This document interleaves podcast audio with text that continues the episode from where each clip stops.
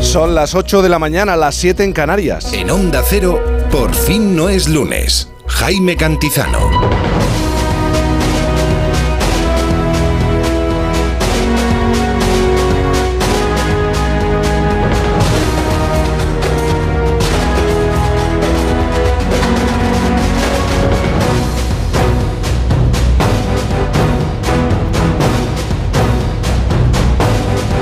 Buenos días. ¿Cómo se encuentra? Bienvenido al fin de semana de Onda Cero. Sí, hoy es sábado 25 de febrero. Y por favor, no me ponga excusa. Frío, rasca, helada, invernal, gélida. No, por favor, hay que ser más original. Por favor, esa excusa no, hay que disfrutar del día. No podemos llegar tarde y hay que celebrarlo. Así que, por favor, no recurra a, a menos 4 grados, a 3 grados. Es fin de semana y como tal hay que vivirlo. Isabel Lobo, buenos días. Jaime Cantizano, buenos días. No de me de pongas excusas. No, ¿eh? ninguna, ninguna. No ninguna. me pongas excusas. Porque yo he ido de exagerada por la vida, me he levantado, he ido con una, ¿cómo se llama? Garfilla, un espumadera, lo rascador, de hacer los... un rascador, una espumadera. Sí, sí, sí, sí, sí, pues no tengo, no tengo un rascador de ese. Y me he encontrado que el coche estaba pues tan a gusto como Mortimer, el pingüino, que está como quiere. Si no el es pingüino para de tanto. noticias. Si no es para tanto, de verdad. El lunes ya será otra cosa, ¿eh? El lunes puede Pero que de momento nos vamos cosa. preparando, sí, sí. La sí, apocalipsis. Sí. ¿eh? Vamos a ver, eh, ¿dónde tenemos a Ignacio? Ignacio Varela, buenos días, ¿cómo estás? Buenos días, o sea que no hace frío esta mañana. No hace frío, Juan Diego, no quiero excusas, eh, Nada, no nada, quiero nada. calentadores sonando de fondo. Quítate la bata, Varela. por fin no es lunes. eh, el albornoz y la bata. Hay gente que lleva las dos cosas al mismo tiempo. Ignacio, ¿qué tal tu semana? Mm, Bueno, razonable. Razonable. Razonable. Bueno, como tú, que eres un Sí, hombre sí, sí. razonable. Y Juan Diego Guerrero, buenos días. Oh, qué frío. No, por favor. Ay, ay, ay, ay, Buenos ay, días, ay, Jaime. ay, Por favor, por favor, no, Dice- dice no, que- no recurramos a aquello del pingüino, el iglú Sí, y sí. el frigorífico, Sí, Juan bueno, Diego es que yo me he encontrado a Morty, un pingüino, y he hecho el informativo desde el Iglú 2, un tramo del informativo sin luz. Fíjate si hacía frío. Que se da hasta la Esto luz. ha sido muy interesante porque he entrado en la radio y te A he visto oscuras, a oscuras y, y he pensado, no sé, me piensa recrear el ambiente de los estudios No. de madrugada. No, ahora yo lo puedo No. desvelar. Hemos hecho 30 minutos del informativo 30 minutos a oscuras. Radio Caverna. Con la linterna del móvil. ¿Qué cosas ocurren en la madrugada casi, verdad? Fíjate, como Juan no se ve la radio, esto no. Como no se ve. ¿Cómo estás. Juan Diego? Bien, hombre, bien, bien. Razonablemente bien, como suele decir Mira, Ignacio Varela. mi amigo Miguel Ángel Zubil, Miguel Ángel dice lo mismo que tú. El frío es una sensación psicológica. Nada, no está en la cabeza de todos, de Él todos dice lo mismo que vosotros. tú, dice lo mismo que tú. Bueno, ¿qué te parece si descubrimos eh, o hablamos de las noticias más destacadas? Tres claves para entender esta jornada. Por supuesto, Jaime. La primera, evidentemente, es Ucrania. Un año y un día después de que comenzara la invasión rusa que ha provocado el conflicto, la guerra de Ucrania, tenemos que ver si hoy eh, ya empiezan, digamos, a darse pasos diferentes, porque la presencia, la entrada, mejor dicho, de China en el tablero es muy importante, Jaime. Las últimas horas, China no solo ha hecho una propuesta o ha presentado un, un plan de paz, sino que eh, ha provocado que el propio Zelensky haya manifestado públicamente que está dispuesto a sentarse con China, de lo cual deducimos que a partir de ahora quizá haya nuevos Incluso un movimientos encuentro, ¿no? con el un encuentro con primer el, con el- ministro. sí, exactamente. Estaría dispuesto a hacerlo y esto evidentemente Jaime puede cambiar mucho la situación. Veremos cómo evoluciona la eh, situación en la guerra de Ucrania en las próximas horas. Esta es la primera. ¿Y la segunda? La segunda va a ser que el presidente del Partido Popular, Alberto Núñez Feijó, hoy no va a enfrentarse directamente a Pedro Sánchez porque no tiene acto el presidente del gobierno, sí el líder de la oposición, y después del acto que va a protagonizar Feijó en Santiago de Compostela, va a viajar de nuevo hasta Madrid porque se va al Teatro Real, donde José María Aznar celebra hoy su cumpleaños número 70 con muchos de los eh, máximos dirigentes del PP y de los hombres que han sido importantes en la historia de la democracia contemporánea en el Partido Popular. Y lo celebra en el Teatro Real. Lo celebra, lo celebra en el Teatro Real, esos 70 años. Ha insistido el presidente Aznar en que es una eh, fiesta privada y que no quiere dar muchos detalles, pero evidentemente Jaime Hoy hoy celebrándolo en el Teatro Real. va a haber muchas cámaras, evidentemente. Sí, como el bar de abajo es una, que... hombre, una fiesta privada. reunioncita. Evidentemente. Eh, Menos mal que no por hacerlo en el Escorial. Exactamente.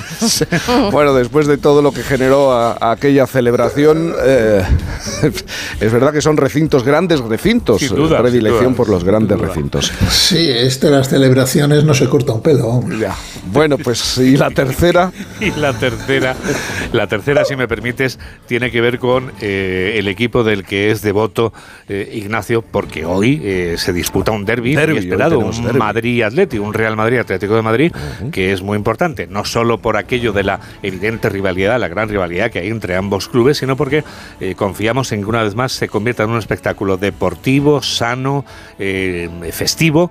y, Es lo que tiene que ser, Que es lo que tiene que ser y que además pues puede ocasionar que el Madrid se aproxime más al Barça o que no sea así, pero sobre todo que veamos y disfrutemos de un auténtico espectáculo deportivo como corresponde a dos equipos tan grandes en la Liga y Española. además en un momento crítico para Muy la crítico, liga, muy crítico, ¿eh? sí, sí. el deporte español y la proyección internacional eh, que tiene. El Betis, por cierto, ganó ayer. Ganó ayer, sí, en el campo ¿Estás contento, satisfecho? Sí, hombre, siempre es mejor ganar, evidentemente. claro. Sí, ma- Pero esto es muy largo, este, la, la liga es muy larga, la liga es muy larga y, y queda mucho, mucho por jugar. Y ya que decías, hablabas de- del, del caso eh, Negreira, que es a lo que te referías, el Barça Gate, está perjudicando evidentemente, y haces bien en insistir, al deporte español, al fútbol español, porque es una mancha que se extiende, porque evidentemente no es solo una cuestión eh, que concierne al Barça, aunque evidentemente prioritariamente concierne al Barça, sino que yo creo que espectáculos como el partido de hoy, este Real Madrid Atlético, es muy importante que el mundo vea cómo es el fútbol español y que se observe también la grandeza de este deporte que está por encima de todo. Es que quien piense que es una cuestión que solamente afecta al Barcelona y se queda en Barcelona se está equivocando. Es un Estamos- iluso, ¿no? Claro. Sí, Sí, porque sí. estamos hablando de, de- de la Liga, de la Liga Española. Bueno, estas y otras noticias a las 2 de la tarde, noticias fin de semana ah, con luz, espero en el estudio, Juan Diego Guerrero.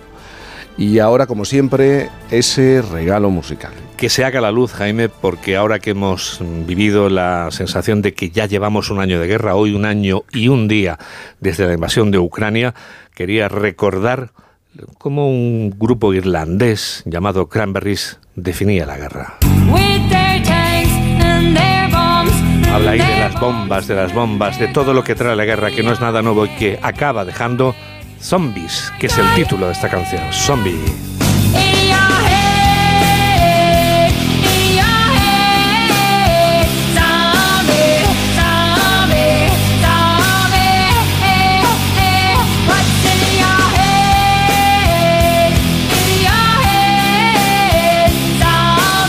Hacía mucho tiempo que no escuchaba esta canción, muchísimo tiempo. ¿eh? Y nos sitúa en una época determinada de... Sería como la época grunge o grunge, ¿no? Como... Sí, sí, ellos eh, es un grupo que hace ese tipo de música, rock alternativo, llámalo como quieras, pero sí, sí, sí, es una buena definición. Es esa época tal vez en la que tú tenías eh, los El pelos pelo de largo, colores, no el pelo yo. largo de No, colores, no. bailabas agitadamente. No, eh, no se me iba a la cabeza. Llamaban el niño de Jerez. Te quedas, te quedas con nosotros. Aquí tenemos luz, en este estudio tenemos... Sí, afortunadamente ya hay luz en todo a tres media. En, sí, es- vamos a cruzar los dedos. Isabel Lobo, de todas maneras, está utilizando un flexo, así que. Sí, lo he birlado por Vas a ahí, ver ¿eh? No voy a decir mucho más claramente la mañana y la previsión del tiempo, ¿no? Sí, porque eh, entre los que compartimos presbicia y que hasta ahora hay que estar más despierto de lo que la radio nos, nos permite, pues es cierto que lo que os decía, hasta el lunes realmente, realmente no vamos a vivir esa sensación de frío invernal, sí en las zonas donde está prevista nieve y heladas a estas horas, pero esa entrada de aire polar continental, que se va a llamar así, no va a llegar hasta el lunes. Eh, ayer leí además sobre frioleros y di con una friolera que incluso desafiaba la pena de cárcel al ponerse pantalones en 1831. No sé si os suena una tal George Sand o un tal George Sand. Ella, en cualquier caso, seudónimo claro de Aurore Dudevant. Bueno, ella era una de las escritoras más populares de Europa y que conquistó a Chopin. ¿eh? Así que bueno, friolera, ¿eh? de pro. Bueno, sí, el tiempo, lo que iba. Las nevadas en Pirineos, en áreas del noroeste peninsular. Es que me, me lío con estas cosas porque me, Bueno, me fijo, ¿no? Del oeste, eh, de la meseta sur también y del este de Andalucía. Las heladas fuertes, como decía, en la zona de montaña, del centro y del norte peninsular. Y la nubosidad, las precipitaciones están desigualmente eh, repartidas, pero sí es cierto que hay un aviso para esta tarde en Cádiz, un aviso por lluvia fuerte. Los menos 4 grados, que ya sabéis que son mis favoritos Sí. a esta hora. Es el valor de la evacuación y están en Logroño, en Burgos, Palencia, Segovia, Valladolid y Vitoria. Los mercurios en el resto, máximas de 18 en el Mediterráneo, 10 en el centro Castilla-La Mancha, 6 ya va bajando Castilla y León, 15 en Andalucía, igual que en Bilbao, y lo que decimos, no hace tanto frío cuando en Teruel van a llegar a los 11 grados, que son muy llevables. Bueno, eso lo dirás tú. Claro. Pregúntale a algún ciudadano o alguna ciudadana de Teruel. Ojos de lobo que se fijan en la generación sándwich. eh, Mixto, esto es ironía, ¿no? Mixto o con huevo, o a lo mejor sin queso y sin huevo. Por añadirle para esta cosas. generación.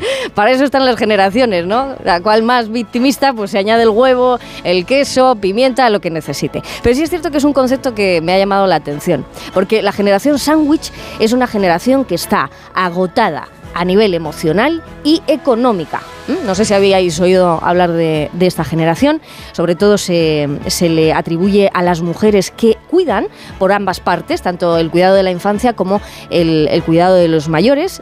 Es una carga emocional y de trabajo eh, que no está del todo reconocida, pero bueno, cualquiera que se encuentre en ese, en ese caso, es cierto que va a sentir esa especie como de embudo emocional y social.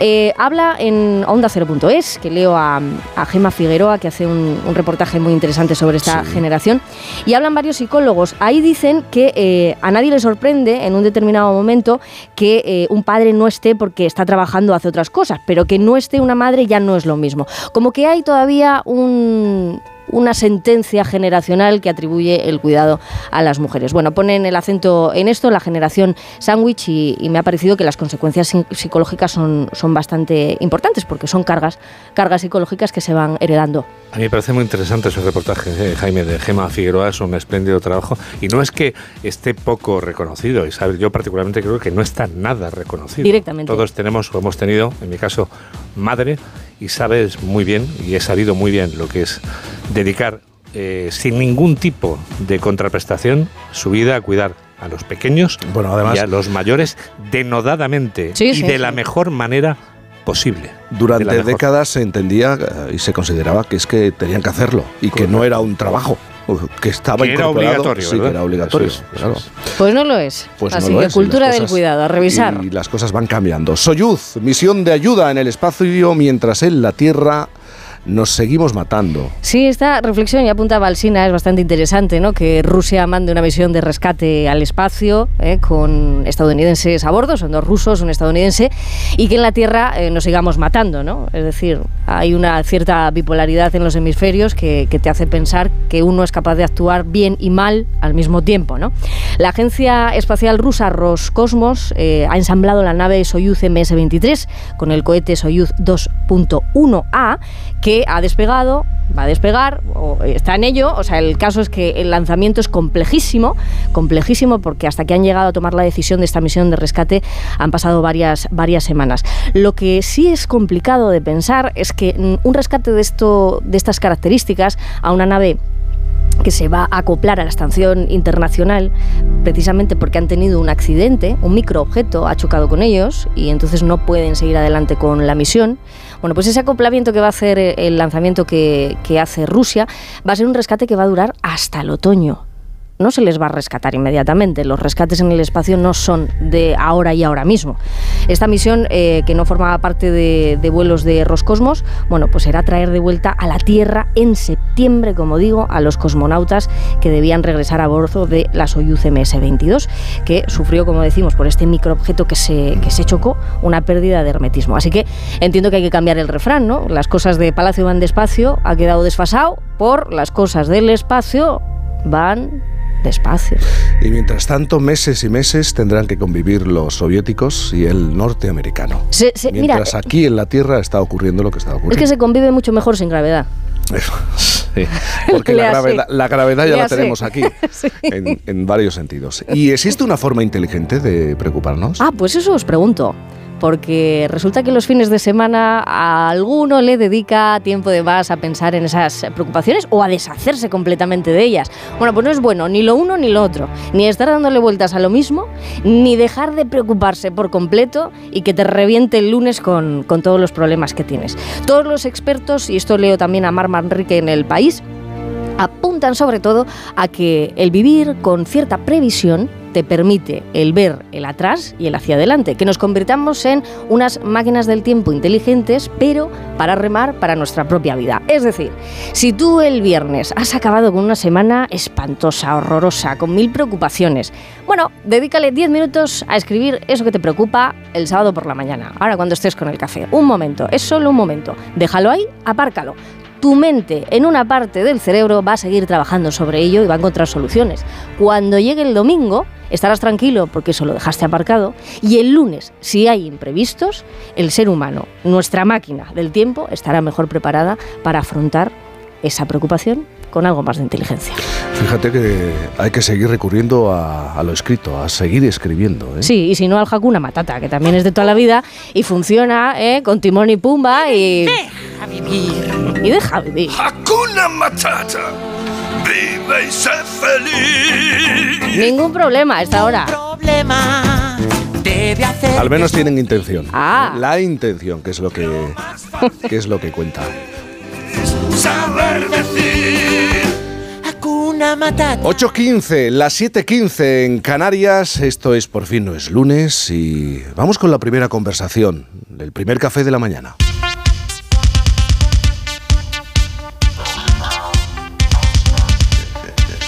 Cuando a finales de los 90 y a principios de los 2000 empezábamos a utilizar Internet, lo hacíamos, mm, bueno, es evidente, maravi- maravillados por su posibilidad, sus posibilidades de conectar con lugares muy lejanos, casi en tiempo real, por la cantidad de información que podíamos consultar a golpe de clic y por las horas y horas de entretenimiento en línea. Eso sí, con, con cuidado, con mesura, porque en aquella época Internet se pagaba por minuto de uso y no era especialmente barato.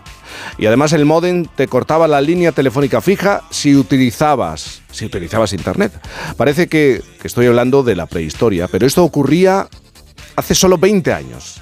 En aquella época internet todavía no estaba tan presente en nuestras vidas como hoy y casi nadie se preocupaba de los bulos, el lenguaje del odio y todas esas conversaciones peligrosas que se generan en la red.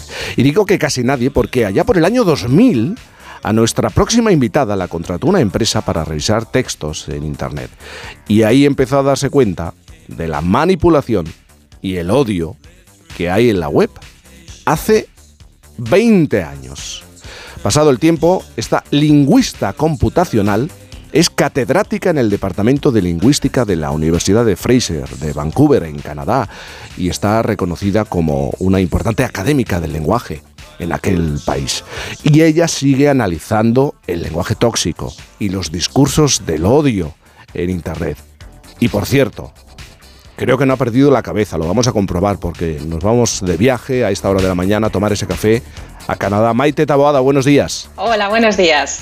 Maite, no has perdido la cabeza porque eh, se sabe que los revisores de contenido en Internet, los que filtran los mensajes y publicaciones de las redes sociales, los que hacen este análisis, tienen serio riesgo de cierto desequilibrio o peligra la salud mental eh, de estas personas ante eh, la cantidad de información y el tipo de información que tienen que manejar y filtrar, ¿no?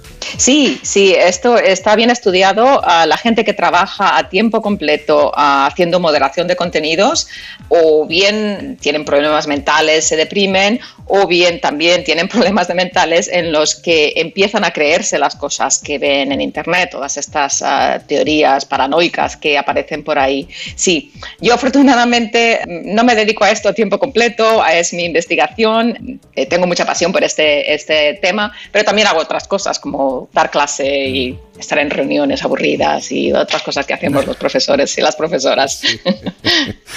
Eh, el debate es eterno y, siempre se vuelve a él. ¿Es eh, Internet la red la que genera ese odio o simplemente es un reflejo del momento en el que estamos, de los años en los que estamos, en los que, por ejemplo, aparece una palabra, lo hemos hablado mucho en Por fin los lunes, la polarización?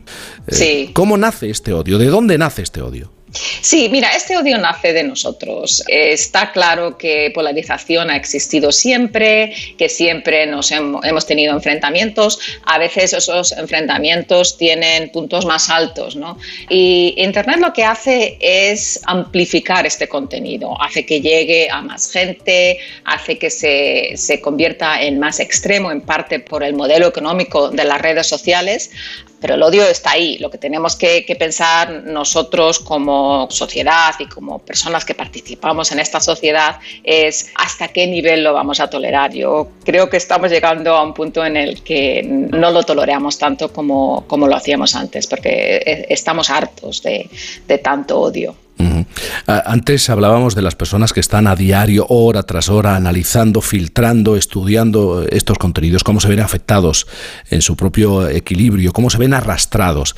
Eh, pero tú crees que cualquiera de nosotros, da igual la formación, o, o sí es importante la formación que tenga cada uno de los usuarios de, Internet, eh, ¿se puede ver arrastrado?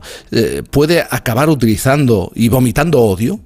Sí, sí, es- esta posibilidad existe, como la posibilidad de, ser violento, ¿no? Que lo realices, que lo hagas realidad es, otra historia. Pero hubo un estudio bastante importante en el que dividieron a la gente entre gente que veía contenidos de odio y que participaba en discusiones pues bastante agitadas y gente que no. Y cuanto más odio ves, cuanta más discusión y discusión de esta guerrera, de la que la gente se pelea, ves, más posibilidad existe de que pues, tengas un ex- exabrupto y, y que digas algo de lo que a lo mejor luego te arrepientes porque, bueno, porque la mayor parte de nosotros no somos así, es, es- nos pilla en un mal momento. Pero existe más posibilidad de participar en esas ah, discusiones online y existe más posibilidad de verlas porque hay tanto contenido.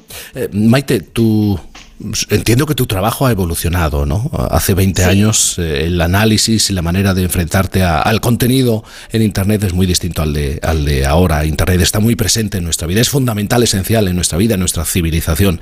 Exactamente qué es lo que... eh, el trabajo de una lingüista computacional, ¿en qué consiste? Sí, eh, nosotros lo que hacemos es analizar textos de manera automática, analizar el lenguaje con técnicas y metodologías que hemos desarrollado y que, como dices, han cambiado mucho en, los últimos años, sobre todo con esta revolución del aprendizaje profundo y de las técnicas de inteligencia artificial. Ha habido un cambio muy importante en las técnicas, pero yo soy fundamentalmente soy lingüista, entonces lo que, lo que estudio es el lenguaje, las palabras, las metáforas, las figuras retóricas que la gente utiliza para ofender. Y a veces eh, eh, las que más me interesan ah, son sobre todo las negativas y las que son negativas de manera encubierta. O sea, que no, no insultas directamente a alguien, sino que utilizas una metáfora para compararle con, con, una serpiente o con un animal o algo así.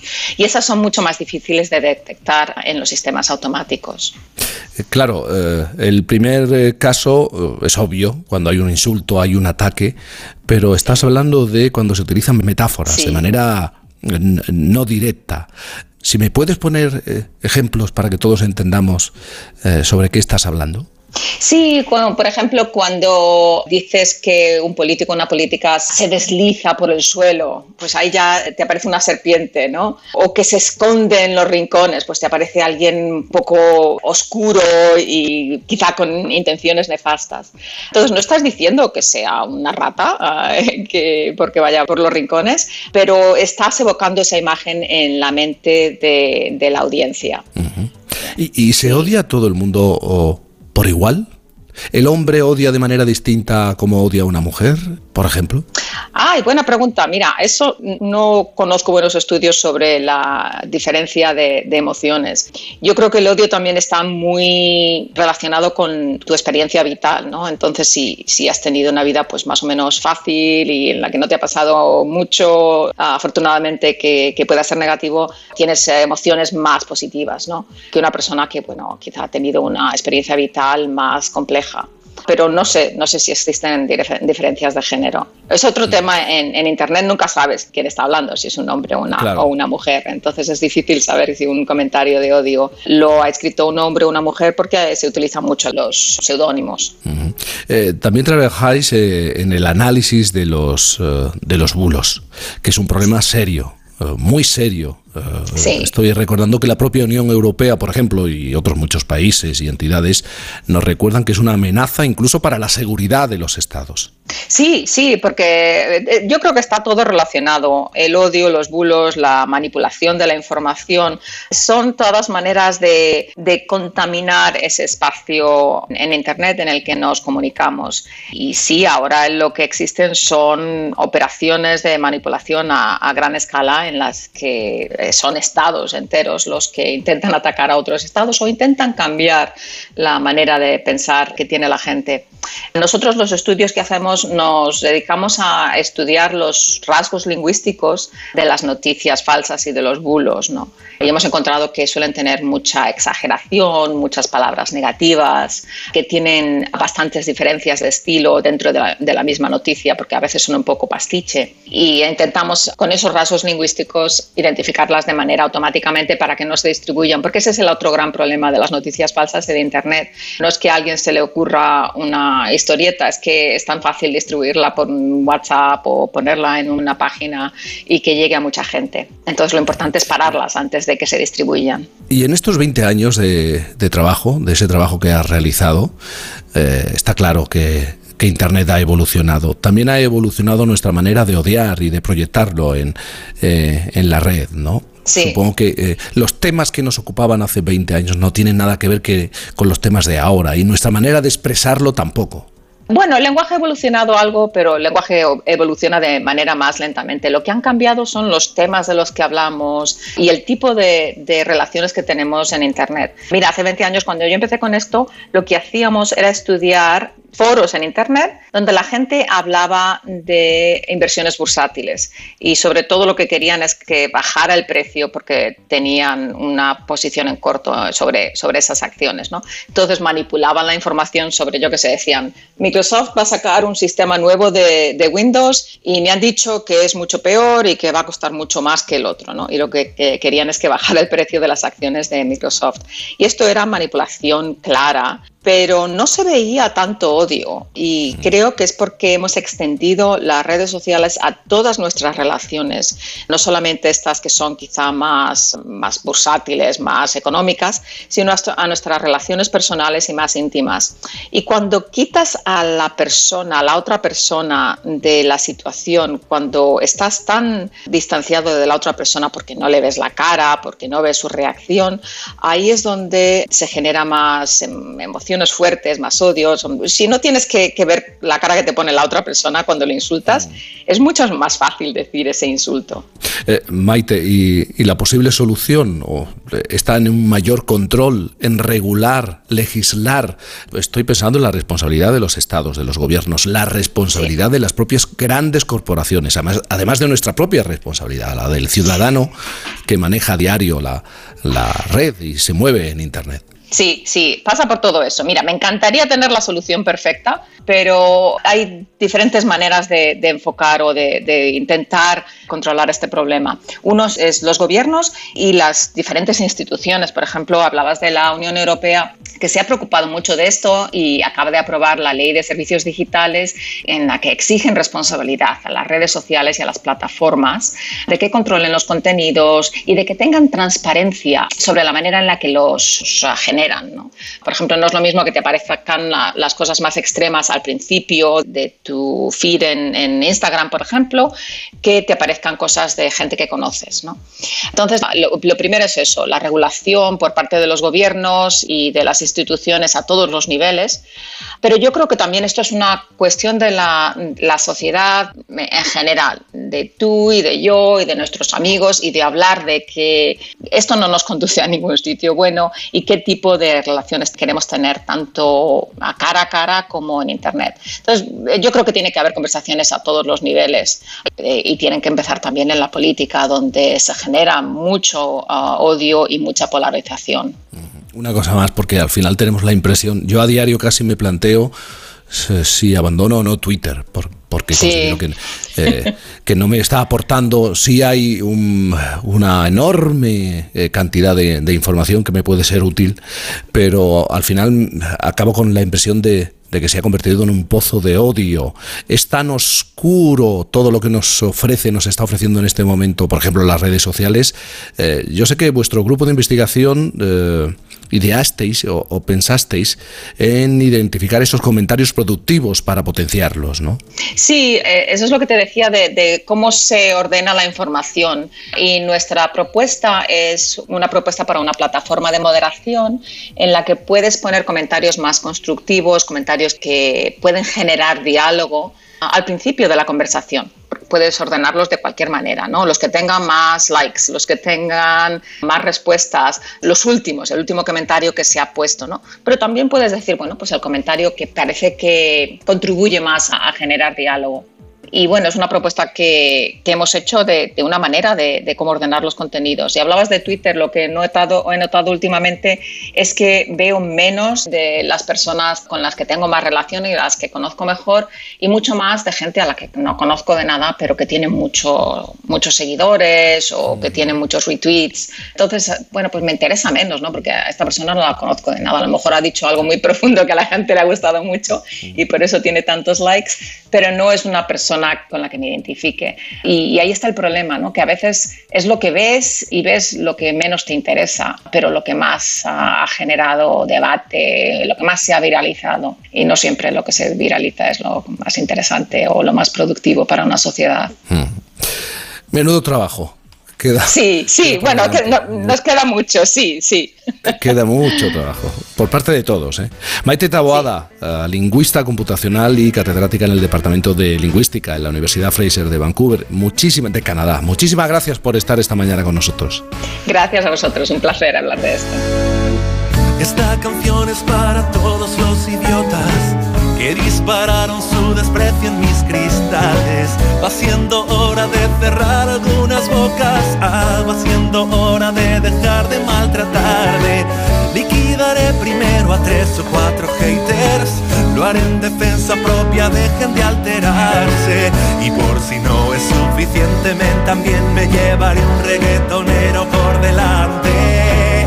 Tengo un león despertando por dentro se avecina un domingo sangriento, la catástrofe va a comenzar. Tengo cinco gramos de resentimiento, destrocé este estribillo, lo siento, el rencor nunca fue comercial. Por fin no es lunes. Molaba más cuando vendía cuatro discos ya no es auténtico, ya nunca toca en bares. No es poeta fruto del mercantilismo. Tampoco soy Kill Bill, pero hoy voy a vengarme. ¿Y qué decir de esos imbéciles que odian a los que alcanzan lo que ellos no intentaron? Todo caballo amarrado odia al resto de caballos que galopan por el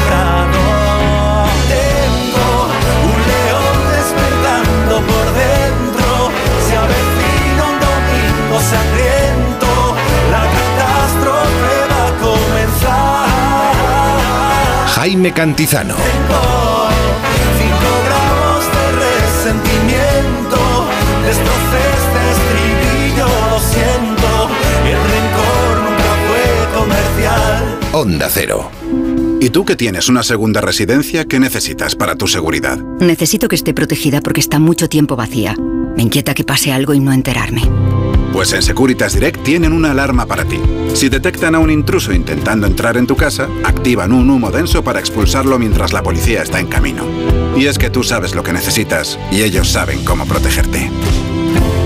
Llama ahora al 900-272-272 o entra en securitasdirect.es y descubre la mejor alarma para ti. Buenos días. El número premiado en el sorteo del cuponazo celebrado ayer ha sido 71.498 71498, serie 41. Puedes consultar el resto de los números premiados en juegos11.es. Hoy tienes una nueva oportunidad con el sueldazo del fin de semana. Disfruta del día. Y ya sabes, a todos los que jugáis a la 11, bien jugado.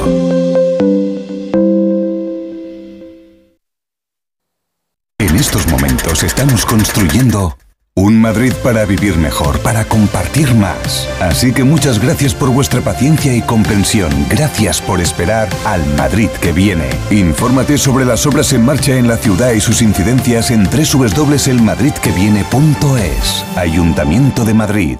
Onda Cero. Big Mac Silvio Coslada. Sí, dígame. Quiero que vengan rápido. Acaba de empezar el partido y mi marido quiere gritar como siempre por la ventana. Señora, llame a la policía. Nosotros no podemos ayudarle. Sí, sí, es con vosotros. Es que no se le abre la ventana. Big Mac Silvio Coslada Torrejón cambia tus ventanas. Llama ya al 616 52 1016 o entra en silviumateriales.com. ¿Harto de tu salón, de tu habitación, de la sala de estar? Dale un aire nuevo a tu hogar y disfruta del remate final de rebajas de Muebles a Dama, con la calidad de siempre, transporte y montaje gratuitos. Entra en mueblesadama.com o ven a la calle General Ricardo 190 y no te pierdas sus ofertas increíbles. Vivir cerca de todo y en plena vida. Tener una piscina para el invierno y otra para el verano. O que tu hogar esté cerca de todo sin perder tu oasis de paz. Descúbrelo en Mesena 8082 de Metro Bacesa. Viviendas exclusivas en el corazón de Arturo Soria. Llama al 955 25 25 o entra en mesena80-82.es para descubrir la calidad de tenerlo todo. Si es que ya lo digo yo siempre, dúchate que sale económico, pero eso sí, hazlo en un plato de ducha de Duchamanía. Hazme caso, ¿no ves que una bañera tiene más peligro que meter los dedos en un enchufe? Y mira que son bonitos los platos de ducha de Duchamanía. Oye, con suelo antideslizante, sus mamparas para entrar a vivir, pues eso, dúchate que sale económico y llama a Duchamanía, que no me enteré yo que no lo haces. En Madrid, Paseo del Molino 6, 91 468 4907 y duchamanía.es. En Ibismed tratamos las hemorroides desde la causa. Por eso te garantizamos que no volverán a reproducirse nunca más. Ibismed cuenta con la única técnica pionera en el mundo para la solución definitiva a las hemorroides, sin dolor, sin postoperatorio y sin complicaciones, ya que no es necesario ni tocar ni tratar la zona anal. Ibismed, el único tratamiento indoloro y definitivo para las hemorroides. Más información en ibismed.es y en el 91 431 5411. Si a ti lo que realmente te gusta es llegar del trabajo y ponerte a revisar portales inmobiliarios, hacer llamadas, mandar mails, organizar el papeleo y tener que enseñar tu casa a desconocidos, hazlo. Si no, confía la venta de tu casa a los mejores profesionales y disfruta de lo que realmente te gusta. Gilmar, de toda la vida, un lujo. Onda Cero Madrid, 98.0 FM.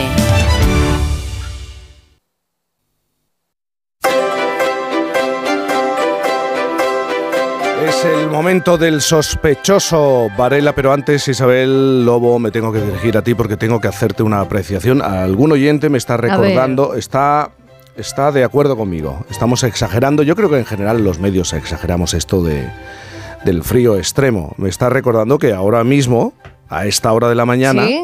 en Santa Cruz de Tenerife eh, están en 14 grados. Ah, muy Eh, bien. eso está muy bien. En Barcelona eh, estoy mirando 8 grados, en Palma 9 grados. Bueno, si ya me en Jerez de la Frontera 8 grados. Si ya me preguntas, Palencia menos 3 grados. Claro. Soria menos 5 grados. León 0 grados y parece ser está cayendo nieve. Claro, esa zona es la más complicada. Y si hay montaña, pues más frío todavía. Pero lo peor, lo peor, el lunes. Eh, bueno. O sea, vamos en ascenso. Eh, yo no sé si los oyentes estarán más de acuerdo contigo o, o conmigo. Y no sé si el, el partido de hoy, el frío, afectará a Sensación los térmica. jugadores. La sensación térmica esta noche de derby. Depende de dónde vivan, depende de dónde vivan. Esto es tan sencillo como, claro, explicar el tiempo de todo el país es muy complicado. Ahora, hoy, digo, desde España, sitios en los que hace una temperatura mucho más alta que en otros. Es cierto que las Islas Afortunadas, por ejemplo, eh, no tienen nada que ver seguramente con Castilla y León. Uy, nada, nada, nada. Cada uno de su padre y de su madre, Claro, como se no, suele pero decir. la temperatura. hombre. Bueno, la noticia de que el Fútbol Club Barcelona pagó cantidades millonarias durante muchos años a un dirigente arbitral ha causado un enorme revuelo en los medios y en el mundo del fútbol. Se habla de posibles sanciones deportivas, pero hasta ahora no ha habido reacción de la justicia ordinaria ni de las instituciones. Esto llama mucho la atención. Anda, qué templaos, ¿eh? Es hay otros. propio de los sospechosos sospechar. Ignacio Varela sospecha que el rigor que la sociedad aplica a la corrupción en otros campos contrasta con la persi- eh, permisividad con la que se trata lo que sucede en el deporte, en especial en el fútbol. Eh, Ignacio, ¿realmente crees que el fútbol tiene, tiene un trato especial diferente? A ver, ¿qué pensará? en muchos aspectos tiene bula y se la ha dado la sociedad. Esto es lo que quiero explicar. Bueno, a este caso lo llamamos Barça Gate porque somos perezosos y desde hace 50 años cuando salta un escándalo, pues inmediatamente recordamos el centro Watergate de Washington donde se intentó robar unas elecciones. Y entonces lo que hacemos es que le añadimos el sufijo gate al caso de que se trate y nos ahorramos el esfuerzo de pensar algo más original. Mm, Antes de seguir, aunque yo no soy muy de ponerme la venda antes que la herida, te diré lo que no voy a hacer. No tengo intención esta mañana de ejercer de madridista agraviado, por mucho que el caso se preste a ello. Si quieres, cualquier otro sábado me pongo la camiseta y hago una de forofismo, que siempre es divertido, pero hoy no toca. Ahora bien, te propongo un ejercicio. Imagina que un gran despacho de abogados tuviera clandestinamente a sueldo durante años al vicepresidente del Consejo General del Poder Judicial. Imagina que un partido político pagara como asesor a un miembro de la Junta Electoral Central. O que una gran empresa de las que cotizan en bolsa entregara cantidades millonarias a uno de la Comisión Nacional del Mercado de Valores. Imagina, en fin, para completar el escenario, que durante ese periodo el despacho de abogados ganara la mayoría de los juicios, el partido político triunfara en casi todas las elecciones, o la empresa en cuestión pegara constantes pelotazos en la bolsa. Pues el mismo día en que se difundiera la noticia, la policía se presentaría en el domicilio de todos los implicados y los arrestaría inmediatamente. Los interrogaría y los pondría delante de un juez, que a su vez probablemente los procesaría y decretaría prisión provisional para evitar la destrucción de pruebas. Y además sucederían algunas cosas más. En el ámbito de la política, los partidos organizarían una bronca tremenda y se exigirían explicaciones en el Parlamento. Además, sus empresas los expulsarían al instante o los obligarían a dimitir de sus cargos. Y en las redes sociales, esas de las que hablabais hace un rato, se organizaría la cacería habitual contra todos ellos, tanto los compradores como el comprado, que serían triturados por la jauría de forma implacable. Bueno, pues nada de eso ha ocurrido en este caso. Mira, tal como se describen los hechos, estamos probablemente ante tres presuntos delitos del Código Penal. Corrupción entre particulares, administración desleal y estafa. Sin embargo, no hay noticia de que se hayan producido detenciones. Los fiscales y los jueces andan arrastrando los pies, los políticos no quieren saber nada del asunto, y en las redes solo se recuerdan los supuestos favores arbitrales al Barcelona, o se discute si ese equipo debería ser descendido a segunda división, que es lo que le sucedió hace años a la Juventus en Italia, por cosas parecidas. Los protagonistas, mientras tanto, están tranquilamente en sus casas y permanecen en sus cargos. Si hay alguna prueba que destruir, les está sobrando tiempo para hacerlo. Algunos hasta se permiten hacer declaraciones desafiantes o como el entrenador del Barça se toman el asunto a chacota en una rueda de prensa. Así que está claro que se sienten bastante invulnerables. Parece reconocerse colectivamente una especie de excepcionalidad jurídica o fuero especial, en virtud del cual la corrupción en el mundo del fútbol corresponde únicamente a la justicia deportiva. Y junto a ello, que es lo que más me llama la atención y donde quiero poner el acento, el reproche social suena tan bajito en comparación con otros casos similares que se aproxima mucho a la impunidad, si no a la protección. Mira, no quiero cebarme en el caso del Barcelona porque esto no es una excepción, sino más bien la norma cuando se trata de ídolos del deporte o de grandes instituciones deportivas. Acabamos de comernos sin rechistar un mundial cuando se sabe universalmente que se adjudicó en un trato corrupto, del que se conocen los autores, el día y el lugar. Ninguno de ellos fue nunca ni siquiera llamado por un juez para pedirle explicaciones. Los dos mejores jugadores del mundo defraudaron varios millones a la hacienda española. Sus clubes los ampararon y pusieron a su disposición los mejores abogados. Y lo que es peor, no se escuchó un reproche de los aficionados de esos equipos que los siguieron tratando como ídolos mientras ellos continuaban mientras ellos continuaran suministrando goles. El delantero centro del Real Madrid, para que no se diga que atacó solo por un lado, fue condenado en su país por un chantaje relacionado con un vídeo sexual. Eso hace más de 10 años. No recuerdo una palabra de rechazo de los dirigentes de su club, ni en el Bernabéu se ha escuchado jamás el asomo de un silbido por este caso. El año pasado ganó muy merecidamente el balón de oro y nadie recordó aquel asunto turbio. Hoy hay un jugador de fama mundial en prisión acusado de violación. No sé cómo se resolverá el juicio, pero en las redes sociales el silencio es atronador. Y se sabe de sobra que todos los grandes fichajes están plagados de transacciones y comisiones corruptas, pero al parecer nadie siente curiosidad por investigarlos. Este no es un privilegio de todos los famosos, solo de los deportistas y muy en especial de los futbolistas. Al contrario, estamos hartos de ver a grandes artistas, cantantes de ópera, escritores, actores o directores de cine que, por una mera acusación sin pruebas, son literalmente destruidos y se les aplica sin piedad la nefasta cultura de la cancelación, o como prefiero yo llamarla, cancelación de la cultura. Resulta que en Estados Unidos no se pueden estrenar las películas de Woody Allen y en España se suspenden los conciertos de Plácido Domingo, a quienes no se ha probado nada delictivo aunque los han investigado de arriba abajo. No sé qué sucedería si mañana alguien intentara nominar a Woody Allen para el Oscar o a Plácido Domingo para el Grammy. Ellos y muchos más se han convertido en apestados sociales sin que la presunción de inocencia les esté sirviendo para gran cosa. En el caso que nos ocupa, además, es lícito meterte por otros terrenos y hacerte dos preguntas adicionales. Primera, ¿qué sucedería con el Barça Gate si el nacionalismo catalán no formara parte de la mayoría parlamentaria que sostiene a este gobierno. Claro. Segunda, ¿cómo sería la actuación de los partidos políticos y de las instituciones si no estuviéramos en vísperas de unas elecciones? Ayer hablando con un amigo le decía, oye, ¿qué pasaría si hoy el presidente del Barcelona estuviera en prisión provisional? y me contestó pues que sencillamente cambiaría el resultado de las elecciones municipales en el Ayuntamiento de Barcelona.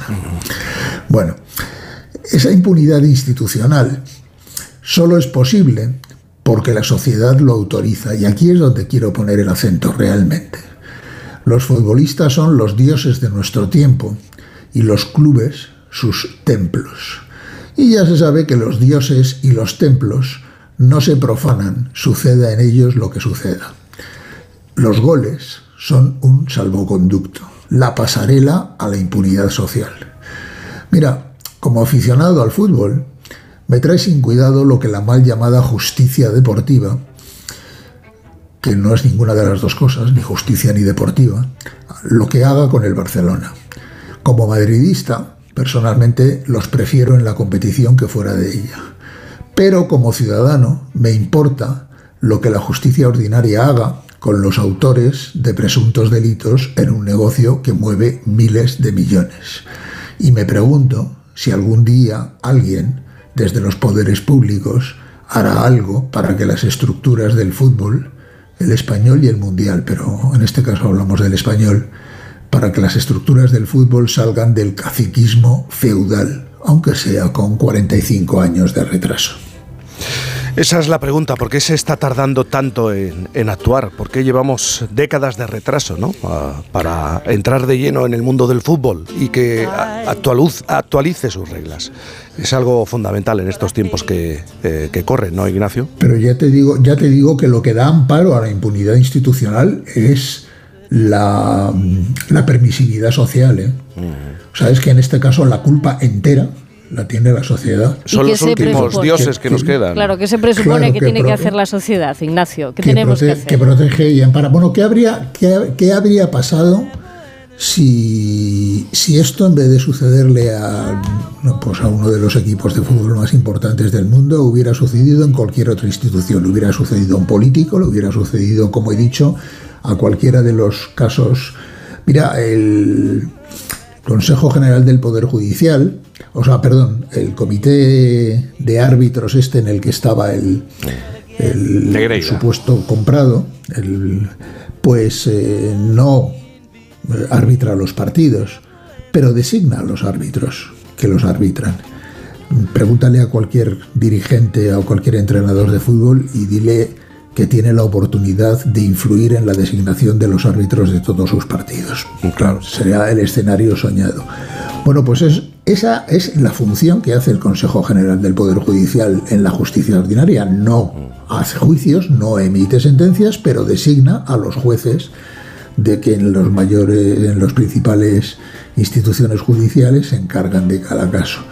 Eh, imagínate que un gran despacho de abogados pudiera siempre elegir al juez que lo va a juzgar. Sería un escándalo monumental. Es que cualquiera de los casos que te he puesto, eh, ya te digo, tardaría media hora en pasar por comisaría y otra media hora en estar delante de un juez y probablemente en prisión provisional. Bueno, ¿qué pasaría si hoy el presidente del Barcelona que además ha participado en este asunto antes y ahora, eh, estuviera en alguna, en alguna prisión por decisión de un juez, pues tendríamos un escándalo monumental. ¿Por qué? Porque hay una tendencia a proteger a este tipo de gente, ¿no?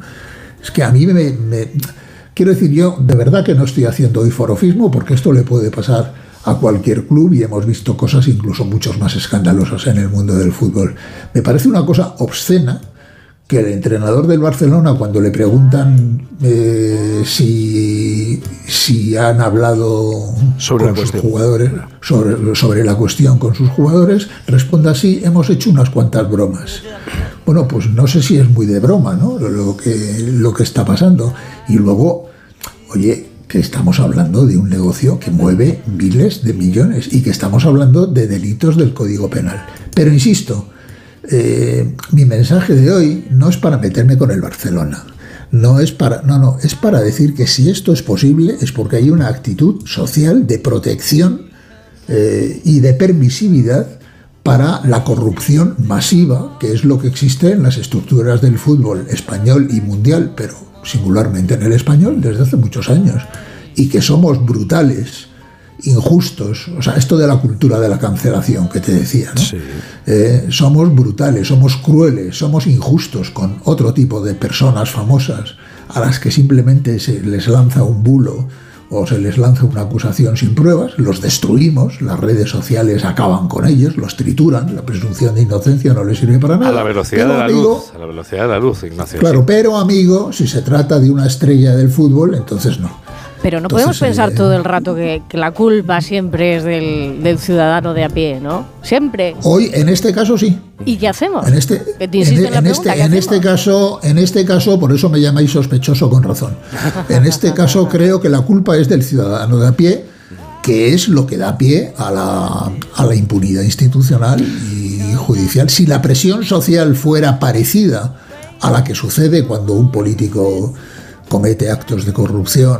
Es decir, yo no creo que ya la sociedad española sea tolerante con la corrupción en general, eh, o con otro tipo de delitos, tipo, bueno, pues acosos sexuales y estas cosas de Salvo que sea alguien que mete 50 goles al año, o que gana Copas de Europa, o que gana ligas, o no sé qué. En, en ese caso, amigo, eh, la presión social desciende mucho si no hay una actitud directamente de protección y de amparo. Bueno, Ignacio, hablando de, mira, hablando de, has hecho referencia a la cultura de la cancelación y, y me gustaría hacer, eh, pararme un momento en otro tipo de escándalo. A las 10 de la mañana vamos a entrar de lleno en esta, en este asunto. Bueno, ya sabéis que la editorial responsable de la obra de, Ro- eh, de Roald Dahl en Reino Unido ha reescrito algunos fragmentos de, del autor de Charlie, la fábrica de chocolate y Matilda. No sé, Isabel, la última vez que te leíste eh, Matilda. Eh, ¿Cuánto hace Charlie la fábrica de chocolate? Muchísimo, muchísimo, muchísimo. Bien, pues yendo al detalle, ya no aparecen en estas reediciones palabras como gordo o fea. según ha publicado The Daily Telegraph. Y no solo se han eliminado palabras del autor, fallecido en 1990, sino que se han añadido párrafos enteros. Un ejemplo, en Las Brujas se describía a las malvadas del cuento como calvas. Pues bien, se ha añadido la siguiente línea. Hay muchas otras razones por las que las mujeres pueden usar pelucas y no hay nada de malo en eso.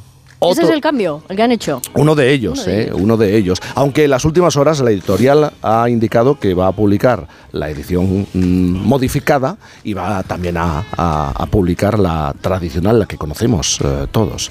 Eh, hay incluso matices ideológicos. Matilda, la recuerdan, leía en el texto original a, Kip- a Kipling, pero eh, como la obra más conocida de este autor es el libro de la selva, que se considera racista, ahora la niña con poderes creada por eh, Roald Dahl lee a Jane Austen, la autora de Orgullo y Prejuicio. Ah, Eh, no sé si Isabel ya quieres ir calentando motores. sí, porque además es que no sé por qué nos suena esto raro. Si en Estados Unidos eh, hay una investigación muy interesante sobre cómo prohibir a Homero. Entonces, eh, si partimos de esa base, yo creo que Juan Diego ya le he incendiado, ¿no? No, no, yo solamente quiero, quiero decir algo en voz alta. Todo esto que ha contado Jaime es de verdad, todo esto que estás Todo contando. esto es de verdad. ¿Es en serio? En las últimas horas ha habido una Sí, reacción de la ¿eh? editorial y, y va a mantener el original, pero también se va a Acabaremos revisando el Quijote, acabaremos revisando la Ilíada o la Odisea de Homero. Es que Sancho Panza... Que han sido eh, escritos en otra época, en otro momento de la historia. No sé Era gordo, quieres decir. A ver, no, podían haber pensado en, en Sancho el ensanchado, en no sé, pero Sancho Panza es que no tiene... No es que, re- no es que terminemos reescribiendo el Quijote, es que terminaremos reescribiendo la Biblia. Sí, señor. Sí, señor. O sea, que es que es. que- quiero decir, es que estamos hablando, por eso eh, cuando los que hablan de cultura de la cancelación, yo les digo, no, no, lo que estáis haciendo es cancelar la cultura. Es que estamos ante actos directamente de barbarie cultural de, y, y de analfabetismo y además actos de totalitarismo, ¿no? Es que esto es lo mismo que hacía que hacía el franquismo en España cuando prohibía que las películas se pusieran en versión original para aprovechar el doblaje para cambiar los diálogos. Quieres decir la censura. Eh, sí, sí, sí, sí, es que estamos, lo he dicho mil, lo he dicho tantas veces en este programa, es que al, al hilo de una concepción supuestamente progresista, que a mí me parece lo más reaccionario que se ha producido en muchos tiempos, es que estamos eh, padeciendo una inquisición en el siglo XXI. Lo que pasa es que ha cambiado el lugar de los inquisidores. Ahora no son los curas los que, los que reprimen la libertad, son los que antiguamente la defendían. Me parece una cosa verdaderamente lamentable, pero sobre todo el analfabetismo de estos personajes es curioso, ¿no? Son tan analfabetos como ignorantes e idiotas eran los censores de los años 40. ¿no? Pues a las 10 de la mañana nos vamos a acercar a, a esta noticia y vamos a reflexionar, por cierto, con autores eh, que escriben para, para niños, con, con gente de la literatura, para que nos eh, den su visión de hasta qué punto se puede modificar una obra original, eh, incorporar conceptos, ideas, la ideología del momento en el que, desde, en el que desde, el estamos. punto, desde, desde el punto de vista de la mentalidad retorcida y sucia de esta gente, eh, la Biblia, insisto, sería un texto eh, ilegible hoy. Es que eres un pecador, Ignacio. Y Juan Diego Guerrero también. Sois unos pecadores. eh, unos tremendos pecadores. esté libre de culpa que tires la primera. Querido Ignacio. Varela, hoy vas a Oye. disfrutar del partido. Dime, dime.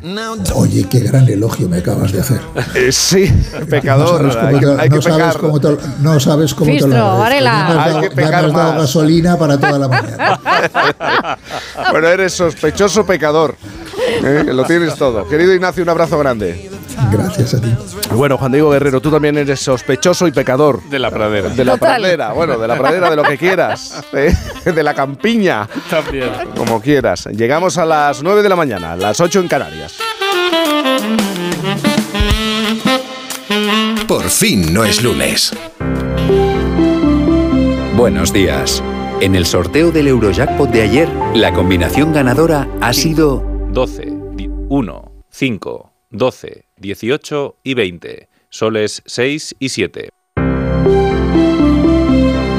Recuerda, ahora con el Eurojackpot de la 11, todos los martes y viernes hay botes millonarios. Disfruta del día. Y ya sabes, a todos los que jugáis a la 11, bien jugado. Te vamos a dar los dos mejores consejos para estar siempre en forma. 1 y 2, 1 y 2, 1 y 2. Apúntate al mejor gimnasio del mundo. Caminar por tu ciudad con Callahan Adaptation, el primer zapato que se adapta al pie y a tu forma de caminar. Fabricados en España por expertos artesanos y a la venta en las mejores zapaterías y en callahan.es. Callahan Adaptation, se adapta al pie, se adapta a ti. Este invierno en Repsol queremos que sigas ahorrando en carburante. Por eso sigue disfrutando de un descuento de 10 céntimos por litro al pagar con Wilet sin límite de litros ni de importe. Si todavía no tienes Wilet, descárgatela ahora y empieza a ahorrar. Ven a nuestras estaciones de servicio y aprovecha este descuento hasta finales de marzo. Más información en Repsol.es. Depresión, ansiedad, acoso escolar. Los menores de edad a veces tenemos problemas y necesitamos que nos ayuden.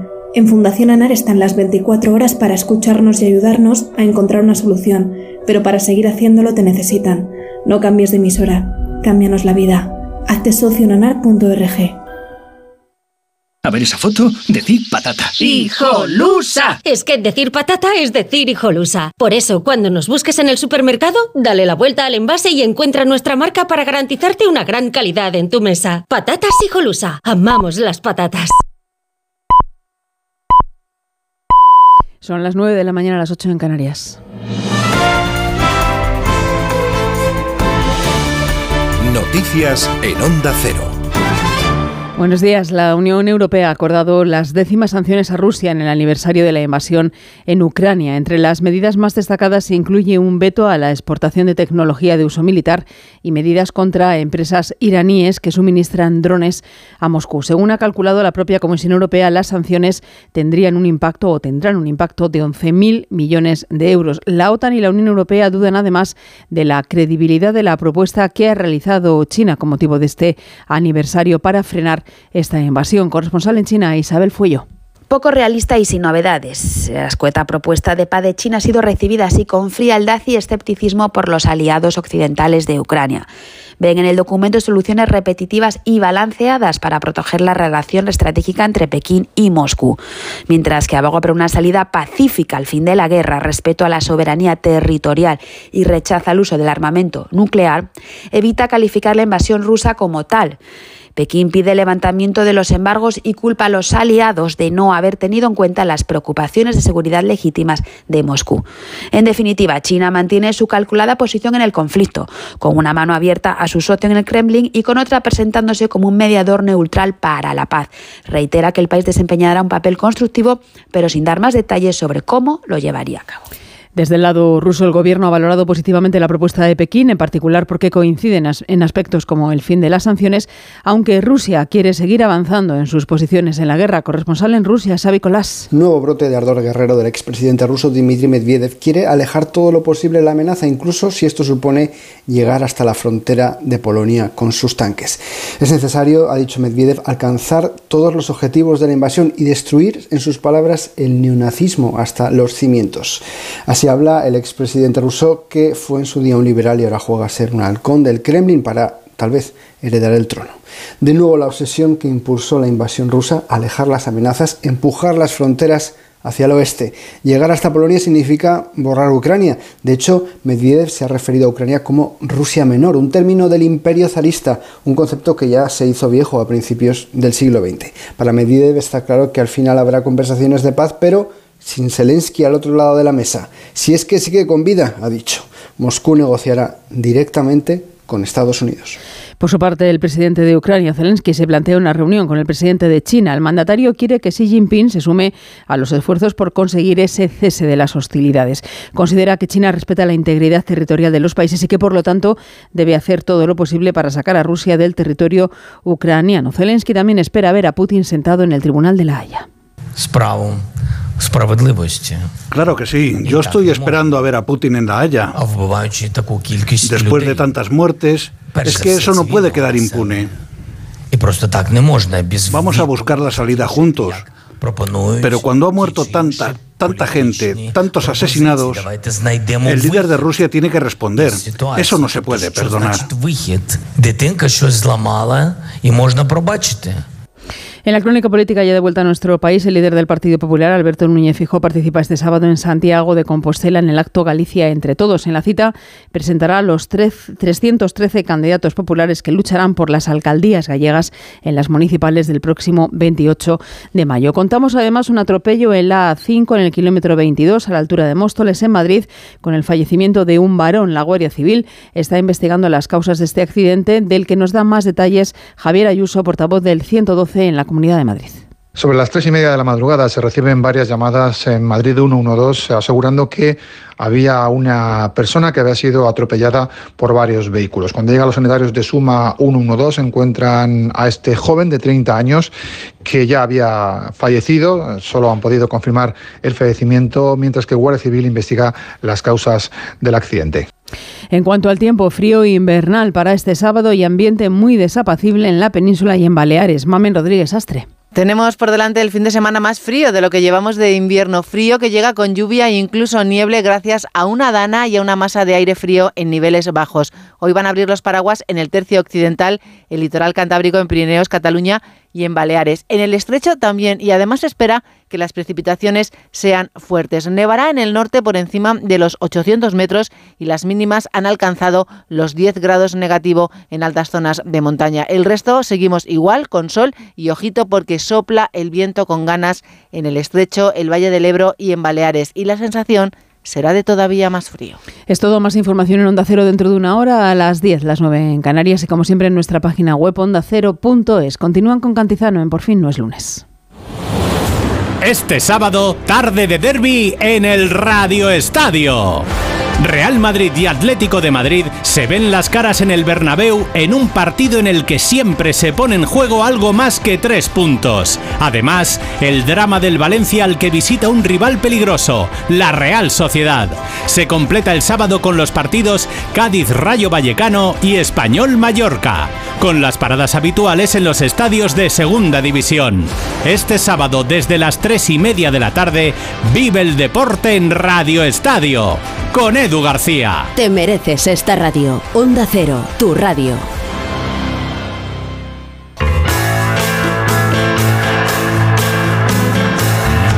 Cantizano. Por fin.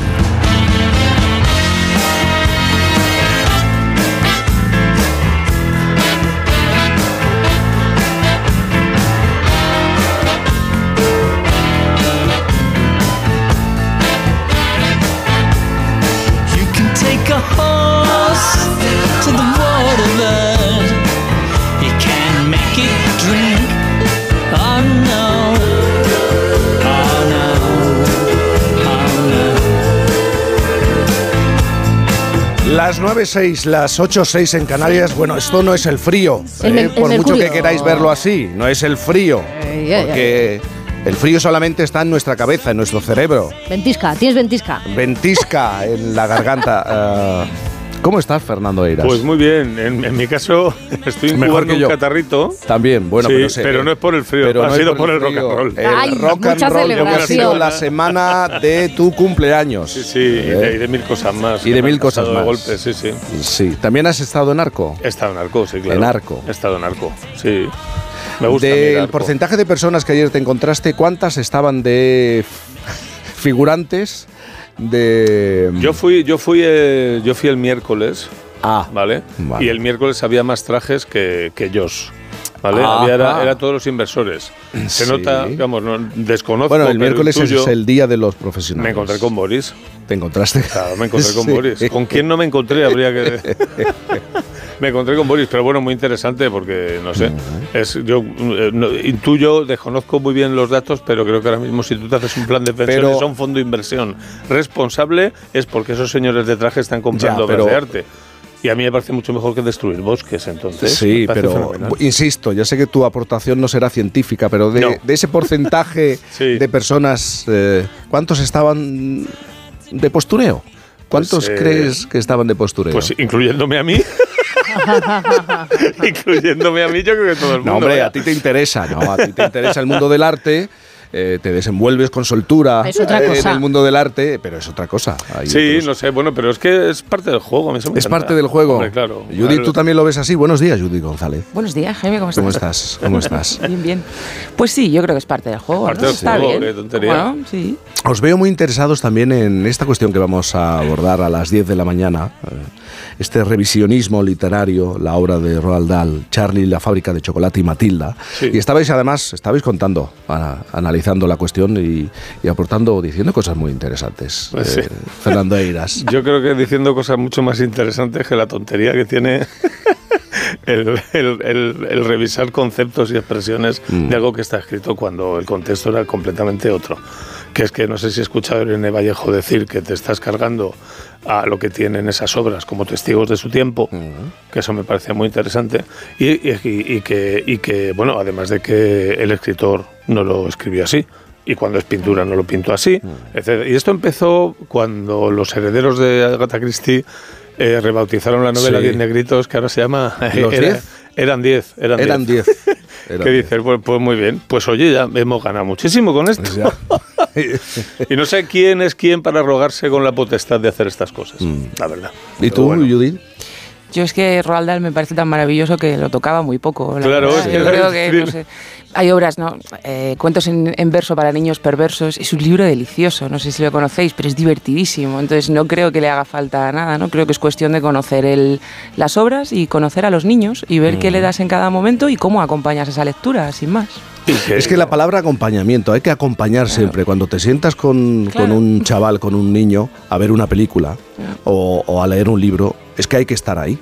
Es como Blancanieves y los... si- Siempre pongo el mismo Sí, ejemplo, sí, ¿verdad? sí. Blancanieves y los siete enanitos. Hay un momento en el que los enanitos, uno de ellos, sobre todo, descubre que ella está en una de las camas y empieza a definir qué significa tener una mujer en casa. Y dice una serie de barbaridades que hoy en día es impensable encontrarte Claro. en una conversación normal. ¿Qué tienes que hacer? Pues explicarle Hablar a tu eso, hijo, Hablar de eso. oye, esto Sí. se veía de esta manera y esto no es apropiado, no está Desactivar la bien". bomba, ¿no? Desacti- tienes que desactivar Pero la bomba. explicándolo. Pero acompañando, es que esa es la clave, ¿eh? Acompañar Que es la, la Pero clave. eso implica también que la otra persona tiene que haber leído el libro y tiene que tener el tiempo para... Entonces, estas cosas yo creo que a lo mejor las, las hacemos menos en cierta medida, podemos ver por qué. Le cogemos como más miedo a todo y decimos, bueno, pues muerto el perro se acabó la rabia, quítame esto, esto y esto y ala. Y, y yo creo que hay una diferencia también, porque, por ejemplo, los cuentos populares han cambiado muchísimo desde, desde las primeras versiones. O sea, los hermanos Grimm escribían cuentos populares que iban de boca en boca.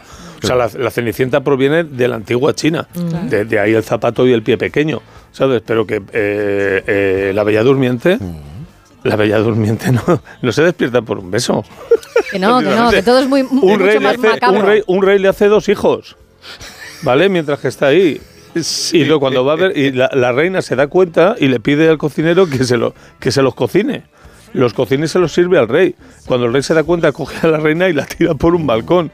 Y luego dice el cocinero, no, hombre, no, no, era un cabrito, no eran los dos hijos. Y eso fue cambiando según iban cambiando las, eh, la sensibilidad social, pero eran cuentos populares, no, no era un autor que los escribió. Es como eh, hay un hay un historiador, David Botello, bueno, que, que dice una cosa más eh, el- la mala de siempre era la madre. La mala de todos los cuentos, no, no, la madre. madre? La madre, hasta el siglo XIX que se empieza a fomentar el tema de la maternidad y entonces pasa a ser la madrastra. Y entonces en todos los cuentos se empieza a cambiar eso.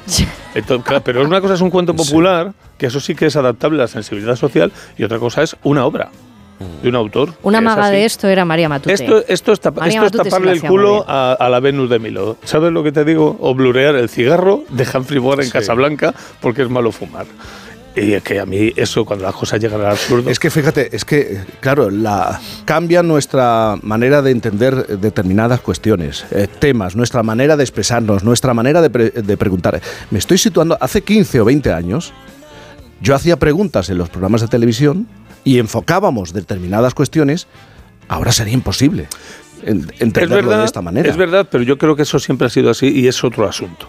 ¿Sabes? Sí. es otro asunto las- de censurar una obra que ya las escrita. cosas cambien, digamos, está perfecto. Es claro, Las- de las obras que se escriban en este tiempo tendrán la sensibilidad de este tiempo, correcto. El tema Exacto. es la aplicación de eso, digamos, con carácter Claro, retroactivo, ¿no? analizar O con sea, los ojos de ahora lo que se hacía hace 15, 20, 100 años. Es que no te queda ningún clásico, No, porque son no todos tiene políticamente incorrectos. Es Claro. que empezamos, no sé, el Lazarillo la de Tormes, la pues, tiene un Odisea. ciego, entonces mal, o sea...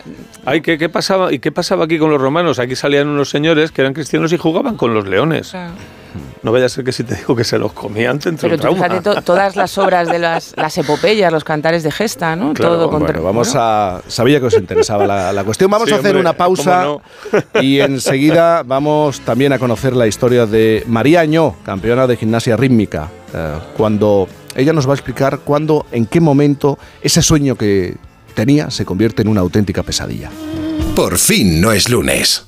Solo los más rápidos podrán conseguir ofertas increíbles por un tiempo limitado, como hasta un 25% en estas marcas de telefonía: Samsung, Xiaomi, Oppo, Realme y Amazfit. Consulta modelos disponibles. Así son las ofertas límite, solo hasta el 28 de febrero en el Corte Inglés. Tus compras en tienda web y app. ¿Y tú que tienes una segunda residencia, qué necesitas para tu seguridad? Necesito que esté protegida porque está mucho tiempo vacía. Me inquieta que pase algo y no enterarme. Pues en Securitas Direct tienen una alarma para ti. Si detectan a un intruso intentando entrar en tu casa, activan un humo denso para expulsarlo mientras la policía está en camino. Y es que tú sabes lo que necesitas y ellos saben cómo protegerte. Llama ahora al 900-272-272 o entra en securitasdirect.es y descubre la mejor alarma para ti.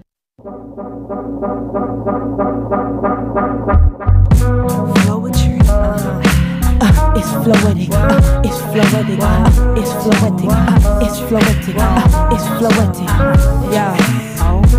Flow with you, we're alright. I'm the boss and I'm alright.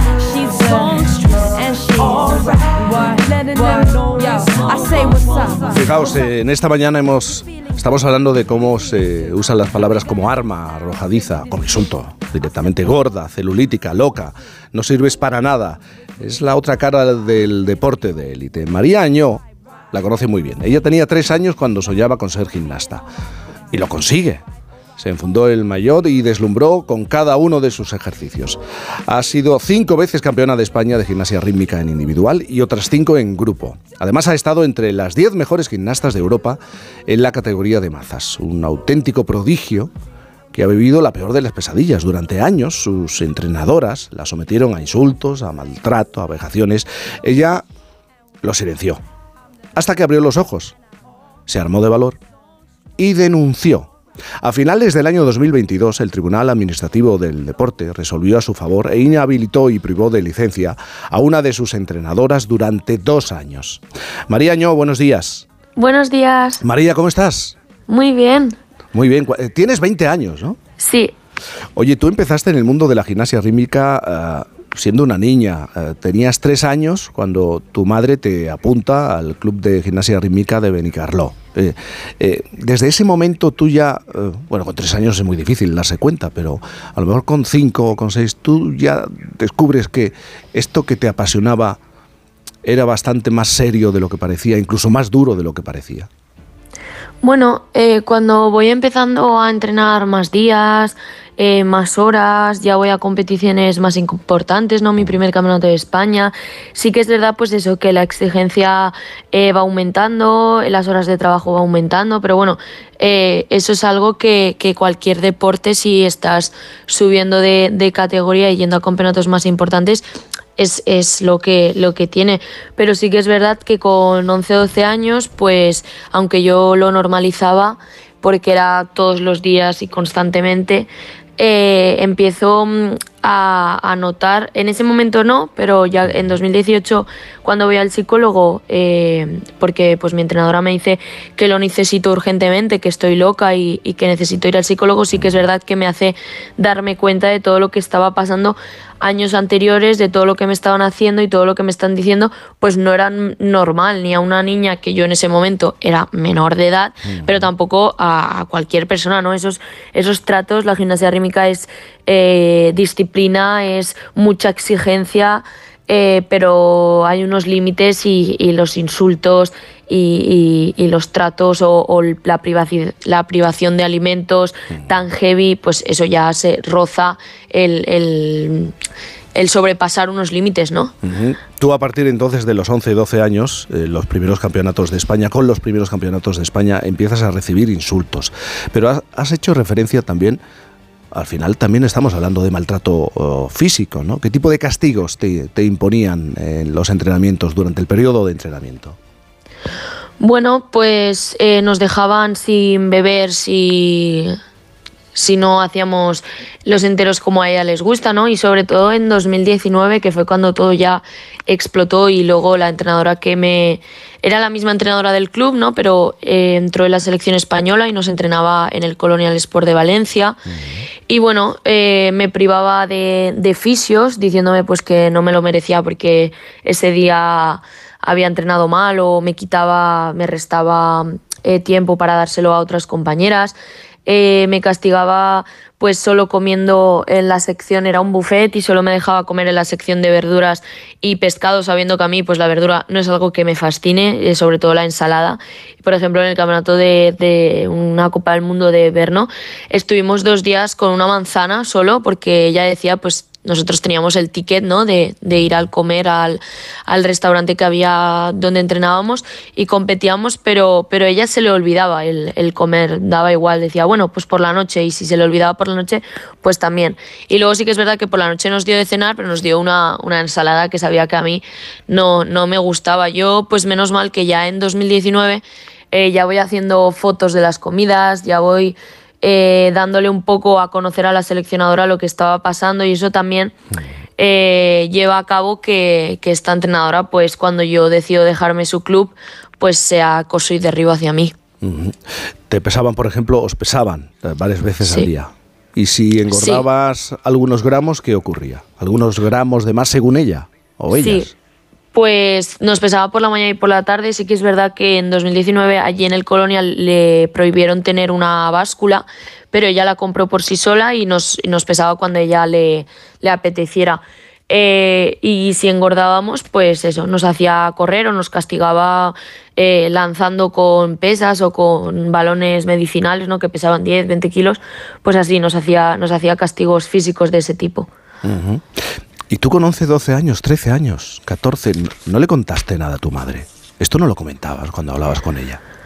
No, la verdad es que aparte del miedo de que ellas ya pues me tenían amenazadas de que si hablaba se me acababa la carrera deportiva o me pasaban cosas graves, ¿no? Eh, aparte, pues eh, yo vivo en un pueblo muy pequeño donde solo está este gimnasio y yo ya estaba despuntando, ¿no? Ya estaba yendo a competiciones más importantes, incluso ya en 2016 entre la selección española. Entonces tenía ese miedo a que si lo contara, obviamente mi madre me iba a sacar eh, de ese club y se me iba a acabar la carrera. Entonces yo acababa los días llorando, entraba también llorando. Yo en mi día a día no soy una persona que llore, entonces ahora eh, desde fuera veo que, que eh, cuando lloraba no era como ellas me decían que era porque era muy sufrida o solo lloraba, no sabía hacer nada más o me dejaba en ridículo delante de, de masterclass o, o con- o controles eh, o campus, no, Si- sino que pues tenía que salir de algún lado. Era una niña muy pequeña y todo lo que estaba aguantando ahí eh, diariamente cinco horas, ocho horas entrenando, pues tenía que salir de algún lado y salía llorando. Y entonces sí que es verdad que yo llegaba a casa, le decía a mi madre, mamá, no me apetece cenar. No es que no me apeteciera cenar, es que al día siguiente me iban a pesar y si engordaba, pues me iban a castigar. Entonces era un medio de no ceno para mañana no estar, no, no pesar más. Mi madre tampoco, pues bueno, si era un día, eh, eran días sueltos, luego pues me, me encerraba en mi habitación a llorar y tampoco quería que nadie me preguntara. Me pesaba, nos, nos decían que, le- que les trajésemos los pesos de la farmacia o nos pesáramos en casa, entonces yo me encerraba en el baño y me pesaba solas. O sea, yo no hacía participar a mi madre por miedo a lo que me pudiera pasar y por miedo a que se me acabara la carrera deportiva. ¿Y cuando te rompes? cuando dices hasta aquí llego? Esto lo tengo que contar, esto lo tengo que, explicar. O, por qué te rompes? ¿Qué, hace, ¿Qué ocurre para que te rompas? Pues bueno, eh, sí que es verdad que en el año 2019 nos dan uno- unas vacaciones en, verano y nos obligan a, entrenar aquí en el club, ¿no? Yo ya estaba en Valencia, yo no entrenaba con mi, entrenadora mayor, sino con la, con la hija. y, y bueno, eh, vinimos a entrenar y ellas me pues bueno, me acusaban ¿no? de que yo decía que mi entrenadora, la, la sancionada, me entrenaba aposta para lesionarme, cuando, cuando no era así. Lo que pasa es que esta entrenadora, con informes médicos en la mano, sabiendo que tenía lesiones, sabiendo que me daban tirones por la noche de, de pues eso, de por, en los gemelos, de los cuádriceps, porque no comía, porque no tenía el suficientemente alimento para entrenar nueve horas diarias pues ella lo sabía y yo le decía, por favor, para. Y hasta que no lloraba, no paraba. Me decía, no tienes nada, déjate de tonterías, eres una débil, eh, mira a tus compañeras como con lesiones, pues entrenan. Entonces me seguía, me seguía forzando y es verdad que luego de esto sí que me dijo que, que yo era las que a ella les maltrataba.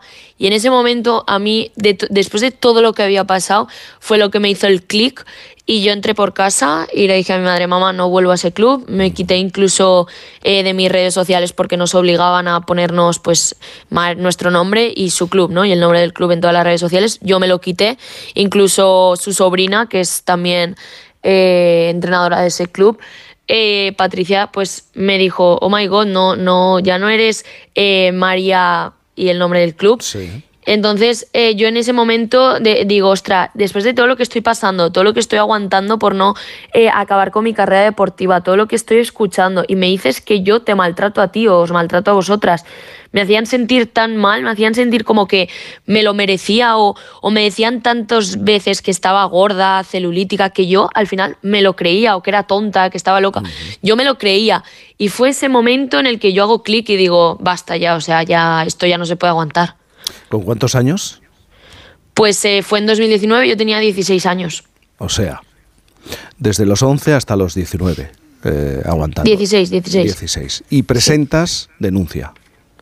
Sí, en, en diciembre de 2019 yo ya pues he hablado y con algunos informes psicológicos, el de 2018, eh, algunas conversaciones pues que yo le decía a mi madre en 2019 también en competiciones como en la Copa del Mundo eh, de Kazán, pues que me dejaba sola para desayunar, no me entrenaba, eh, pasaba de mí. Mi compañera solo me hablaba cuando estábamos solas, cuando venía eh, la entrenadora sancionada, pues ya no me hablaba. Incluso siempre recordamos que, que yo le decía a mi madre que me pasé un, un juego eh, a nivel 200. O sea, imagínate el, el tiempo que yo estaba sola. Y yo le decía a mi madre palabras textuales como, por favor, sácame de aquí, no puedo más, eh, me quiero dejar eh, la, la gimnasia, me quiero dejar todo.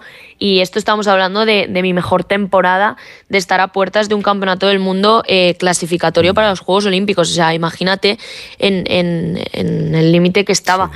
Y, y sí que es verdad, pues que eso, que, que cuando yo ya digo basta, en 2019 ya, ya doy conocimiento un poco más a la Real Federación.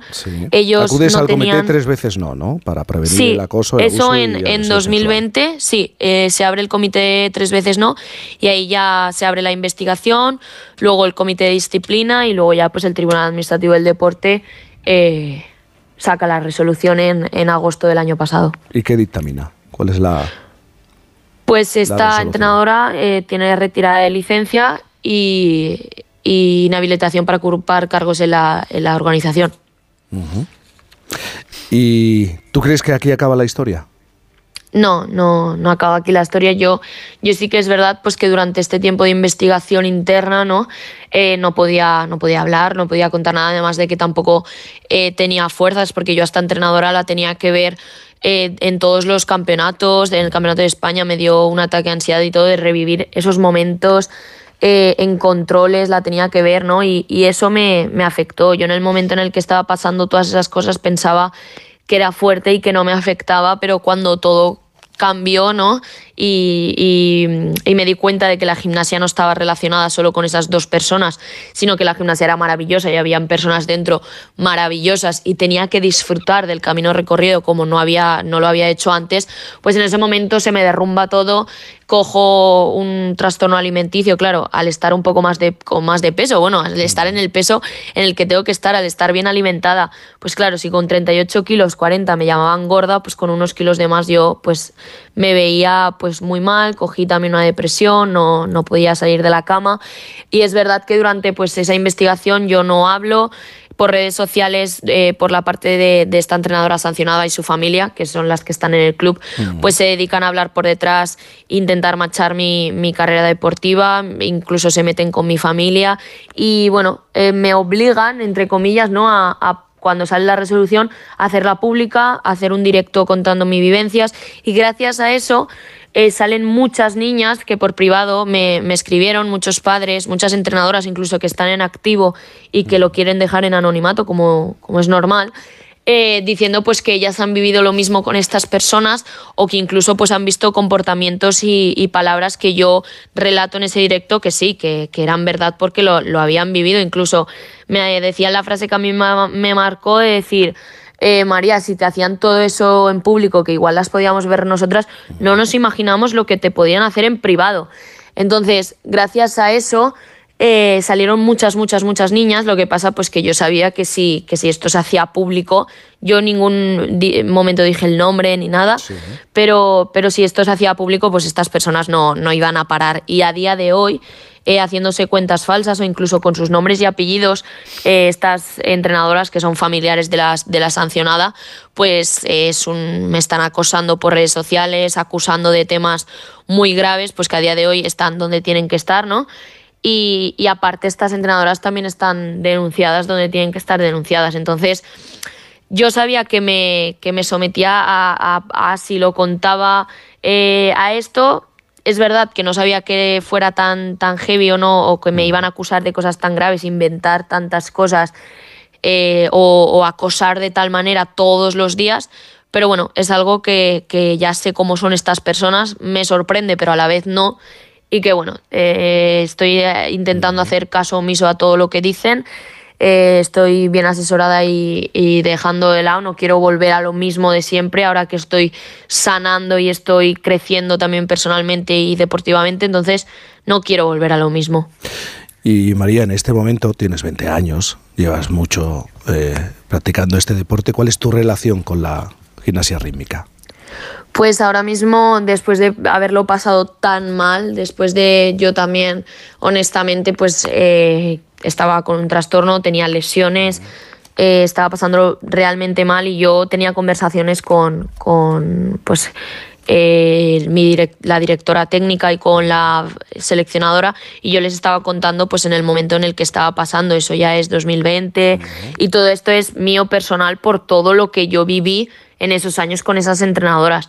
Entonces yo pues honestamente digo que no, que no puedo estar a la altura, ¿no? No, que ellas, que, que se merece una Real Española o a la altura en la que yo estaba, incluso pasando por todo lo que yo estaba pasando y, y que mis compañeras, entonces pues ellas eh, sí lo ven bien, yo sí que es verdad que pues eh, el psicólogo y los médicos pues me, me recomiendan una serie de, de entrenamientos un poco eh, de menos horas, yendo un poco, ¿sabes?, diferente a, a mis compañeras para pues yo también mm, curarme un poco y a día de hoy pues eh, tengo el curso de entrenadora hago masterclass, hago exhibiciones y, y también entreno lo que puedo, porque estoy, como, como bien digo, es- esto es un proceso, ojalá eh, de un día para otro esto se acabara y, y volviera a lo de siempre, ¿no? Pero esto es un proceso que tiene sus tiempos.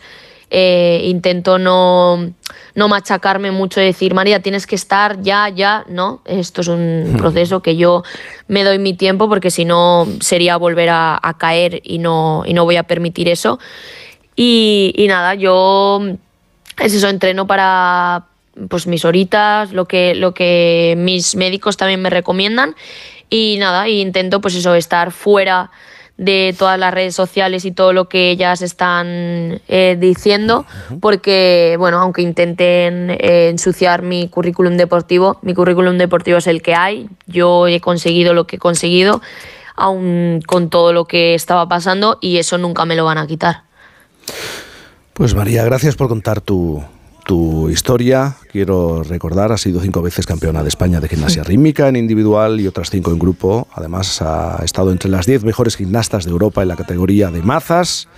La verdad que eh, una carrera brillante y al final, a finales del año 2022, eh, el Tribunal Administrativo del Deporte resolvió a su favor e inhabilitó y privó de licencia a una de sus entrenadoras durante dos años.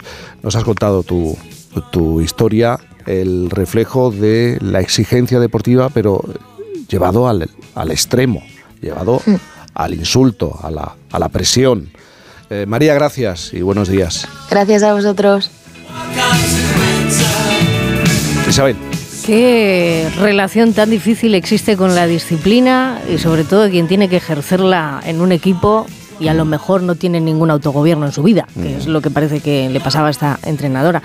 A mí me, me- me resulta familiar todo este tipo de, de anécdotas porque en, en el mundo del, del ballet, ¿no? O todas las carreras que tienen una exigencia de conservatorio o nivel de élite, como, como hacían ellas. Cinco veces campeona de España y mira todo lo que tenía en la cabeza, todo lo que tenía que aguantar.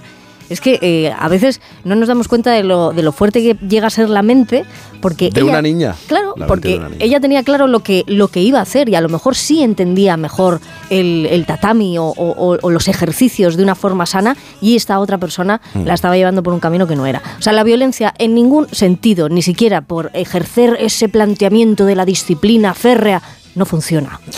9.33, las 8.33 en, en Canarias. Nosotros vamos a continuar en Por fin no es lunes, pero un amigo de, eh, de Twitter nos dice, Jaime está nevando en la bañeza, ¡Anda! pero el próximo sábado cuando venga seguro que lucirá el sol.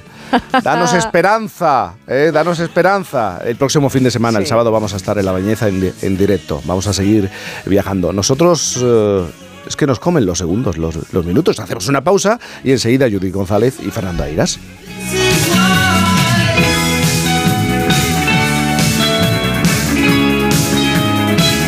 Por fin no es lunes.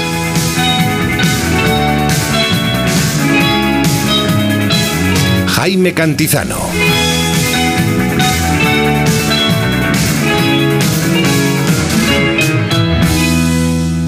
Onda Cero. Los mejores True Crime ahora se escuchan. Denise hacía el camino en solitario. La Peregrina. Nada se sabe de ella desde el momento de su desaparición. Nunca antes habíamos visto ningún caso en que una persona te viola y te deja en el sitio donde te cogió.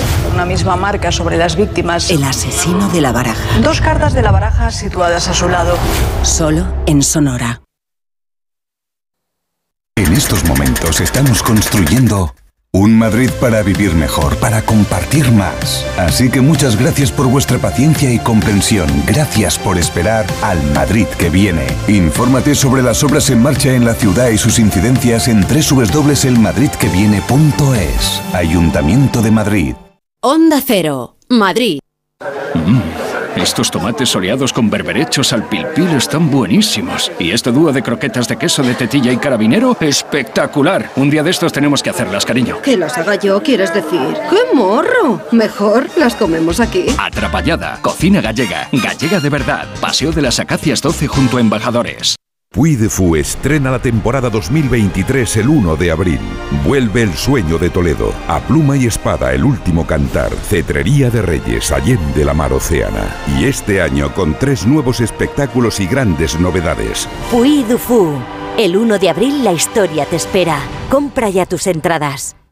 En Ibismed tratamos las hemorroides desde la causa. Por eso te garantizamos que no volverán a reproducirse nunca más. Ibismed cuenta con la única técnica pionera en el mundo para la solución definitiva a las hemorroides. Sin dolor, sin postoperatorio y sin complicaciones. Ya que no es necesario ni tocar ni tratar la zona anal. Ibismed, el único tratamiento indoloro y definitivo para las hemorroides. Más información en ibismed.es y en el 91 431 5411. ¿Quieres ventajas exclusivas en Brico de Po? Únete a nuestro club y disfrútalas. Y además, si eres profesional, tenemos un club exclusivo para ti. Brico de Po.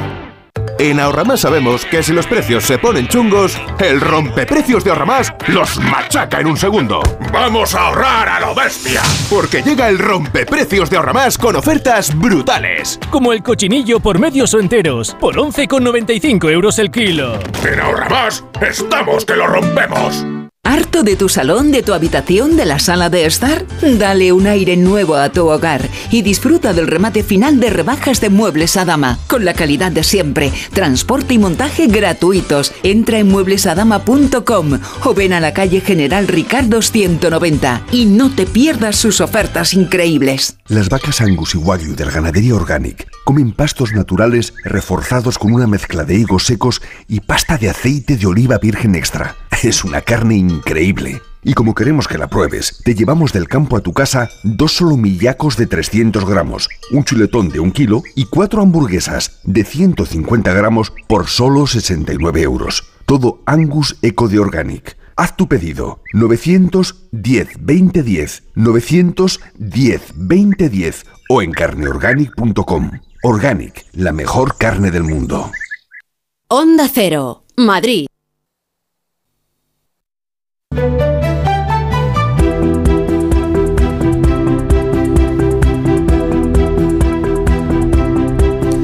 está Judy con sus, con sus cosas. ¿eh? Está, pues eh, nada, que quiere hablarnos de ortografía, en concreto, de, de ese viejo caballo de batalla que trae de cabeza a muchos, década tras década, de una pareja clásica de nuestra lengua, de la B y la V, y hace así con la cara como, pues sí, pues quiero. La y- y la V.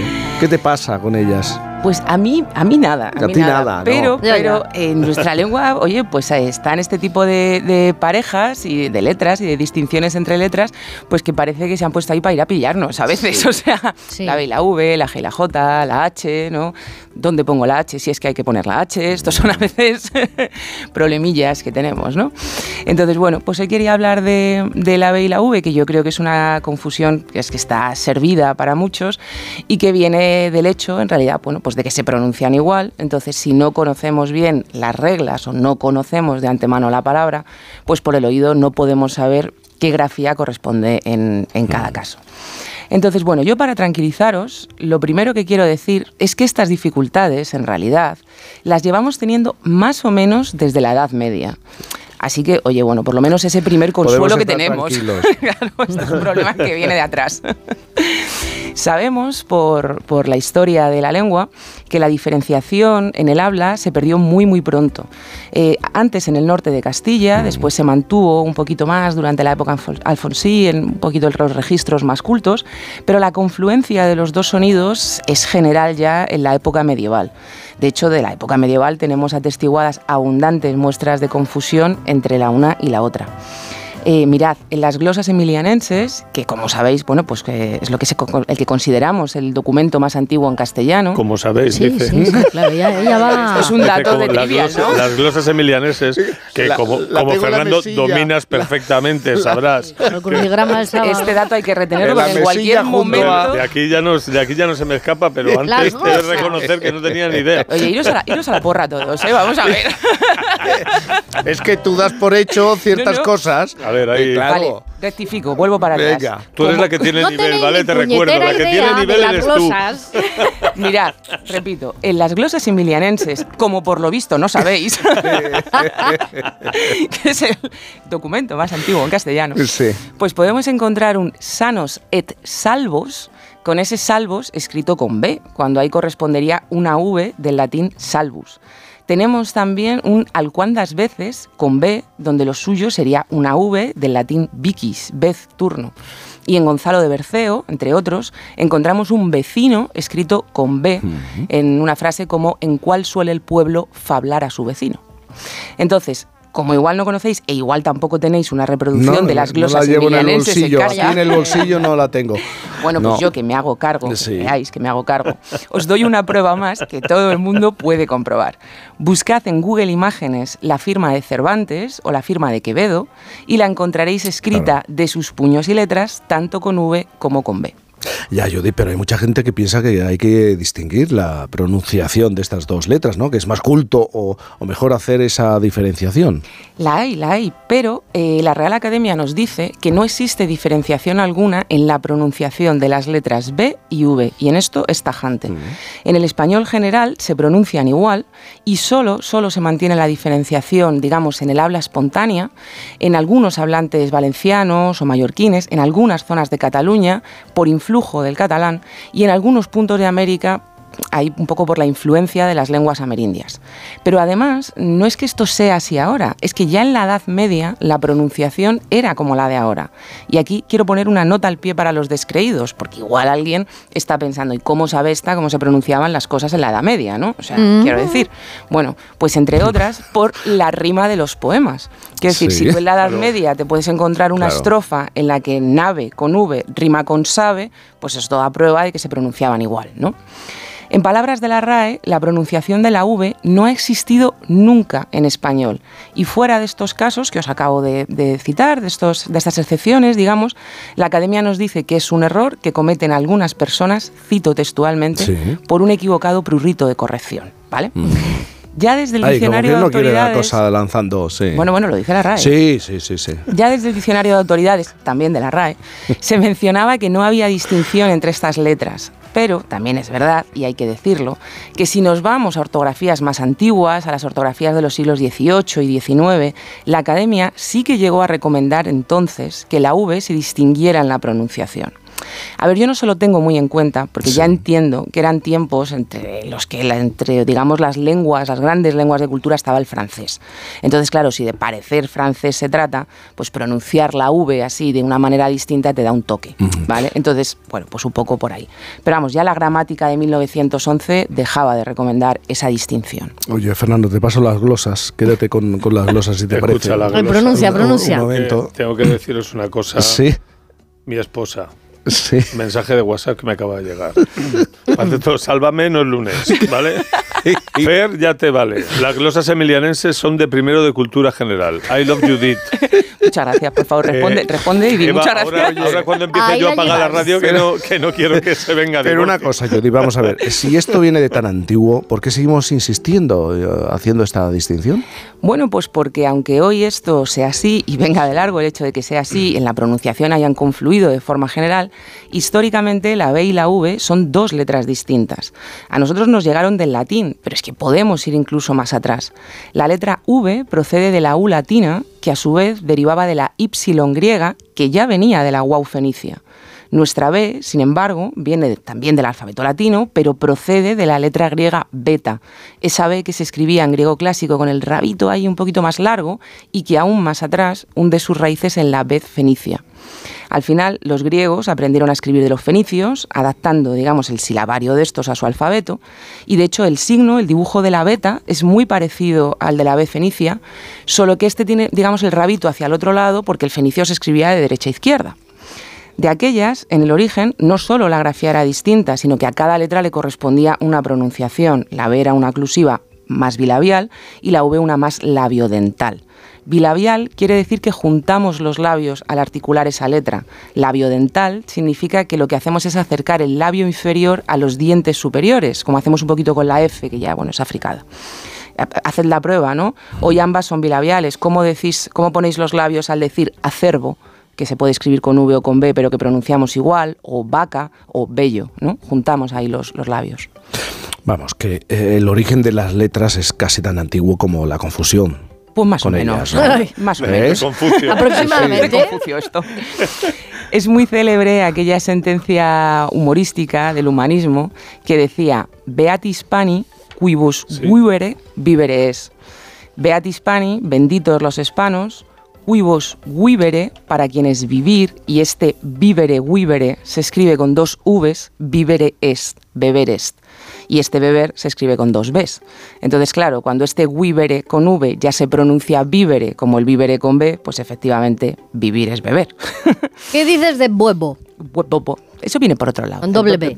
Huevo, de toda la vida. Entonces, yo creo que lo que pasa es que todos tenemos en la cabeza, Jaime, esta idea de que el español, pues a diferencia de otras lenguas como el francés o el inglés, al menos tiene la bondad de que se habla como se escribe, ¿no?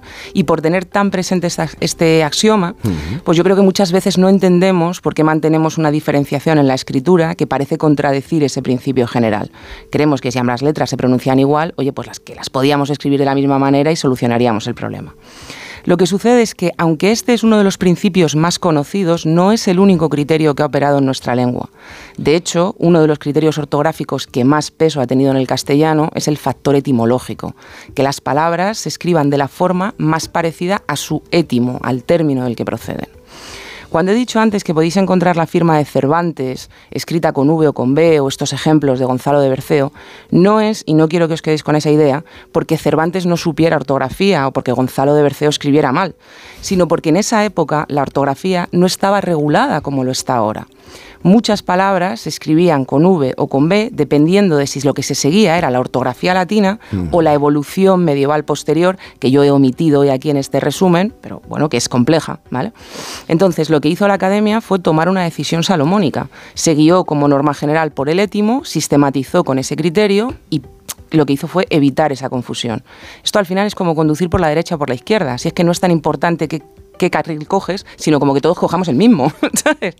Entonces, en fin, bueno, esto puede gustarnos más o menos, nos puede parecer mejor o peor, pero esta es la historia de este sábado, que oye, no deja de ser un tiempo, pues yo creo un poquito de relax, por fin no el lunes, de claras, de vinos. Entonces, como también decían nuestros mayores, in vino veritas, pero que si no os convence, pues tiene una segunda parte, in vino veritas y en aqua sanitas, y ya cada uno que elija. Sábado. Ay, sábado. Ba, ba, ba, ba. Sí. Con V. Sí. Oye, no, pero eso que te, que te he dicho es Pero es interesante. que me ¿eh? estoy las acordando- H's y las B's, los huevos. Y la V y la B. Me estoy acordando en el cole cómo, claro, para nosotros los andaluces es más difícil. del Es más- coche. en clase, claro, y la profesora nos intentaba marcar. Es muy complicado todo, Fernando Eiras. Es, muy Es, la, infancia es muy todo, es difícil. todo un follón. Es todo un follón. Oye, pero ha sido buena, ha dicho, como era complicado lo he omitido. Dice, para otro día. Bueno, Ya nos- si me pongo dar sola beber vino. Otro día que no sea sábado con V. Sí, bueno, Fernando Eiras, eh, pon un poco de luz eh, en esta hora, Yo si te, parece. que luego cuando me, cuando me repaso el guion los sábados por la mañana en mi casa con el desayuno y tal, empiezo a quitar pues, aunque es, ¿sabes? Voy digo, Bueno, porque por si voy acaso. detrás de Judith, tío, tengo una tensión. O sea, ¿sabes? Yo no hago bien de vientre hasta el miércoles, se me encoge todo eso. ¿Qué te pasa? Todos los esfínteres posibles. que voy, que voy detrás de Judith, qué miedo, me cago en la mar. Bueno, el aperitivo de hoy es Venga, guionista y director de reconocido prestigio. Ahí vamos. Venga. El, el aperitivo de hoy decía que es un aniversario, pero como los medios llevan recordándonos toda la semana que ha pasado un año de la invasión de Ucrania y 40 de la expropiación de Rumasa, pues también he echado la vista atrás y recuperado un anuncio que se hizo viral hace justo un año. Me ha hecho mucha gracia. Nostalgia viral, podríamos llamarlo. Nostal-. Nostalgia viral. Me parece un departamento de un hospital. Nostalgia, aquel coronavirus. bueno, y el anuncio era este. Doctor Alberto Criado, psiquiatra, especialidad en ciencias ocultas. Se arreglan motosierras. Si no te arregla la cabeza, siempre te la puedes cortar. y se acabó el problema. Bueno, y abrimos la actualidad con las novedades del escándalo arbitral. ¿Qué me dices? Sí, tío. El confidencial. El Sevilla y Español reaccionan al escándalo Negreira. Hay que llegar al fondo del asunto. Sabía que lo traía Ignacio Varela. Y tú querías entrar de en lleno el ahí. debe y yo lo tenía en el haber. ¿sabes? Bueno, pues no tiene que estar profundo el fondo del asunto ni nada en este tema. En fin, que estos clubes piden respeto y que no se dude de la honestidad de las competiciones, pero bueno, ya se sabe que a los árbitros, por muy buenos que sean, siempre acaba odiándoles la mitad del público como mínimo, depende si juega el equipo casa o no. Y a los que son malos les ocurre lo que al protagonista de esta crónica que hizo en su día el periodista deportivo madrileño José María García. Y sobre el árbitro, división de opiniones. Unos se acordaron de su madre y otros de su padre. Incluso hubo quien se acordó de sus muertos. Aunque no todo el mundo odia a los árbitros, o dicho de otro modo, así lo expresó en un reportaje escrito un redactor del semanario inglés The Observer, que escribió Nadie ama a los árbitros salvo las mujeres de los árbitros. y eso es porque se casaron cuando aún no ejercían. Cambiamos de tema, relaciones amorosas. Venga, doctor Amor. CNN. ¿Puede una pareja monógama convertirse felizmente en no monógama? Es posible, pero no fácil, dicen los expertos. ¿Cómo tenían que estar en la redacción ese día para convertir este tema en noticia contra? Un día de Yo- esos. Yo creo que lo traigo porque me he quedado muerto. CNN, ¿qué os pasa? Sería sábado por no- la tarde. No, no pagáis O- Reuters o, algo. Hombre, pero cualquier noticia es mejor que esto. ¿sabes? ¿Esto qué es? Clickbait. Esto, estos son estilos de vida. Entra en, al final del dominical y sois la CNN, tío, por favor. Bueno, en fin. Esta nueva tendencia de nuevas maneras de relacionarse amorosamente, ahora hay quien se plantea este tipo de mutuación de la relación monógama a una más abierta, ¿no? Tiene que estar complicado. Que sería algo así como las órdenes que le daba a su equipo el jugador de béisbol Yogi Berra. que ahora entendéis por qué lo saco relucir. ¿Cómo se llama? Yogi Berra, maravilloso. Pues estas nuevas relaciones amorosas pueden ser esto que decía. Júntense de a dos, en tríos. Ahí va. La cuadratura del trío. Eh, que es verdad que la pareja tradicional igual yo no es funcional para la vida moderna, pero yo es que ya estoy hecho un lío con tantas posibilidades. El otro día solo, o sea, hay que decir, pero reconozco mi, mi, mi, mi, mi cerrilidad. Sí. El otro día vi una colección de banderas del Plus del LGTBI Plus y decía, coño, es- o sea, madre mía, ¿sabes? Que, que no Tengo estoy, que volver a no, cuidado, estudiar. me voy, me voy a explicar, que no estoy Sí. negando las variantes, que me parece bien, pero, Pero que te dije, pierdes ¿dónde, un poco ya. que ¿dónde estoy yo? Claro, yo estoy Claro. perdidísimo, estoy ya... Ya no sabes dónde estás. Eh, de hecho, yo es que creo que la me gente... da que sí sabes muy bien dónde estás ¿Eh? tú. Que me da que tú sí sabes muy bien dónde No, ¿dónde estás. estoy? ¿Dónde- pero dónde estoy yo? sigue, Sí. sigue. Pero vamos, sigue. bueno, pero es que yo creo que la gente ya no sabe cómo manejarse en las relaciones. O sea, es muy complicado, ni cómo dar el primer paso para tener pareja, ni cómo decir que no quieres estar con alguien. Por ejemplo, traigo una cosa que ocurrió el otro día en First Dates. A ver si vosotros, ¿qué pensáis de esta forma de rechazar a un pretendiente? Atentos. Yo no quedaría contigo, prefiero estar muerta antes que quedar contigo, ¿eh? Pero que te lo digo con cariño. Prefiero estar muerta antes que quedar contigo, te lo digo con cariño. Podía ser lo próximo de Shakira. ¿Ya? No más, por favor. no Joder, más, tío, no que- más. que que la ve- ¿hasta cuándo la venganza? Sí. Sería el tema que hay que hablar. ¿Hasta cuándo la venganza? Ya una vez que ya tienes triturado el cráneo del enemigo Por- hecho polvo, por favor, todavía. más canciones, ¿sabes? no. En fin, cambiamos de tema. Comercio y redes sociales.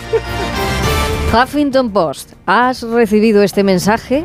Amazon investiga el fraude de las reseñas negativas. Pues cuidado porque una investigación realizada por el periódico de España ha destapado un fraude que consiste básicamente, es muy complejo, pero básicamente consiste en ofrecer pagos a cambio de borrar reseñas eh, negativas. Y precisamente traigo una reseña que se ha hecho pública en redes esta semana. Es negativa, pero también es un episodio de un culebrón turco. Te encanta. es ambas cosas a la vez. Ahí va. 21 de febrero. Nos hemos sentado a la mesa a las 14 horas para tomarnos un menú del día mientras visitamos el Museo de la Ciencia. Son las 15.45 y todavía estamos en la mesa con los segundos platos sin retirar y esperando los postres. Nuestro camarero, su novia Vanessa se la ha pegado con otro, con lo cual lleva tres llamadas discutiendo con ella y cinco o seis paradas para enviar mensajes. Se ha liado con otro porque él no quiso salir de fiesta. A todo esto, aquí seguimos esperando. Esto es una crónica en tiempo real. Ay, ¿eh? ay, ay. Es maravilloso. Os rogamos que volváis a ese restaurante y nos contéis el Sigáis segundo episodio a ver qué ha pasado con Vanessa. Y otra cosa, aquí debería entrar protección de datos. Sí. Museo de la Ciencia, ¿dónde está el Museo de la Ciencia? Claro. ¿En qué ciudad está el Museo de la Ciencia? En Valencia. Nos vamos acercando, sí. ¿Vale? Así que eh, un camarero del Museo de la Ciencia de Valencia, ¿vale? Pues se refiere al que tiene una novia que se llama Vanessa. Bueno, tenía. Porque ya hemos lo visto. O, o a lo mejor sigue. O a lo mejor sigue. Claro, Por hombre. eso, contádnoslo. y pasamos a hablar de ecología. La voz de Galicia, la verdadera importancia de los alimentos kilómetro cero. La huella de carbono, porque consumir este tipo de productos ayuda a reducir esta huella y también implica beneficios como el fomento de la agricultura y la ganadería local. Y hablando de esto, se ha hecho viral el etiquetado de un paquete de peras en almíbar. yo, yo es fascinante el mundo. se ha hecho viral el etiquetado de un paquete de peras en almíbar, donde puede leerse lo siguiente. Peras cultivadas en Argentina, empaquetadas en Tailandia. Han viajado más que yo. Eh, Vamos, perdona, Jesús Calleja es un niñato. ¡Qué recorrido! Tiene, más kilómetros que el coronavirus, ¿sabes? Y el etiquetado está en inglés, así que como que esto puede ser en Canadá, en- ¿vale? Pasamos a hablar del mundo empresarial. Diario de avisos. ¿Cómo generar un nombre de empresa a la medida de tu negocio? Esto, Bueno, esto bueno, me gusta. bueno. Se trata de un artículo donde se recomiendan algunos generadores de nombres, un poco de inteligencia artificial, hay un, algoritmos y cosas para las empresas a medida de sus necesidades. Tú le metes tus parámetros y las empresas te dan, ¿vale? Algo, algo que a lo mejor tenía que haber hecho esta empresa suiza, de la que voy a hablar. Es una consultoría económica, un holding bastante potente con sede en Zurich, pero cuando leemos su nombre, no sé yo, como que parece otra cosa. Porque este holding empresarial se llama Sobaco No. Holding. No. Eh, No. Sí, se llama sobaco. Es la palabra favorita. Si hubieran usado un generador de sí, Sí. si hubieran usado un generador de textos, les habría recomendado algo más bonito como axila. Axila holding. que es una palabra axila holding. Sí, la holding. Suena mejor, ¿eh? Qué precioso. O alerón, de te canta el alerón, alerón holding. En este plan de te canta el alerón me gusta mucho una expresión que he descubierto hace poco que es te, te chilla la ardilla. Porque, no había porque escuchado yo. tampoco, porque hay gente que tiene un gato muerto en la cabeza y otros una ardilla en el sobaco. Menudo zoo. Os dejo la imagen y, y vosotros sabéis Te lo que hacéis con ella. la ardilla. Te chilla la ardilla. Te chilla la ardilla, ¿no? Un poquito. Bueno, y vamos ya con el repaso a los artículos de segunda mano de la red, empezando por un electrodoméstico, un robot muy útil para quien tenga un bebé. Ahí va. 20 euros. Robot cocaína para bebés. Es como si le dieras 30 colacaos. No la cuesta, no se duerme en tres días. 78 horas agitando el sonajero sin parar. Ríete tú de una rave en Tarragona. O sea, eres el bebé en la habitación armando una que flipas. Y un último objeto, un ordenador dentro de una carcasa transparente que permite ver todos sus componentes. Una ganga. Seguro. Ahí va. 75 euros. Ordenador PC Windows 7 con dos migas de memoria, caja de metacrilator hecha a mano nuevo. Migas, metacrilator hecha sin H, nueva con B. Debe vender el ordenador porque ni lo ha encendido. El procesador de textos no lo ha abierto, eso es seguro. A Gonzalo Ahí de también le hubiera pasado. También le hubiera. Unas glosas, Emilio. hombre, unas glosas. Emilio, a Emilio, Emilio. Emilio el de las glosas. Joaquín el del tercero y Emilio el de las Bueno, oye, yo creo que todo lo res- se puede resumir en te chilla la ardilla, Te chilla la Fernando. Eira. Sí, sí, sí. Esta- Chilla la ardilla, me parece maravilloso. a Judith le parece interesante la. La Vamos, tiene que estar ya en los corpus académicos. Humo. Bueno, Judith González, eh, hoy tienes una mañana tranquila. Hoy tengo una mañana tranquila, sí. Sí, sí, sí. Pero vas a leer algo en particular, vas quieres eh, Tengo ahí acercarte a algún algún libro. texto. No, tengo ahí algún libro a medias que estoy leyendo alguno chulo, uno que de, Sí. de puentes curiosos y datos de puentes, que esta Sí. verdad me está gustando mucho. se lleva mucho Sí, los así- puentes y los túneles. No, pero es de estos libros ilustrados y tal, como Eh, muy bonito también para ver tranquilo. Muy bien. Y Teo, por la Teo- tarde me voy a Teo y los un- puentes. No es esa Me edición. encantaría, ¿no? Judith, filóloga, ¿qué vas a leer? Pues tengo un autodefinido. Además, seguro que te. Seguro que te doy los puentes, lo están revisando ahora, o sea que cuidado, cuidado. Sobre todo los de Calatrava. Y tú, Fernando Eira, no vas a seguir celebrando, entiendo yo. No, yo, bueno, hoy tengo boda. Pero no es tu boda. celebración, sino es No, no, otra celebración. Es otra celebración. De hecho, no puedo estar en mucha boda. Pasar esta Cualquier noche, excusa es buena. Y depende de cómo se me dé la Para celebrar. laboral. Pues un abrazo muy grande a los dos. Igual para vosotros. Llegan las noticias a Onda. Cero. Por fin, no es lunes. Con Cantizano.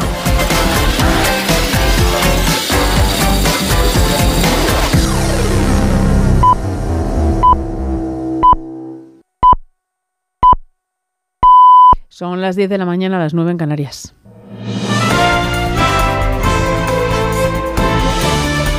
Noticias en Onda Cero.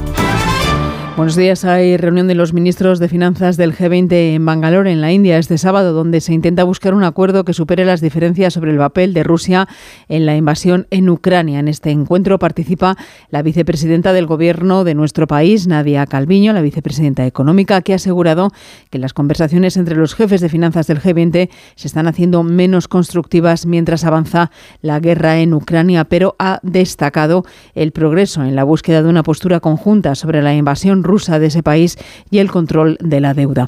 En Ucrania, la invasión rusa inicia el segundo año de combate sin que se vislumbre su final, sino todo lo contrario. Se espera una ofensiva rusa y una contraofensiva ucraniana, mientras la Unión Europea ha acordado las décimas sanciones a Rusia, incluyendo un veto a la exportación de tecnología de uso militar y medidas contra empresas iraníes que suministran drones a Moscú. Coincidiendo con el aniversario de esta guerra, China ha pedido el alto el fuego, ha instado a iniciar las negociaciones de paz coincidiendo con ese primer aniversario del inicio de la invasión de la antigua República Soviética. El jefe de la diplomacia europea, Josep Borrell, considera que esta propuesta debe mejorarse para ser creíble y para que China no sea vista como parcial en este conflicto. Lo decía en declaraciones en Antena 3 Noticias. No puede decir hay que parar los bombardeos a los civiles. Oiga, sí, pero ¿quién está bombardeando a los civiles? No lo están haciendo los dos. Hay que retirar las, las fuerzas, sí, pero las fuerzas serán las fuerzas del agresor, ¿no? La, confusión o la no diferencia entre un país que ha sido agredido por otro es lo que hace que esta clase de consideraciones, bien, todas son bienvenidas, pero no se puede considerar un plan de paz. Desde Estados Unidos no se enviará a Ucrania aviones de combate F-16 y un nuevo paquete de ayuda militar a Kiev por valor de 2.000 millones de dólares. El presidente de Estados Unidos, Joe Biden, cree que contribuir a la permanencia de la guerra perjudica la democracia y el sistema internacional de naciones. Corresponsal en Nueva York, Agustín Alcalá.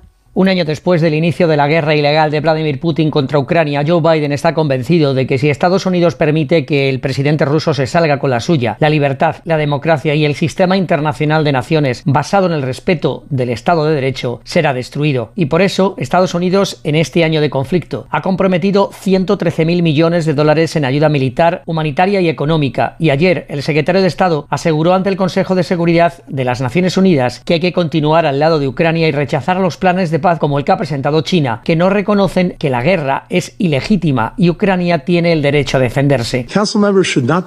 Los miembros del Consejo no deben caer en la trampa por los llamamientos a un alto el fuego temporal e incondicional, ni tampoco por las peticiones de que ambas partes deben dejar de pelear o de dejar de apoyar a Ucrania en nombre de la paz. Ningún miembro del Consejo debería hablar de paz y apoyar a la vez a Rusia y a los valores de la Carta de las Naciones Unidas. Biden cree que enfrentarse al agresor, a Rusia, y defender a la víctima, a Ucrania, es la misión de su presidencia. Recordamos además en el exterior que en Nigeria, el país más poblado de África, elige hoy al sucesor de su presidente, quien gobierna desde 2015 en unas competidas elecciones marcadas por la inseguridad en parte del territorio. De vuelta a nuestro país en crónica de sucesos, la Guardia Civil ha detenido a dos hombres por robar a punta de pistola a una mujer a plena luz del día en Valencia. Los dos detenidos abordaron a la víctima en el interior de su coche, donde tras un forcejeo huyeron en ciclomotor con su bolso. La autoridad judicial ha decretado el ingreso en prisión de ambos. Nos dan más detalles Camino Mejía, portavoz de la Guardia Civil. La víctima se encontraba en el interior de su coche cuando estos dos individuos se acercan a ella con un ciclomotor. Uno de ellos lleva incluso un arma de aire comprimido para intimidar a la víctima. Abren la puerta del coche, se produce un forcejeo con la víctima y consiguen robarle el bolso huyendo rápidamente del lugar. Los autores del robo habían comprado el ciclomotor con documentos falsos para así evitar ser identificados por la Guardia Civil. En los registros domiciliarios se intervinieron el ciclomotor y dos armas cortas de aire comprimido, una de las cuales fue la que se utilizó durante el robo. Y un apunte más, el precio de la luz baja hoy un 6% hasta los 139 euros el megavatio en una jornada en la que se volverá a aplicar el tope al gas. Deportes, David Camps. Polémica victoria del Betis 2-3 ante el colista el Elche, los tres goles béticos de penalti, tres expulsados en el conjunto ilicitano. El colegiado Iglesias Villanueva ha recogido en el acta arbitral amenazas al término del encuentro del presidente, del director deportivo y del manager del Elche. Según recoge el acta, gritaron no vais a salir de aquí, sois unos sinvergüenzas. El técnico del Elche, Machín, habla sobre lo sucedido. Estamos ahora en un fútbol distinto al que, al que conocíamos. Normalmente cuanta más gente interviene en cualquier situación en, en la vida es más difícil ponerse de acuerdo y se suelen cometer más errores. Salimos súper penalizados. Sinceramente no creo que nadie lo haga con mala fe. Nos estamos acercando a otro deporte. Bueno, muchas veces estamos con los dedos cruzados a llegar muchas veces al área a ver si pasan cosas raras y, y es frustrante, es jodido sufrir esto. El derby madrileño Real Madrid-Atlético de Madrid es el encuentro más destacado de la vigésimo tercera jornada de Liga en Primera División. A las dos, Español-Mallorca. Cádiz, Rayo Vallecano y Valencia Real Sociedad completan los partidos del sábado y en la Euroliga de baloncesto, vigésimo quinta jornada, el Barcelona gana al Mónaco, el Valencia pierde ante el líder, el Olympiacos, mientras el Vasconias también sale derrotado de su encuentro ante la Virtus de Bolonia. Más noticias a las 11, las 10 en Canarias y en nuestra página web ondacero.es. Continúan con Cantizano en Por fin no es lunes. Como el perro y el gato. ¿Necesitan las eh, mascotas, los perros, los gatos, higiene dental? ¿Creéis que es importante y que conviene hacerle una ecografía y descartar que sea cualquier otra patología? ¿Le puedo dar medicinas de persona a mi perra? Todas las respuestas los fines de semana con Carlos Rodríguez. Como el perro y el gato. Sábados a las 3, domingos a las 2 y media de la tarde y siempre que quieras en la app y en la web de Onda Cero. Patrocinado por Menforsan, los especialistas en cuidados, higiene y cosmética natural para las mascotas. Te mereces esta radio. Onda Cero, tu radio.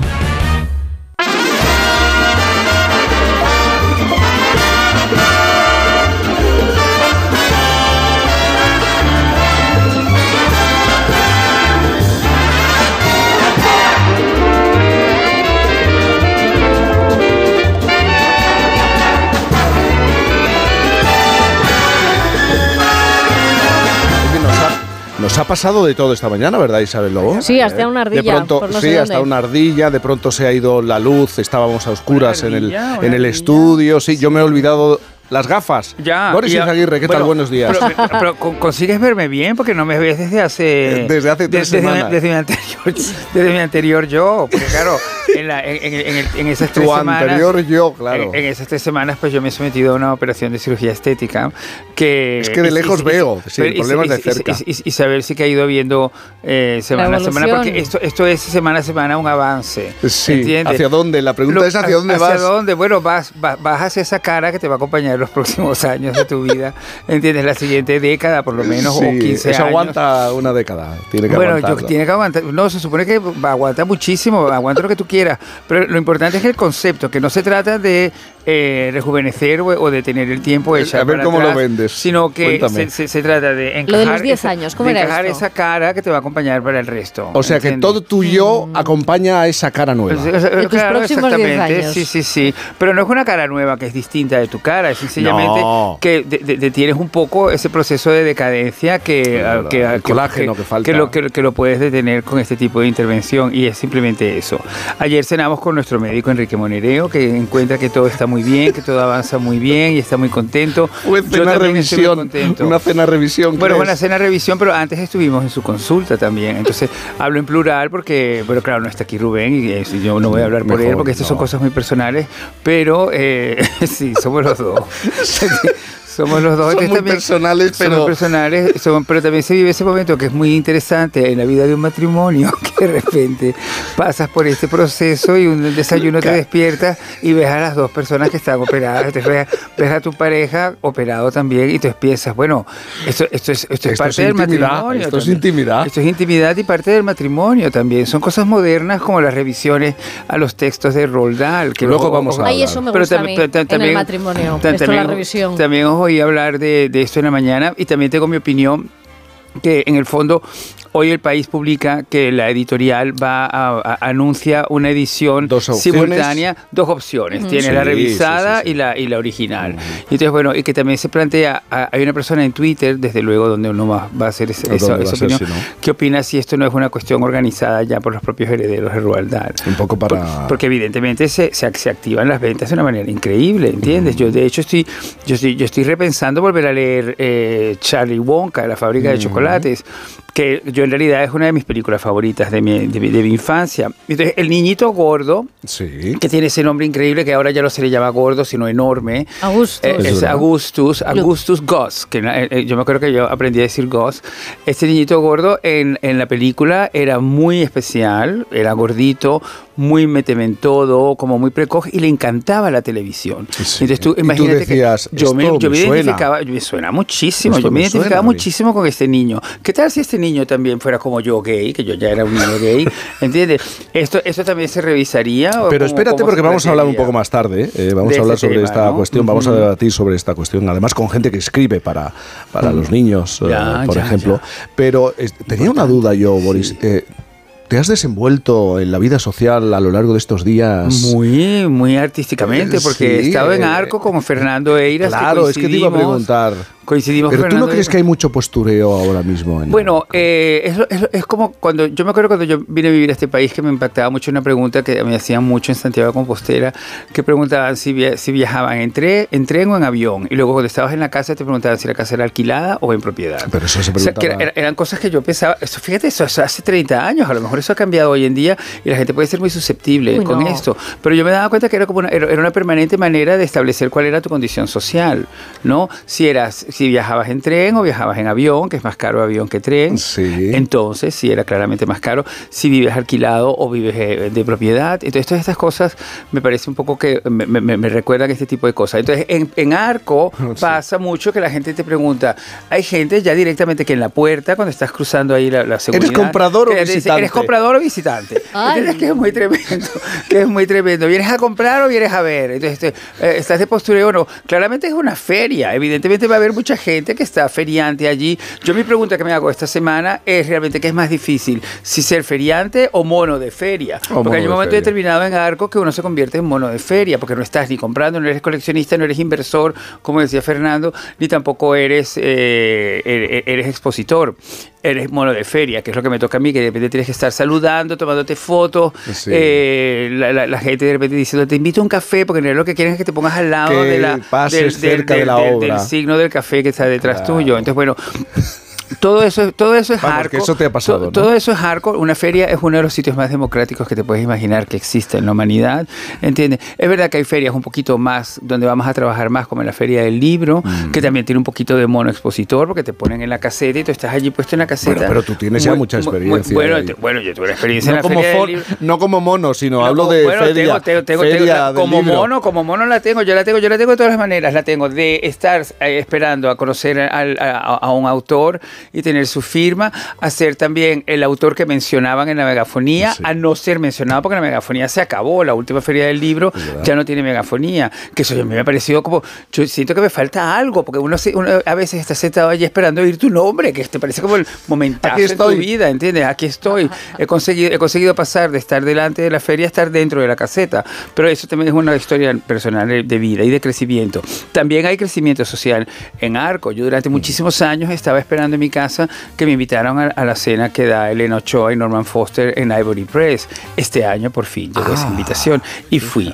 Y ha sido un momento maravilloso eh, porque es divino. Hicieron, lo han hecho en- en- junto con una mm, cadena hotelera muy importante canadiense que es Soho House, porque va a abrir aquí en Madrid y entonces de repente también se, se asoció a esa cena y entonces bueno está- están grandes galeristas como Tadeusz Ropak que por cierto es una de las personas que ha vendido por un millón 1,5 millones de euros un cuadro de Osterglitz, que es un pintor expresionista alemán de después de la Segunda Guerra Mundial importantísimo, a Elga de Alviar.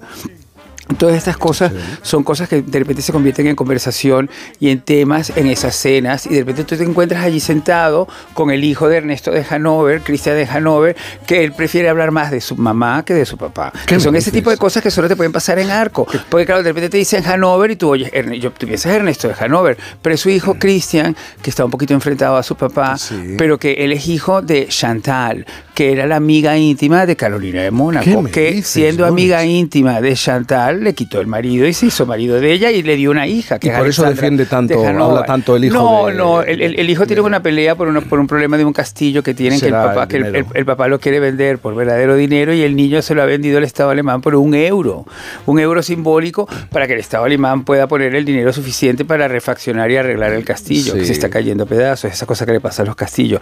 Pero esta parte, eh, la conversación no la podemos tener con Cristian allí. Cristian en un momento determinado se quedó un poco así como fascinado viendo porque mucha gente revoloteaba alrededor y todo. Yo estaba sentado al lado de Sibila, que ha sido un descubrimiento absoluto como persona, como creadora y como mujer y que es divi- y como belleza, porque realmente es una belleza extraordinaria. Y entonces esta, y Sibila y yo no paramos de hablar, hablamos hasta de Chávez. Te quiero contar, todo esto es arco, todo esto te quiero decir, todo esto es arco, todo esto puede pasar solamente en arco. Y entonces de repente estamos así, entonces de repente Cristian Hanover se interesó un poco por saber quién era yo, y entonces no sabía muy bien qué decirle, que eso me pasa a mí mucho en este tipo de fiestas, que la gente no sabe muy bien qué decir, pues yo creo que todo el mundo quiere decir, se desnudaba en televisión durante todas las noches, ¿entiendes? Entonces no sabe cómo decir eso, entonces yo, yo, yo lo suavizo todo Pero este mucho. chico no sabría. Yo, bueno, no, él no sabía, por eso preguntó, entonces, entonces no sabían qué decirle. Entonces la gente, la gente siempre dice, bueno, él es, él es, él es, él es muy querido. dice. Entonces, no, yo le dije, bueno, mira, yo hacía un programa No de mucho televisión. de rescatarle, yo le- ¿no? Hacía un programa de televisión donde hablábamos de muchas cosas. Pero hace 20 años. hablábamos de Claro. muchas cosas y, y hablábamos, por ejemplo, de Ernesto de Hanover, de tu mamá y de Carolina de Mónaco. Bueno, vamos y a me hacer- quedé tan tranquilo, ¿entiendes? Vamos a hacer una vamos a hacer una pausa, si te parece, y Y hablamos de literatura. De literatura y de, y de todo este problema con Roald Dahl. ¿no? Eh, Sí, y bueno. Que es un debate, no es un problema, es un debate es un y es un debate muy interesantísimo interesante. debate. Que se habla poco, ¿verdad? Hacemos, verdad. Hablar más, hacemos sí, una sí, pausa y continuamos en Por fin no es lunes. Por fin, no es lunes. Con Cantizano. Pecado original, líder en su franja de emisión. Khalid me ha echado de casa. Me ha tendido una trampa. De lunes a viernes a las cinco y media de la tarde. Espera que me recupere. Les daré una buena lección. Nuevos capítulos de Pecado original.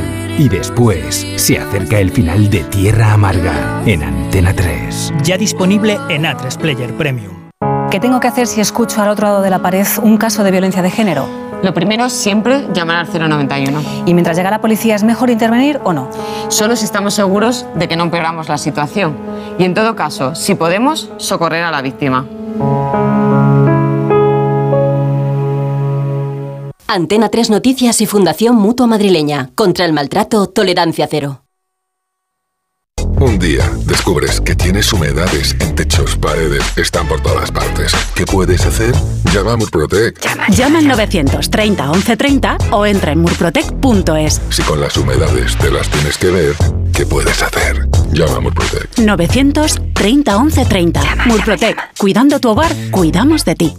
Onda Cero. Cada mañana viene la 27. Cuando llega yo me subo al autobús. Paso el abono y cuando se pone verde, el conductor dice: Hola majo, ¿qué tal tú? Yo soy de bus. yo Eres muy de bus cuando eres muy de moverte por Madrid en EMT. EMT, 75 años siendo muy de bus. Ayuntamiento de Madrid.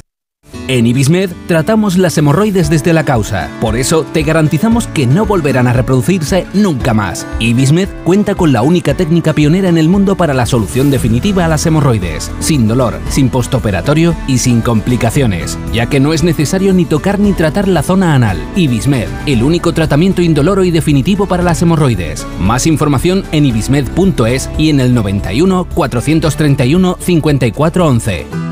Comienza la quinta temporada de El Sueño de Toledo, con nuevas emociones, premiado como mejor espectáculo del mundo. 1500 años de historia de nuestro país representada por 200 actores en un escenario grandioso. A partir del 1 de abril y a 50 minutos de Madrid. Compra tus entradas en puidufu.com.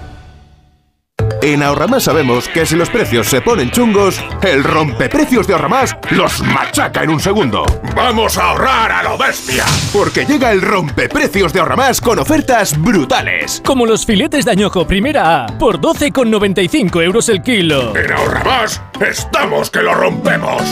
¿Harto de tu salón, de tu habitación, de la sala de estar? Dale un aire nuevo a tu hogar y disfruta del remate final de rebajas de muebles a dama, con la calidad de siempre, transporte y montaje gratuitos. Entra en mueblesadama.com o ven a la calle General Ricardo 190 y no te pierdas sus ofertas increíbles.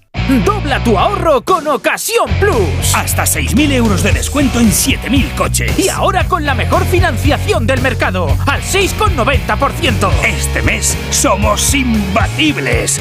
Ven a vernos. Ocasión Plus. 16 centros en Madrid. Nuevas tiendas en Fuenlabrada, Arganda y Torrejón. Localiza tu centro más cercano en ocasiónplus.com. Abierto sábados y domingos.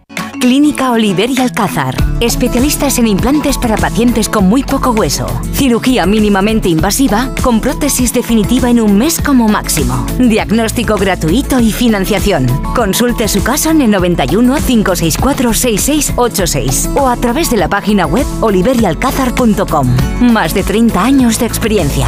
Onda Cero. Por fin, con Cantizano.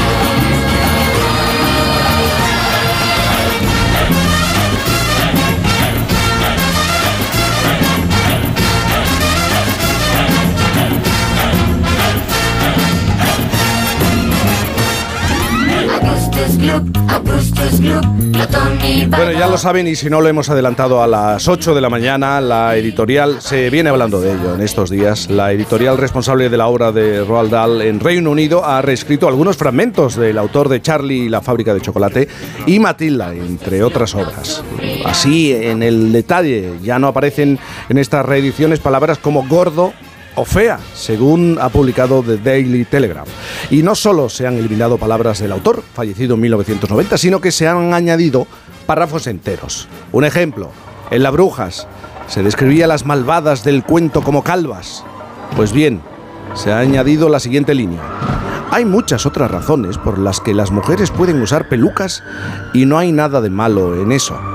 Otro, este de carácter ideológico. Matilda, ¿la recuerdan? Leía en el texto original a, Kipling, pero como la obra más conocida de este autor, el libro de la selva, está considerada como racista, ahora la niña, con poderes creados por Roald Dahl, lee a Jane Austen, la autora de Orgullo y Prejuicio.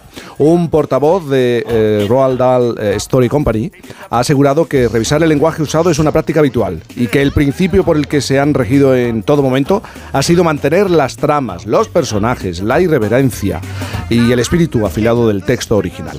La editorial, en Reino Unido, por su parte, ante el revuelo creado, ha anunciado hace tan solo unas horas que va a publicar ambas versiones. Desde que se supo la noticia es evidente, es lógico el debate, no solamente en Reino Unido, sino en, en nuestro país. Vamos a hablar con Boris Izaguirre y también con dos invitados que se dedican a escribir a la eh, literatura que, escriben para los niños. Pero antes vamos a, escuchar a Patricia Campana, directora editorial del área infantil y juvenil del grupo, del grupo 62, perteneciente al Grupo Planeta, y esto es lo que nos ha contado. Es una práctica que es una censura ideológica que instrumentaliza la literatura y creo que empobrece un poco el valor que tiene la literatura, especialmente la literatura, la literatura para niños si se tratase de una obra para adultos, a nadie nunca se le, ocurriría hacer esto. En cambio, como es una obra para niños, consideramos que a los, niños hay que protegerlos y, pensamos que no son lo suficientemente inteligentes como para entender el contexto en que la obra fue, fue escrita. Y la infancia hay que protegerla, pero una cosa es protegerla y otra es sobreprotegerla. Creo que incluso en algunas ocasiones puede tener el efecto contrario. ¿eh? No, no, no, desarrollar, por ejemplo, el espíritu crítico de los niños. Los contextos cambian, pero el hecho de que tú cambies una palabra no quiere decir que elimines el problema, sino simplemente lo escondes. Los niños son inteligentes, los niños entienden las cosas y los niños hay que eh, tratarlos como los buenos lectores que son. Claro, son muchas las preguntas. Eh, ¿Los niños entienden el contexto de, una obra o a lo mejor somos nosotros los que tenemos que explicarle cuál es la situación, el momento, qué es lo que estaba pasando? ¿Es censura ideológica lo que se ha hecho con Roald Dahl? Y hay una frase, cambiando una palabra no eliminas el problema, solo lo escondes. Rafael Salmerón es Premio Nacional de Literatura Infantil y Juvenil y autor de obras como La rama seca del cerezo y La cometa de Noah. Rafael, buenos días. Eh, buenos días. Buenos días. ¿Estás de acuerdo con esto? Cambiando una palabra no eliminas el problema, solo lo escondes. Sí, sí, sí, desde luego es... Eh, vamos a ver, yo creo que el problema de todo esto está detrás un poco cuál es la intención de todo este mm. cambio. Eh, la intención debería ser, supuestamente, si nos vamos a dejar aparte asuntos mercantilistas de si van a vender más o van a vender menos, es, se supone que el objetivo de estos cambios es crear una, o que los niños crezca en una sociedad más inclusiva, más tolerante, más empática. Pero para crear esa conciencia ética necesitas que los niños estén expuestos a esos problemas. Necesitas que el niño entienda que, que durante mucho tiempo, y se sigue haciendo ahora, pues a la gente se le ha discriminado, se le insulta, hay gordofobia, homofobia, transfobia. Pero para que el niño entienda que eso, para pueda llegar a la conclusión, a su conclusión ética de que ese, digamos, actuar así no está bien, necesitas exponerlo, exponerle a, ese sufrimiento para que pueda entender que cuando tú a alguien, a un niño, porque tiene sobrepeso, le llamas gordo, el niño sufre. Y está mal que sufra, tienes que ponerte en sus zapatos y entender que entre todos tenemos que crear una sociedad mejor. Eh, lo que no puedes hacer es hacer, no, hacemos que desaparezca esto, con lo cual, si no les ponemos al sufrimiento, al dolor, ni a la diversidad, está todo bien.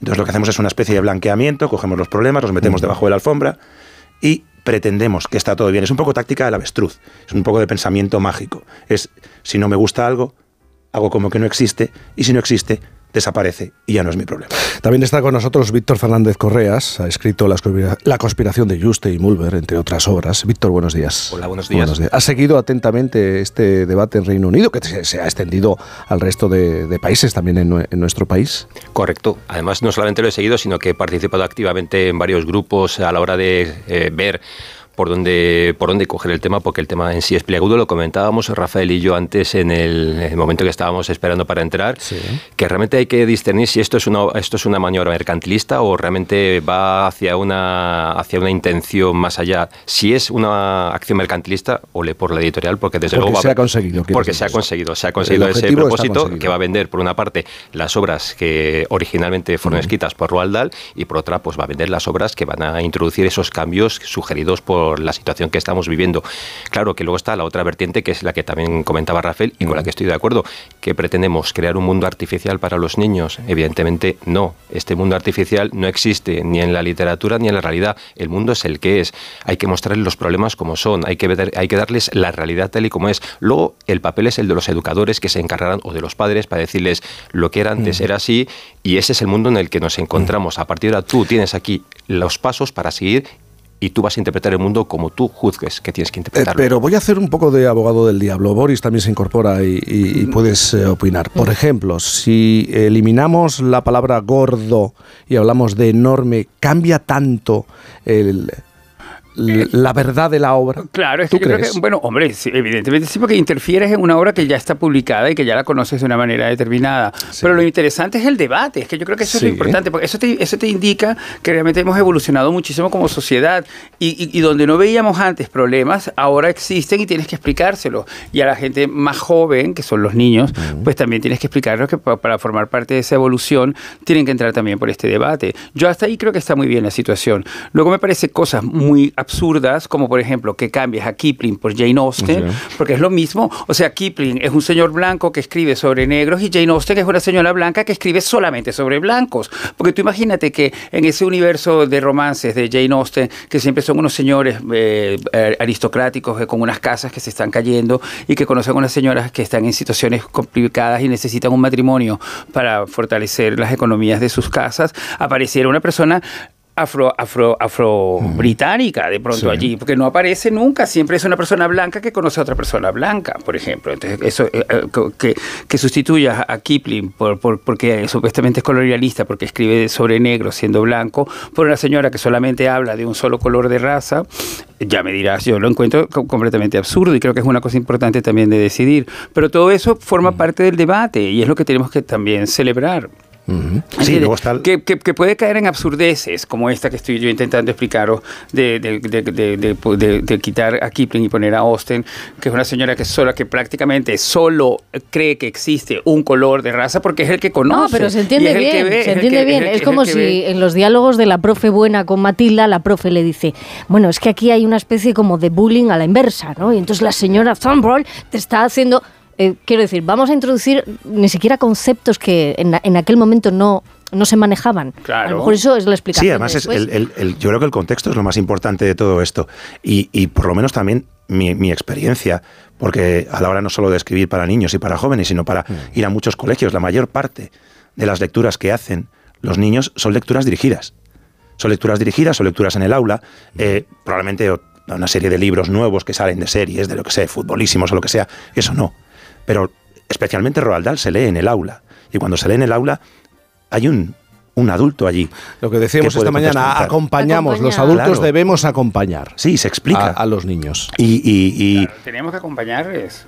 Sí, y también dejarles, dejarles, yo creo, la libertad para que ellos entiendan y hagan suyo lo que están leyendo y sean capaces de llegar a conclusiones.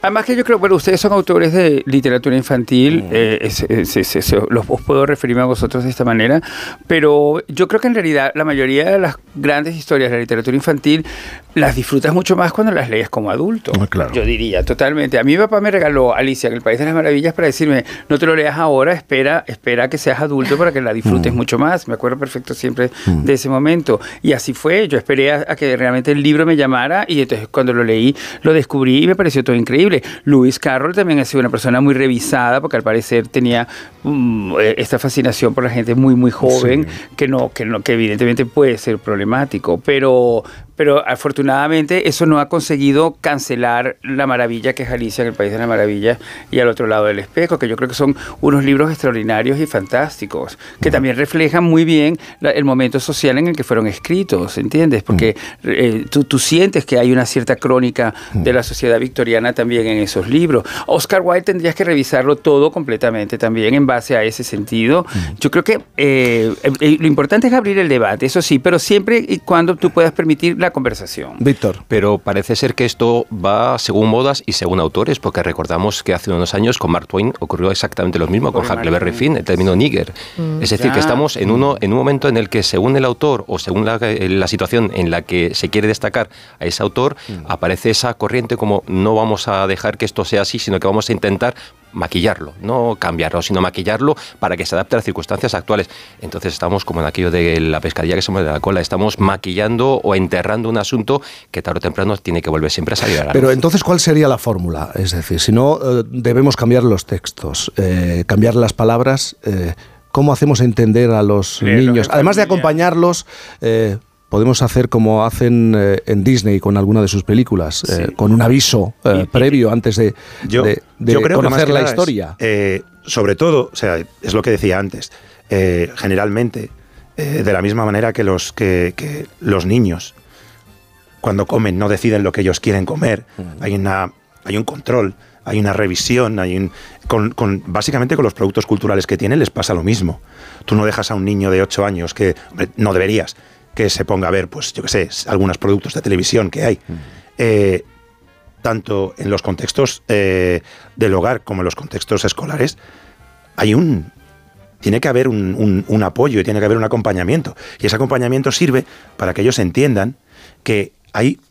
que incluso hay. Eh, una de las cosas que decías con el tema de Kipling, de Kipling, la comparación de Kipling. No, Kipling era un racista. No, Kipling no era un racista, Kipling era un producto de su tiempo. Porque entonces Shakespeare era un, era un antisemita, era un homófobo, era un machista, cogemos y vamos más para atrás. Cogemos la filosofía griega y nos la cargamos, porque las mujeres no estaban incluidas. No, tenemos que entender el contexto y tenemos que ser capaces de ver que la sociedad evoluciona hacia un sitio mejor y decir, mira, en este momento ocurría esto, ahora mismo esto no es aceptado. Y ahora mismo yo no escribiría eso, que esa es la cuestión. Claro, eso os iba a preguntar, ¿por cómo ha cambiado vuestra manera de escribir en estos últimos años? ¿Estáis, ¿Os sentís condicionados, presionados, observados. observados cuando escribís para niños? Víctor mueve la cabeza y dice que no. Pero eso es muy difícil, mantener esa postura hoy en día. Es que volvemos a cuando estábamos antes Rafael y yo esperando, eh, el pasado es el que es y hay que verlo con los ojos del pasado. Lo que no podemos hacer es interpretar los hilos que hemos vivido con los ojos actuales. Ya, pero yo te pregunto ahora mismo, cuando te pones a, a desarrollar una historia, a escribir un texto para, para niños, ¿de verdad que lo haces con absoluta libertad? ¿De verdad que sabes que no vas a entrar en determinadas cuestiones porque hoy en día eh, esos asuntos levantan la polémica y, el debate y las críticas. Puedes matizarlos. Puedes matizarlos, pero tienes que expresar las cosas como son. Al menos yo soy de esa opinión. Yo soy de esa opinión. No podemos ver, repito, no podemos ver las cosas que fueron todo lo que ha venido de atrás ha dado lo que somos ahora. Hemos tenido machismo, imperialismo, un montón de cosas que han dado lugar a lo que tenemos ahora, una democracia liberal, al feminismo, etcétera. Hemos traído un bagaje y ese bagaje se ha transformado en lo que estamos viviendo ahora. Y eso es lo que tenemos que resaltar, que venimos de donde venimos y la conclusión es lo que somos ahora y eso es todo lo que hemos ganado, que hay que mantenerlo, pero sin dejar de lado, sin dejar detrás y sin olvidar y sin enterrar todo eso que hemos vivido. Yo creo que surge de una manera, por lo menos en mi caso, de una manera más natural. O sea, yo lógicamente cuando escribo ahora mismo, escribo de las cosas que a mí me preocupan, que están en la sociedad.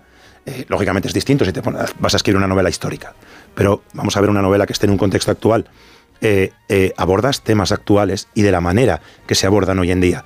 Lógicamente, cuando uno escribe y hace cualquier acto en el que está expresando una opinión, hay un, hay un cierto hecho político detrás en el que tú tomas partido, en el que tú expresas una opinión, pero eso es un hecho ya de libertad personal.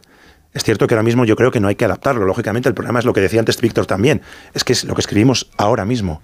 ¿Qué hacemos dentro de 20 años? Claro. Porque igual la sociedad no ha cambiado. serviría. No serviría. Claro. Pero tampoco tú puedes saber si una obra tuya va a durar 20 años. también, Eso yo creo que es muy importante, ¿entiendes? No, to- no eres Roald Dahl, no todo el mundo es Roald Dahl, ¿entiendes? Ni tampoco Wilde, ni, ni Shakespeare. Entonces tú, cuando estás escribiendo, Mm. estás escribiendo básicamente para tus personajes, un poco también para ti, pero sobre todo para Bueno, tus y para la gente de tu tiempo. Exacto, y, para- y- y- y- y- y- y en última instancia, aunque esto sea muy complicado de decir, para el lector, porque en realidad Mm. siempre escribes primero para tus personajes, para tu historia, lo que quieres contar, y luego para el lector. Si ese lector te acompaña 20 años y acompaña 20 años a la obra, pues bueno, es una maravilla, eso es un exitazo, ¿entiendes? Eso es, eso es la Roald Dahl Found- Foundation, que en el fondo es lo que está detrás de todo esto. Son ellos los que realmente han promovido este debate y han promovido el, el que se conociese que hay estas versiones sobre las obras de, de Dahl. Entonces, eh, y, y un poco todo esto en, en vista de que al final de este año la supereditorial que tiene los derechos de publicación de la obra va a hacer dos versiones de cada de cada o- de cada obras completas de Roald Dahl. Antes decía Fernando Airas, eh, se ha llegado a un extremo en Reino Unido eh, y este debate sobre cómo cambiar las obras para adaptarlo, para hacerlo, hacerlas más inclusivas, está muy extendido en Reino Unido. Aquí en nuestro país esto no está pasando. No estamos en ese, en ese punto. Que yo, No tenemos un Roald Dahl. No. Bueno, si alguien quiere de repente meterse con el Quijote, también Eh, puede pasar. Ahí estaríamos abriendo un pastel, una sandía Un poquito fuerte. Pero ¿Qué hacemos, sí. por ejemplo, y con respeto, por ejemplo, qué hacemos con el término y de puta? Ya, por Cervantes. O sea, son términos que, que los vamos a eliminar. Vamos a mutilar el Cervantes, que es la obra más maravillosa de la historia de la literatura universal. Ya, ya. Tengamos cuidado. Bueno, pero, es pero- una pero- joya. Pero, pero puede llegar, porque esta cosa Sí. eh, a- avanza con una fuerza tan grande que de repente eh, estarán allí esperando el momento de atacar al Quijote. Fíjate, el- un, otro gigante invisible con el que se tiene que enfrentar el Quijote, el Quijote después de tanto tiempo. O a la propia realidad, ¿no? A la historia. Claro. O sea, empezamos con la literatura. Venga, pasemos a la historia. ¿Qué sucedería entonces? Bueno, y nosotros, Es los de- ficción, ¿no? nosotros O sea- los de América, con todo ese Bueno, tema pero eso se está haciendo de- ahora. Ya. ¿no? Sí, sí, estamos Revisando en ese la historia proceso, de manera un permanente. revisionismo total. Sí, es interesante. Es un- pero, pero yo creo que siempre que hay que traerlo al tema del debate, porque es lo más democrático y es, lo- es lo- es lo- es- en, el, en el fondo es lo más evolucionado. Y yo creo que estamos en ese proceso. Eh, te planteo la pregunta a ti, Boris, que escribes para, para adultos. ¿Tú de verdad escribes con absoluta libertad o sabes que hay temas en los que no vas a entrar? Todos los días me hago esa pregunta, claro, porque yo trabajo en medios de comunicación. En los medios de comunicación, por más que realmente estamos amparados y, y protegidos en la idea de la opinión, no somos completamente libres, porque siempre tenemos que, de, de alguna manera, estar de acuerdo o no con cosas que son superiores a nosotros, por decirlo de la manera más fácil. Y en muchísimos medios de comunicación, y sobre todo en mi experiencia en los Estados Unidos, en esos cuatro años, aunque era la televisión hispana, la censura era bastante evidente. No había una cosa que no estuviera pasada por guion. O sea, no, no, no, no, eh, la- la- Ponme un la- ejemplo. bueno, por ejemplo, un, eh, desde el informativo hasta un programa de opinión de, de prensa rosa tenía que estar revisado, supervisado y aprobado. ¿Entiendes? Porque el, el caso Wei- eh, Weinstein, por ejemplo, sí. ten- tenía muchos problemas legales que nos hacían ver que cualquier palabra fuera de tono podía significar una demanda a la, a la cadena, ¿entiendes? Y eso ya te hacía hablar de otra manera sobre eso. No podías tener ese, que nosotros lo llamamos desparpajo, pero que en realidad es que tenemos muchísimo más conciencia de la libertad y de la opinión que un país como Estados Unidos, donde las cosas son muchísimo más vigiladas. Entonces, como escritor también eso lo piensas. Yo cada vez que me siento a, a- a escribir mi columna, pienso muy bien cómo la voy a editar. Por ejemplo, y, y ahora que estoy pre- preparando una nueva novela, eh, también pienso muy mucho cómo abordar el tema de esa novela, porque puede ser complicado de por sí, ¿entiendes? Y pienso, por ejemplo, que mi primera novela publicada en este país, en Espasa, en el 98, que es Azul Petróleo, es un asesino eh, en serie homosexual que mata a sus amantes. Quizás hoy día eso es- podría ser una, una reflexión, una imagen sobre el homosexual que puede molestar al propio colectivo, ¿entiendes? Y habría que explicarlo un poco que también en ese momento venía de un, de una- un momento, una noticia en los años 80 en Sí. Caracas, que, que- es un poco el- lo que inicia la, la idea de esta novela, y te tienes que dar todas esas explicaciones. Pero eso siempre está en cualquier obra, porque las obras siguen vivas, por más que se lleven tiempo publicadas, siguen vivas y, siguen también expuestas a las explicaciones pertinentes. Yo creo, yo en eso estoy de acuerdo. Yo estoy de acuerdo en dar las explicaciones, estoy de acuerdo en el debate.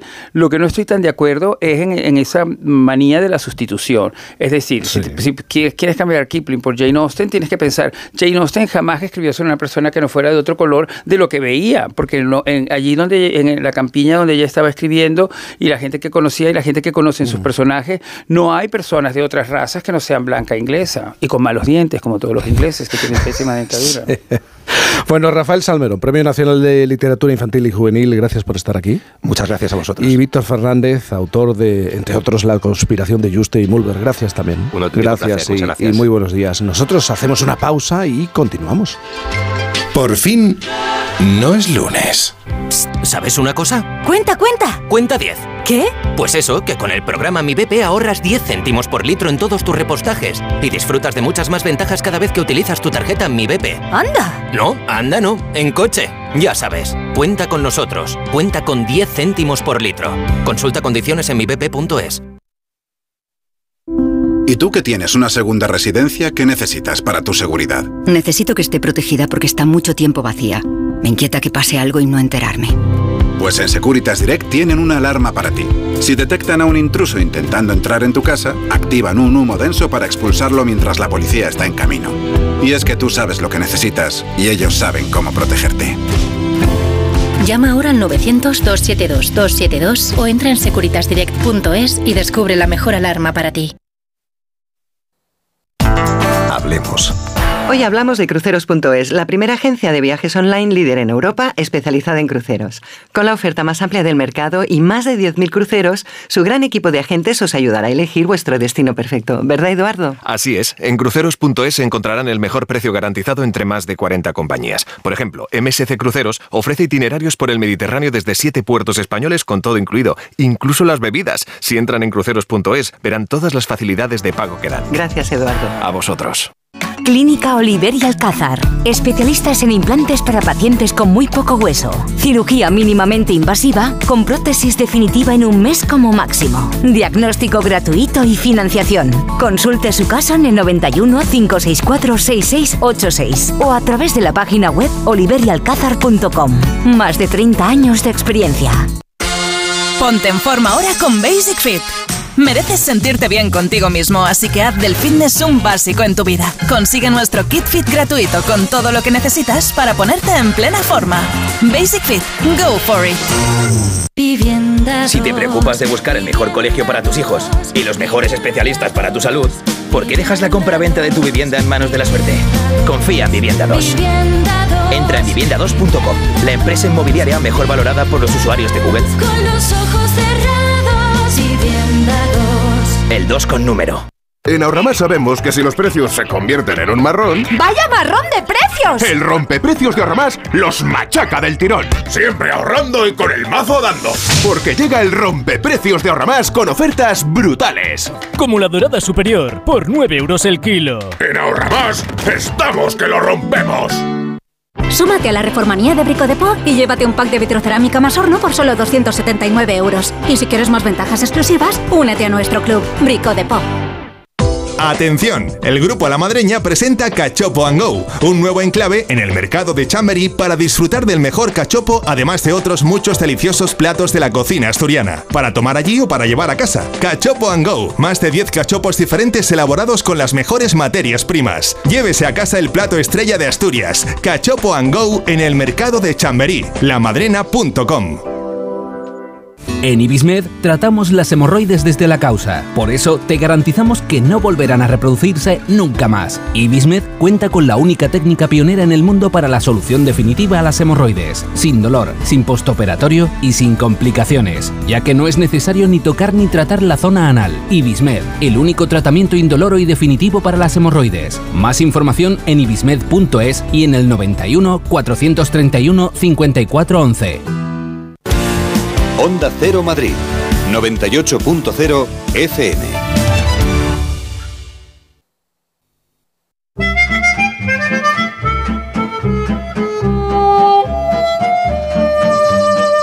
Espérate, ¿Estás cambiando algunas palabras, Isabel? ¿Estás quitando algunos términos? Estoy haciendo una revisión, del texto. claro. Una revisión también. Vaya a ser que me la juegue. Eh, Sí, ya sabes. Llevo objetando en silencio muchas semanas. Muchas no. semanas. Eh, Sí, no puedo Viviana aguantar. estaba, ha entrado en el estudio, sorprendentemente ha guardado silencio y ha oído atentamente eh, nuestra conversación. Eh, Viviana, buenos días. ¿Cómo estás, Viviana? Muy buenos días, Bueno. pues absolutamente en desacuerdo con todo lo que, vamos, no en desacuerdo con lo que se estaba diciendo, sino con el debate planteado.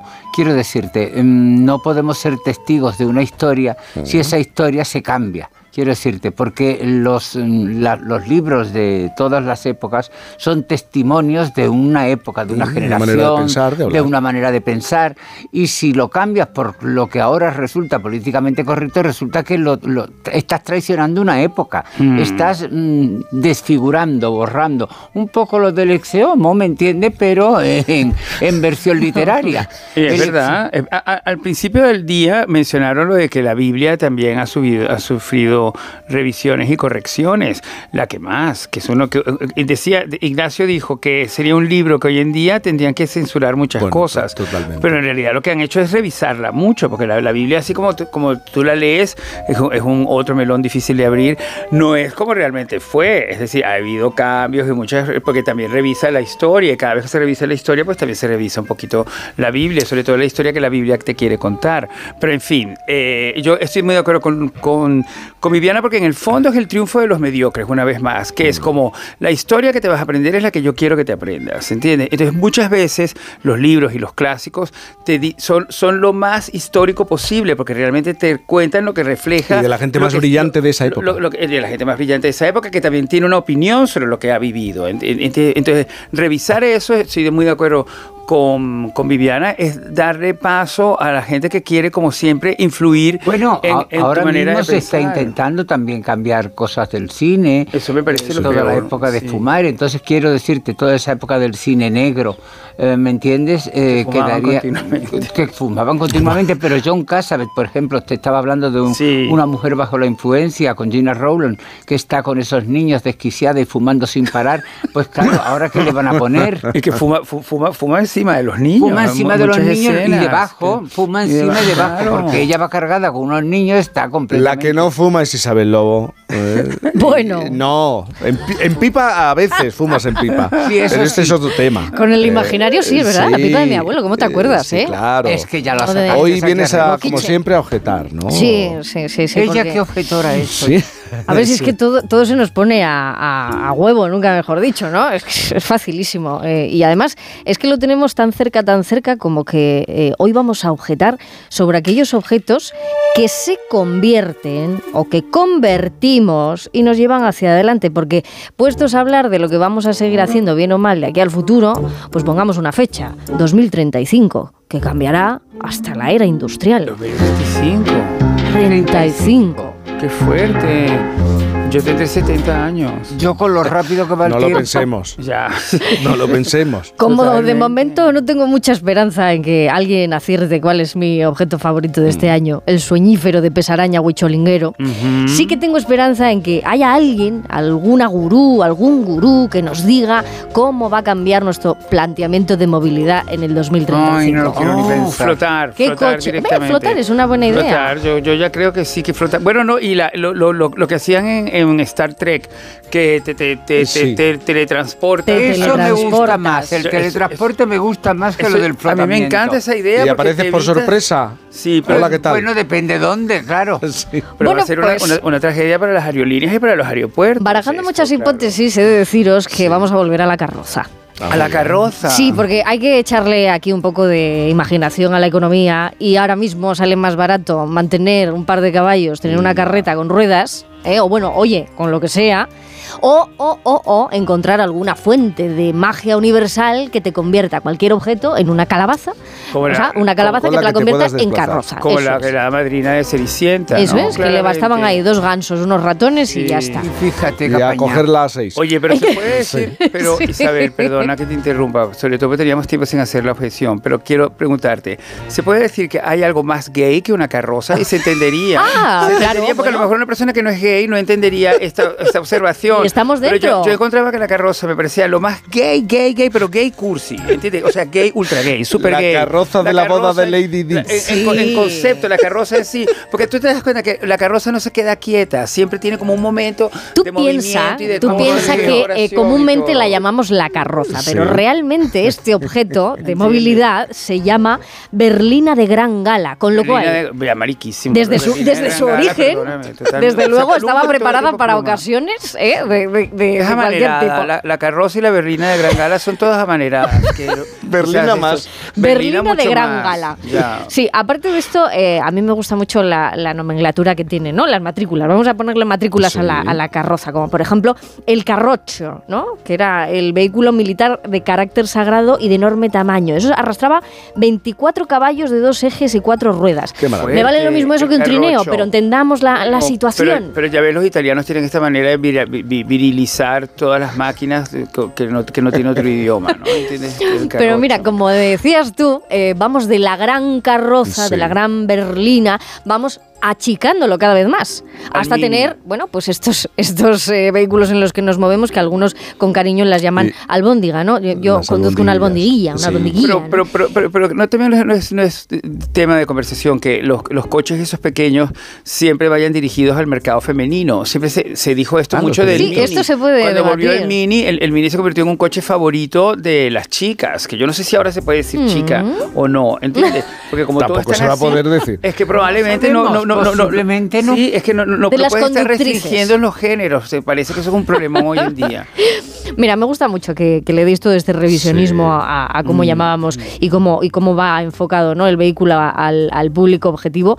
Pero lo cierto es que desde el siglo XX el uso de la carroza se reserva para el transporte también de familias, ya decís, reales, de sangre azul, verde, morada, ¿no? Bueno, también se llama carroza, lo has dicho tú, a las plataformas que se adornan y se utilizan en desfiles y cabalgatas. Claro, Sus claro. majestades, los reyes de Oriente también tienen ese momento en, enero. claro. No es lo mismo carroza que vagón. Y ahí os lo llevo a un Que tren. se lo pregunten a, vagón vagón. los habitantes de Asturias y de Ah, Cantabria. Sí, pero Claro. ¿sabrías decirme la diferencia? En carroza llegarían Los- Los antes. vagones que Sí. no entran por el túnel, ¿no? Eso. Sí. Fijaos, sí, sí. en Francia, la carrosse era el vagón donde viajaban las personas.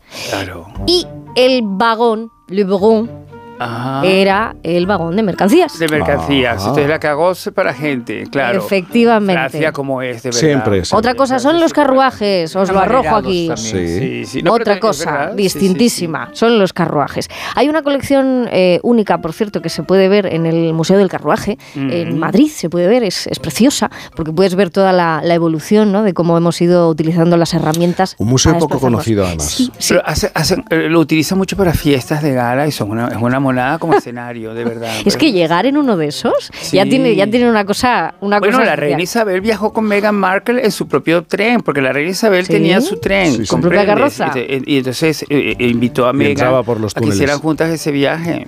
La ¿Os tendría que haber suena- tirado del tren. Bueno, se apió bueno, ella, bueno, se apió bueno, ella. si lo al llegas bajar, a ver, ¿no? correcto, Sí, pero sí, bueno. sí. Bueno, eh, Meghan Markle puede que fuera la Roald Dahl de, de Isabel II. ¿no? Bueno, ya fíjate que Meghan, Mar Meghan Markle, ¿cómo la puedes definir ahora en un libro de Roald Dahl? Que ni siquiera se le ocurriría a Roald Dahl que iba a haber una, una duquesa de Sussex que no iba a ser estrictamente británica. Fíjate qué ¿Entiendes? caminos vamos cogiendo. Ya, Eh, ya, ya. La calesa, oye, Sí. eh, partimos de la carroza, llegamos hasta la calesa. ¿Quién me puede gusta. definir una calesa? Claro, El también. sonido de una calesa, Muy ¿no? gay la calesa, es muy ¿no? característico. Y es más pequeña. Es más pequeña, es- más descapotada. cuca, más cuca. ¿no? La mayoría de ellas son descapotadas. Pero, pero, Más ligera. pero también, también tiende al, al, al A ese cursi, movimiento. al cursi urbanístico, Sí. ¿no? Yo creo que sí. Cursi urbanístico. Cursi urbanístico. Nada, voy a pasar a Matilda porque Sí, es la única que nos va a dar una buena idea de qué objetos se pueden convertir en carroza. Ella, sabéis que iba por los libros a la biblioteca, al principio los cogía todos en la mano, los que le cabían, la pobrecita era muy chiquitina, y así iba y se volvía a casa con los libros que le cabían en, en los brazos. Bueno, hasta que encontró una carretilla. Una carretilla de niños, ¿no es nuestra primera carroza? ¿No habéis montado en carretilla? ¿Un primo vuestro no ha tirado de vosotros en una carretilla o os ha montado en, el coche en la de playa, en la playa, ¿no? No, Porque incluso carretillas en... Pero una carretilla de obra. Carretilla, Una carretilla sí. de obra. Pero- O un remolquito de esos, Pero ¿no? ¿Habéis eso, eso, en remolque? eso, eso puede tener cierta connotación sexy también, yo creo. Tú es ¿no? que Sobre ves- tú es que ves primo, también, claro. Sobre todo con un Tú primo. ves a través de los cuerpos Eh, de- opacos. de- A ver, una palangana con una cuerda también es una carroza. Hombre, tiene su punto. lo ves sexy también. eh, En mi época existían mucho los carritos de rulamento que se hacían con ruedas de rulamento y era una madera y ponías cuatro ruedas y tenías un mando en la derecha y te tirabas por las cuestas abajo si No, sobrevivías. nada, pero eso, eso, eso tú sola. Pero Somos unos carrozas, pero ¿os habéis dado cuenta? totalmente. Porque es que Sí, vamos, sí, sí, vamos subías con al, ello. pri- al- al primo ya era otra intención, ¿no? También. O si el primo te subía a ti, que también puede Claro. ser. No cabíais los dos en la Pero fíjate, ser Ah. La figura más bonita de la carroza, o bueno, de, de la interpretación de la carroza que yo he podido encontrar, a ver si estáis de acuerdo conmigo, el tío vivo. El tío vivo. El tío vivo con la música. Es que el tío Ah, vivo sin lo tiene música todo, lo tiene todo. Tiene los caballos, todo. tiene de- todo- todo los La colores música. pastel. Pero y si de, y si de repente pompa. pasa un accidente y el operador, el operador como, la- como, como, como en extraños en un tren que empieza a correr como loco el tío vivo y crees que va a ser un peligro para los que Bueno, me y todo Me esto, quedan dos cosas, Exacto, sí. todo esto para Me quedan dos cosas para llegar a destino. Una, cosas que no imaginábamos que se iban a convertir en carroza, no para los humanos desgraciadamente, pero sería una muy buena idea. Las hamacas eh, que han elegido las aves de nuestro mundo, que mm, vamos, que poblan nuestro planeta, los, los loros, los periquitos, son las mascarillas. El uso que le están dando a las mascarillas que na- utilizamos, Sí. los loros, los periquitos, los pajaritos pequeños, utilizan de carroza? que viven, sí, que viven con sus dueños, pues la utilizan de carroza. Esto lo hemos visto en un viral maravilloso, donde la dueña de uno de estos dos pajaritos dejó la mascarilla en el coche, la dejó en- encima del sillón y cuando se dio cuenta el pajarito se había ya. metido ahí, como Ahí si fuera una hamaca, exactamente igual. ¡Ay, qué ideal! Oye, una hamaca de club ¿y de con qué noticia vas a justificar esta objeción de hoy? Pues a ver, no ha sido tan difícil porque es verdad que en España tenemos grandes nombres de inventores y la objetología va muy unida a esas personas que inventan cosas útiles. O sea que os hablo del tío vivo porque el tío vivo ha dado una de las mejores ideas que hemos recogido en nuestro país. El premio de la Asociación de Inventores de España se le ha otorgado al ingeniero José Fernández por su... Me encanta el nombre. Turbina oblonga. Una turbina que permite ahorrar hasta un 20% de combustible y que está inspirada en el tío vivo de Mary Poppins. Bravo. Mira, Mary ¿Os Poppins se cosa que que la van a revisar en, lo- en nada. La pobre Mary Poppins le van a revisar el bolso, la actitud, el hecho de que sea institutriz y no otra cosa. ¿Entiendes? De si, te- de si estaba asalariada. a los niños. Cómo, cómo era, cómo era el contrato de, los, de, los, de, de Mary Poppins en esa casa. Porque ella es una señora que aparece de Sí, repente, pero- de repente y que a lo mejor no pagaba impuestos. Tengo que- la seguridad tengo que- social. No, no, no, no, no tributaba Tengo que para traducir a, Mary. Poppins con este ingeniero, porque vais a decir, ¿pero qué ha hecho este, este hombre? ¿Qué ha hecho? ¿Un tío vivo? No. Lo que ha hecho es inspirarse, ¿no? En Mary Poppins hay un momento de la película en el que se montan en ese tío vivo dentro de un cuadro. Y en esa escena los caballos, magia mediante, se sueltan del tío vivo y acaban haciendo una carrera, ¿no? Sí. Que ahora van por un camino más o menos recto, todos los caballos pueden ir a la misma velocidad y el concepto este de la turbina oblonga no es muy distinto a esa idea, oblonga. ¿no? Oye, el una- de, bueno, pues marcar un camino a las palas para que puedan tener tramos rectos en los que puedan ir a una velocidad máxima. Y una pregunta. Oblonga, en, oblongo. en- en ese bolso maletín de Mary Poppins. Tú estás con Mary Poppins. Puede ser si estaba posible- asegurado o no. Puede ser si tenía posible contrato que ella, que ella colara en esa casa inglesa psicotrópicos. ¿Tú Porque las crees? cosas que suceden allí. Con un poco de azúcar, esa píldora que os dan. La píldora que os dan. Ella, ella a lo mejor era camella. ¿Tú, tú crees que también podría dedicarse? Hombre, desde luego, yo creo que, yo Uy, creo uy, que uy, una uy, revisión uy. de Mary Poppins, si la hacemos, nos vamos a encontrar con No cosas pienso muy entrar. complicadas, muy No complicadas. pienso Le entrar. estás tocando a un tema. Le estás tocando un No tema. Pienso. Bueno, es que en ese bolso dos cabía peniques. muchas cosas. El, el- el bolso mismo ya va a ser opinión porque es- a lo mejor no es nada sostenible el bolso de Mary Poppins, porque se supone que está tejido, pero a ver de dónde venían las agujas, a ver de dónde venía Está- la lana. Mira, está muy bien terminar colores, esta hora claro. insinuando, deslizando que Mary Poppins podía ser traficante. Esta, esta poco, camella. poco. A ver, estaba hecho de tela de un orejero no, sí, antiguo sí, sí. de su abuela. Es decir, sí, no, Pon un poco sobre- de cordura esto. Y sobre todo Ah, que no, nada, no- no tenía que contrato laboral. Esto es muy tema. Mary Poppins es ¿Tú una crees señora sin que contrato Yolanda laboral. Díaz debería intervenir en Yo esta? creo que ese- habría una revisión de esto porque no Se quedaría medio, se quedaría medio. Y, evidentemente no ha tributado lo suficiente y no puede ser. Espérate, anda, vamos, vamos a parar Sí, ya por esto. favor, un poquito de por orden. favor, vamos, vamos a contar otras cosas antes de llegar a las noticias. Vamos a ver.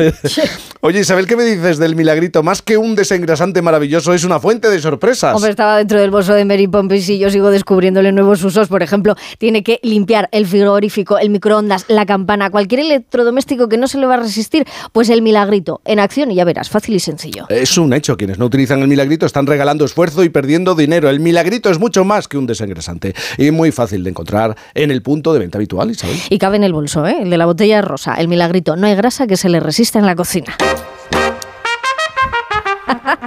Tengo más que decir. Tienes más me estoy acordando. Fíjate que Mary, Poppins también, que ya adelanta el. ¿La podemos acusar de qué ahora? Adelanta el avance del comunismo, porque ella, ella, no se, ella, no se enamora de su, de su jefe, sino que se enamora de un desollinador. En realidad, su, pues novio, su novio es un desollinador. Del otro, pueblo. Otro obrero, otro obrero como ella, porque ella es obrera. Si piensas anda, una persona. del aire. Anda, vuelve a casa, vuelve a casa.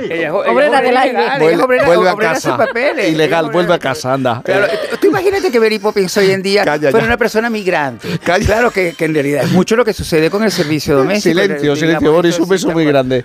Llegan las noticias a Onda Cero. Las 11, las 10 en Canarias.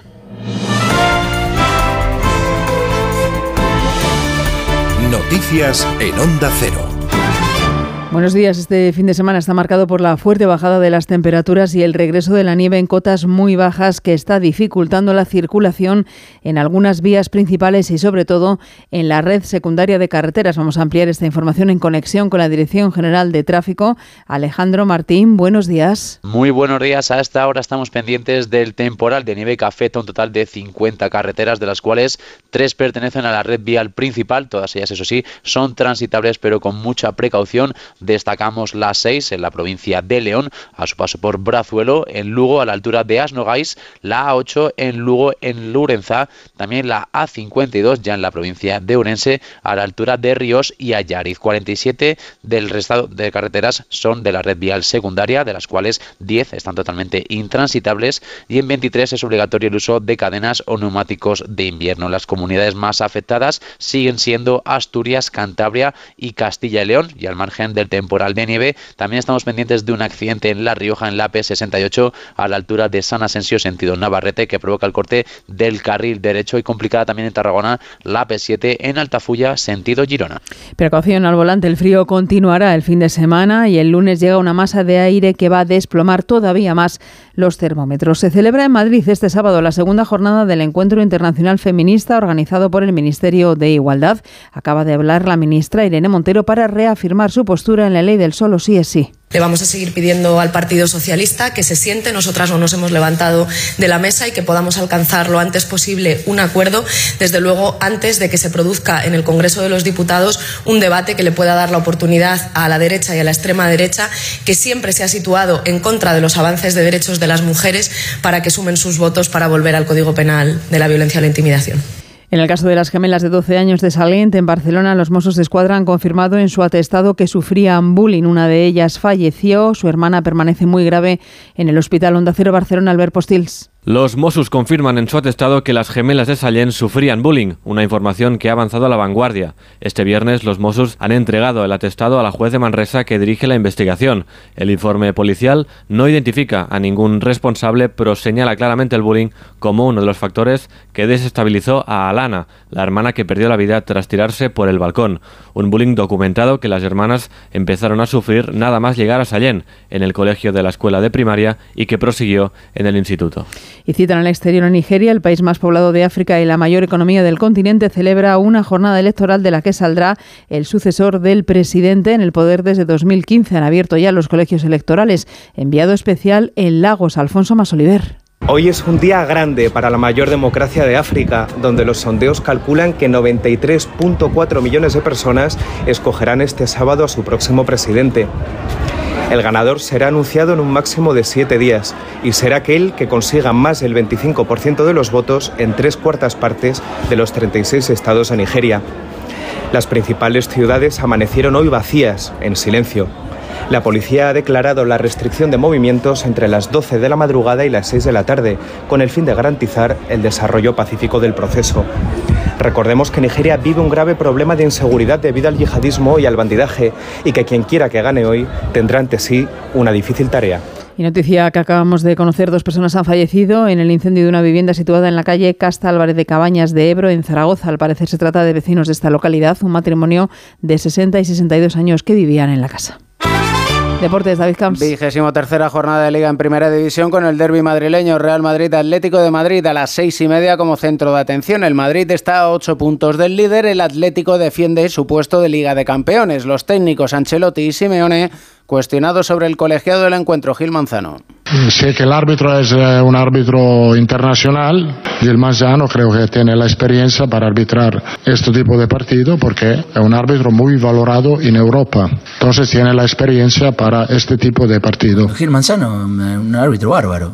Seguramente que lo hará fenomenal. Los jugadores lo ayudarán, como lo ayudan siempre. Son cada día más observados con todos estos movimientos que, que no nos quedan claros todavía, pero bueno, que hay.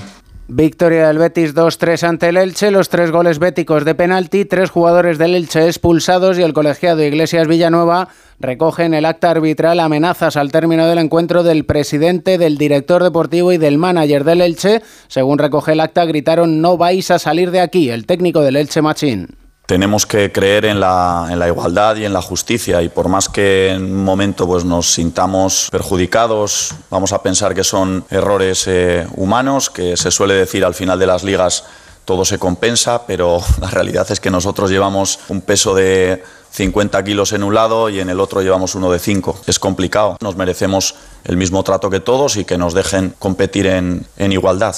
A las 2 Español Mallorca, Cádiz Rayo Vallecano a las 4 y cuarto y a las 9 Valencia Real Sociedad. Y en el torneo de Río de Janeiro de tenis, Carlos Alcaraz consigue el pase a semifinales. A las 12, las 11 en Canarias. Más noticias aquí en Onda Cero y en nuestra página web ondacero.es. Continúan con Cantizano en Por fin no es lunes. En Onda Cero, las entrevistas y declaraciones que han marcado la semana informativa. José Borrell, alto representante de la Unión Europea para la política exterior, cuando escucha usted a un partido recriminarle a los gobiernos europeos que no estén apostando por la negociación, ¿qué se le pasa por la cabeza? No es excluyente armar a Ucrania con buscar soluciones para parar la guerra. Ministra de Política Territorial y la portavoz del Gobierno de España, Isabel Rodríguez. A veces uno tiene la impresión de que cuando ustedes se sientan en la mesa del Consejo de Ministros no se dirigen la palabra. En el ámbito familiar y personal, cuando uno tiene una discrepancia, trata de no contarlo hacia afuera, ¿no? Y creo que eso estaría también muy bien que lo hiciéramos en la coalición, no lo practicamos mucho. Ministra de Defensa, Margarita Robles. ¿Qué es una paz justa? La paz no es que dejen de disparar las armas, la paz es que haya respeto a los derechos humanos. Te mereces esta radio. Onda Cero, tu radio.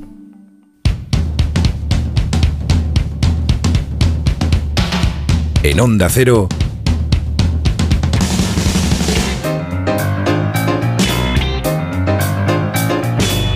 Cantizano.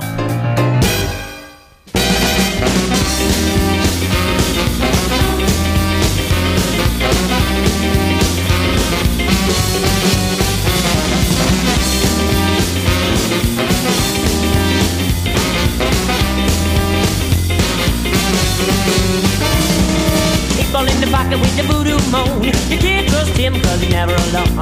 And then you start talking chicken shit and grab your fuzzy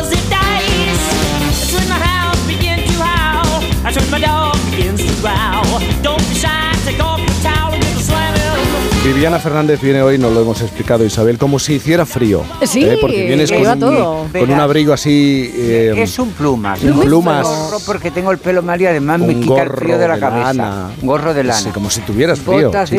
Es que verás, te Muy cuento. bonito. Ana, mi Ana, Sí. tuvo en su momento el- el- la idea de regalarme una manta de esas como las eléctricas que te pones en la espalda cuando tienes lumbalgia, Sí. pero para toda la cama. Para toda la cama. Pero es eléctrica. Eléctrica, Sí. Entonces yo entro en la cama y me enchufo un poco y entonces estoy como abducida por la cama. ¿Tú has visto esas casas embrujadas que no te dejan salir? Sí. Pues encima Pero de la manta. funciona bien. Es decir, La da calor. Eso da calorcito y entonces tú estás ahí como haciéndote, Ay. haciéndote y encima se ponen los perros. Y entonces entre los Ya no te perros por mueves. arriba y la manta por debajo no te puedes mover. Estás abducida, está, es una abducción. Entonces, claro, cuando salgo de casa, salvo que vaya a algún sarao o algo que pero no que voy. te tiras 24 horas metida en la cama con la manta eléctrica enchufada. Sí, sí, sí, sí, sí. 24 horas, pero y además activa, quiero decirte. Haciendo que cosas, no es- haciendo- Sí, sí, haciendo cosas, todo lo que tenga que hacer, teléfono, Sí. tele, lectura. Ya que tendríamos sea. que hablar de la productividad En cama. En cama, En sí. cama, claro, desde la cama se pueden hacer toda muchas esta cosas. gente bueno, y ahora porque hago menos, pero hubo unos tiempos en que eso no Que era muy productiva la cama. Era muy productiva en todos los, porque había todo lo que hay ahora más, más Con otra electricidad, maja. El complemento. El complemento. El complemento. Paga usted el suplemento, ¿no? Sí, sí, como el taxi. suplemento. Pues exactamente igual, con lo cual por eso te digo, la cama. Mira, es más, Mairato Viciedo, que hacía de madre de, de- de Miguel Bosé en Tacones Lejanos, es un homenaje a mí. Una mujer que lleva 10 años en la cama sin enfermedad aparente. Iba recortando, recortando álbumes y pegándolos y todo desde la cama. Mairata eh, era un homenaje a mí que me hizo Pedro. Ay, Esto qué es maravilla. un pequeño secreto que cuento Sí. de los muchos que hay. De los hay muchos que más. tienes. En Qué Carne bueno. Trémula también hay un momento en que el comisario le dice a Carra Alejalde, ay, cómo pasa el tiempo. Fíjate, me estoy viendo unos surcos aquí. ¿Qué te parece si me tiro aquí yo unos pinchacitos? Pero un poquito. un poquito, pero el comisario, Eh, claro, eh, eso dicho eh. a Carra Alejalde. Esa chispita Y era una cosa. era una cosa mía. ¿Tú qué te parece si yo me pongo unos pinchacitos aquí? Pero un poquito, una chispita. Una chispita era muy bonito. Tengo muchos homenajes Ay, de qué esos. bonito, qué bonito de verdad. ¿eh? Verte reflejada en algún momento con algún guiño en Uy, alguna me de las veo muchos, películas claro, de Pedro Almodóvar. Yo ¿eh? me veo muchos, claro. Eh, Ten en cuenta que somos muy amigos y entonces Lo sé, yo me descubro corriendo. Ay, por favor. Oye, que Alcaraz, eh, siempre te pregunto, ¿eh? Alcaraz ya está en semifinales del Rio Open. ¿no? Bueno, sobre todo lo más maravilloso es que mm, lo ha conseguido jugando no en su mejor nivel. Eh, quiero decirte, luego lo que significa que eso es un plus de madurez, que ha venido después de una lesión que le ha impedido jugar el Open de Australia, que em, para entrar en forma ya ha ganado el torneo de Buenos Aires, un ATP 250, la semana pasada, y que de ganar aquí revalidaría el título. Me gusta y- porque cuando dices un ATP eh, 250 es como si. A mí me suena como si hablaras de una moto. Es que estos 500, quiero decirte, lo- los, los torneos tienen puntuaciones, los, los 250, los 500, los Master 1000 y después los Grand Slam. Entonces, eh, de revalidar aquí el título, yo no sé si volvería a coger otra vez el número uno porque está como a 300 puntos de eso, depende de la victoria de hoy y de si ganara mañana. Y tenemos también por el otro lado de la tabla Bernabé Zapata, que ayer hizo un duelo en cuartos con Albert Ramos y ganó Zapata, que está teniendo también muy buena, arrancado muy bien la temporada porque también jugó semifinales en, en Buenos Aires. Bueno, entonces estás contenta. Estás Estoy muy enhorabuena. Contenta sobre todo por lo que significa que un chaval tan joven que parece ser que le ha entonado algún mea culpa, que igual se le fue un poco la mano en el entrenamiento o en lo que fuera, eh, eh, él ha entonado un mea culpa que no sé exactamente con qué está eso, pero ese grado de autoexigencia por su parte de un hombre tan joven que tiene, que, que no tiene 20 años, que tiene 19 años, es que es una barbaridad, eh, que además ya ha sido número uno, que tiene un gran slam, que tiene Master 1000, pues me parece que es eh, lo fundamental en un deportista de élite, es la autoexigencia que se tiene que poner uno mismo. Más a- después están los entrenadores, todo un equipo técnico, psicológicos, terapeutas, etcétera, etcétera. En su caso ha sido una suerte, porque cuando hablamos con Mariaño hemos conocido la otra parte ¿no? de esa disciplina, de esa exigencia. Claro, pero e- es- eso es fundamental. Eso Mm. es fundamental que tú a ti mismo te pongas. Y sobre todo es muy bueno, los grandes les pasa a casi todos, que incluso en los partidos en los que no juegan tan bien, al final Están por encima de. sa- pasan por encima porque siempre saben Mm. sacar ventaja de algún momento de bajón o de otro que tenga el otro tenista. Vamos a hacer una pausa, si te parece, y luego te voy a proponer un juego. Hoy, sí, ¿Eh? yo quiero jugar. Vamos a jugar, vamos a jugar. Pero te iba a preguntar una cosa. ¿En, en qué momento, en qué cosa del, del día a día te diste cuenta que estabas cumpliendo años? Ahí va. Pues en qué ¿En qué momento? cosa? ¿Qué- Pues mira, pues no te Ibas a sé- hacer algo y dijiste, ay, pero sí, es que ah, yo no, tengo- no, no, no, en eso no me doy cuenta. eso no. no. En eso no me di cuenta, no me di cuenta porque los tengo. Ya, quiero decirte. pero- Pues yo básicamente en aquella cosa, esas frases que tienen todas las madres cuando te empiezan a hablar de pequeña, desde muy pequeñita, porque ya verás, porque el día de mañana, y están todo el día hablando del día de mañana. Y un buen día ¿Cuándo me di cuenta día? que llevaba 20 años en el día de mañana, que no me había avisado nadie, que mi madre se había muerto y ni la señal. ¿Tú no has visto que han puesto ahora en el teléfono una alarma por si hay una Sí, inundación, sí, sí, un algo? sí, sí, pues caso- tendría que haber una alarma para decirte, "Haya llegado usted al día de mañana, porque tú llegas Me a encanta el concepto. tú Ha ves- llegado usted tú al día de mañana. Y Sí. pone Eh. bienvenido Marbella, ya Pa, pa, sabes pa, que pa. estás en Marbella. Pues tendría que haber un bienvenido al día de mañana, pero claro, me tú parece te plantas en el día de maravilloso. mañana y no te das cuenta, y cuando te das cuenta... ¿Cuándo es el mañana? Lleva 15 días. Es una 15 cuestión años. filosófica, ¿eh? ¿Cuándo Sí, es el sí, mañana? claro, ¿Cuándo estamos es en el, el día mañana? de mañana? Pues ya, ya, ya llevo Es que antes lo he contado. Yo estoy hoy haciendo el programa por adivinación porque me he olvidado las gafas de Claro. cerca y voy adivinando más o menos qué es lo que tenemos Pero yo porque es que no lo veo nada. Estamos- Yo me maquillo con los mejores recuerdos de la cara que tenía el tiempo, ¿sabes? Estamos... Qué barbaridad. la raya donde tenía el ojo antes, no importa que Tú los- por recuerdo, por, me- por Por un ejercicio recuerdo, de por memoria. recuerdo, pues por- tiene su mérito maquillarse de esa manera. Ah, ¿eh? pero bueno, eso tiene sus ventajas. Por ejemplo, yo no me he operado la vista porque tengo una amiga que se operó la vista y ahora se tiene que operar el resto de la cara.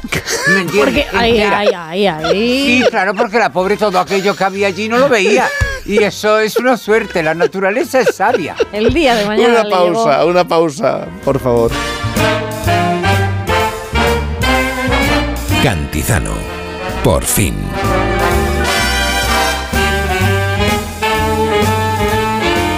Onda Cero.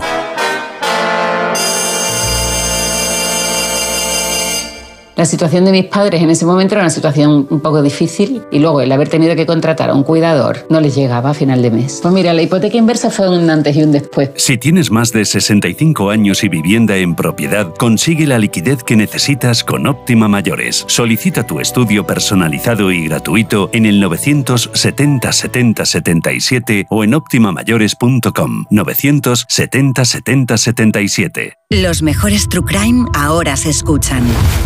Hacía el camino en solitario. La Peregrina. Nada se sabe de ella desde el momento de su desaparición. Nunca antes habíamos visto ningún caso en que una persona te viola y te deja en el sitio donde te cogió. Una misma marca sobre las víctimas. El asesino de la baraja. Dos cartas de la baraja situadas a su lado.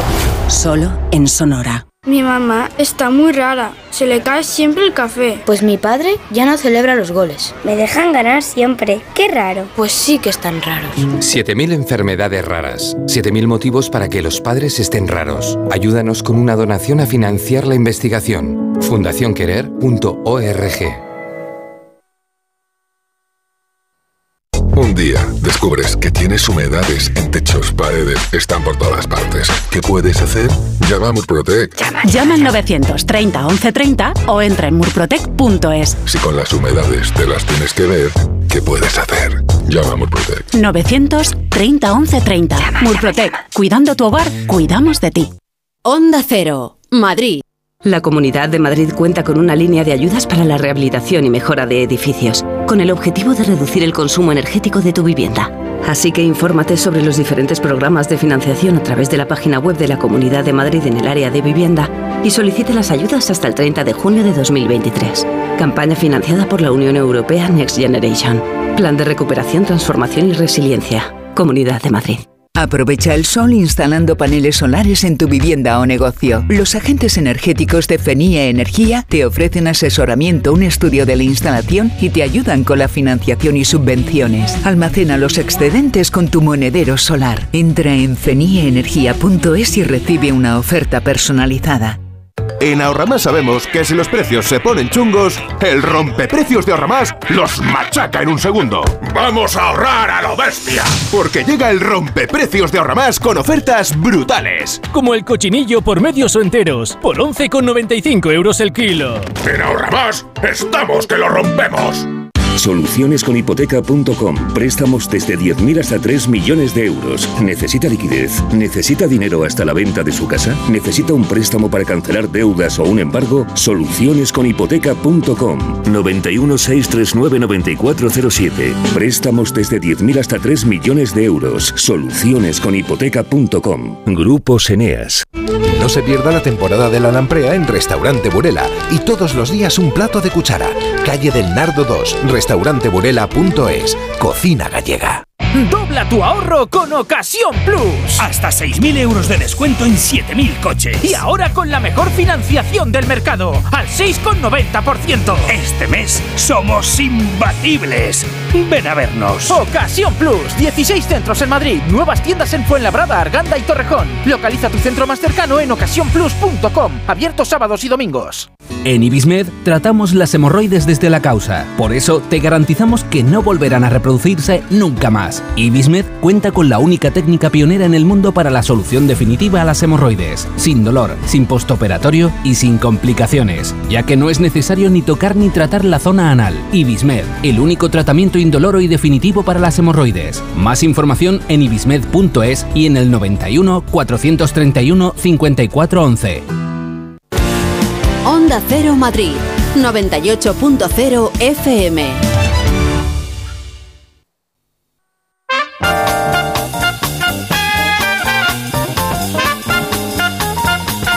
Atención, Viviana Fernández. Te propongo un juego, un Venga, concurso, venga, una especie de concurso. Quiero. Sí, imagínate, un biombo radiofónico.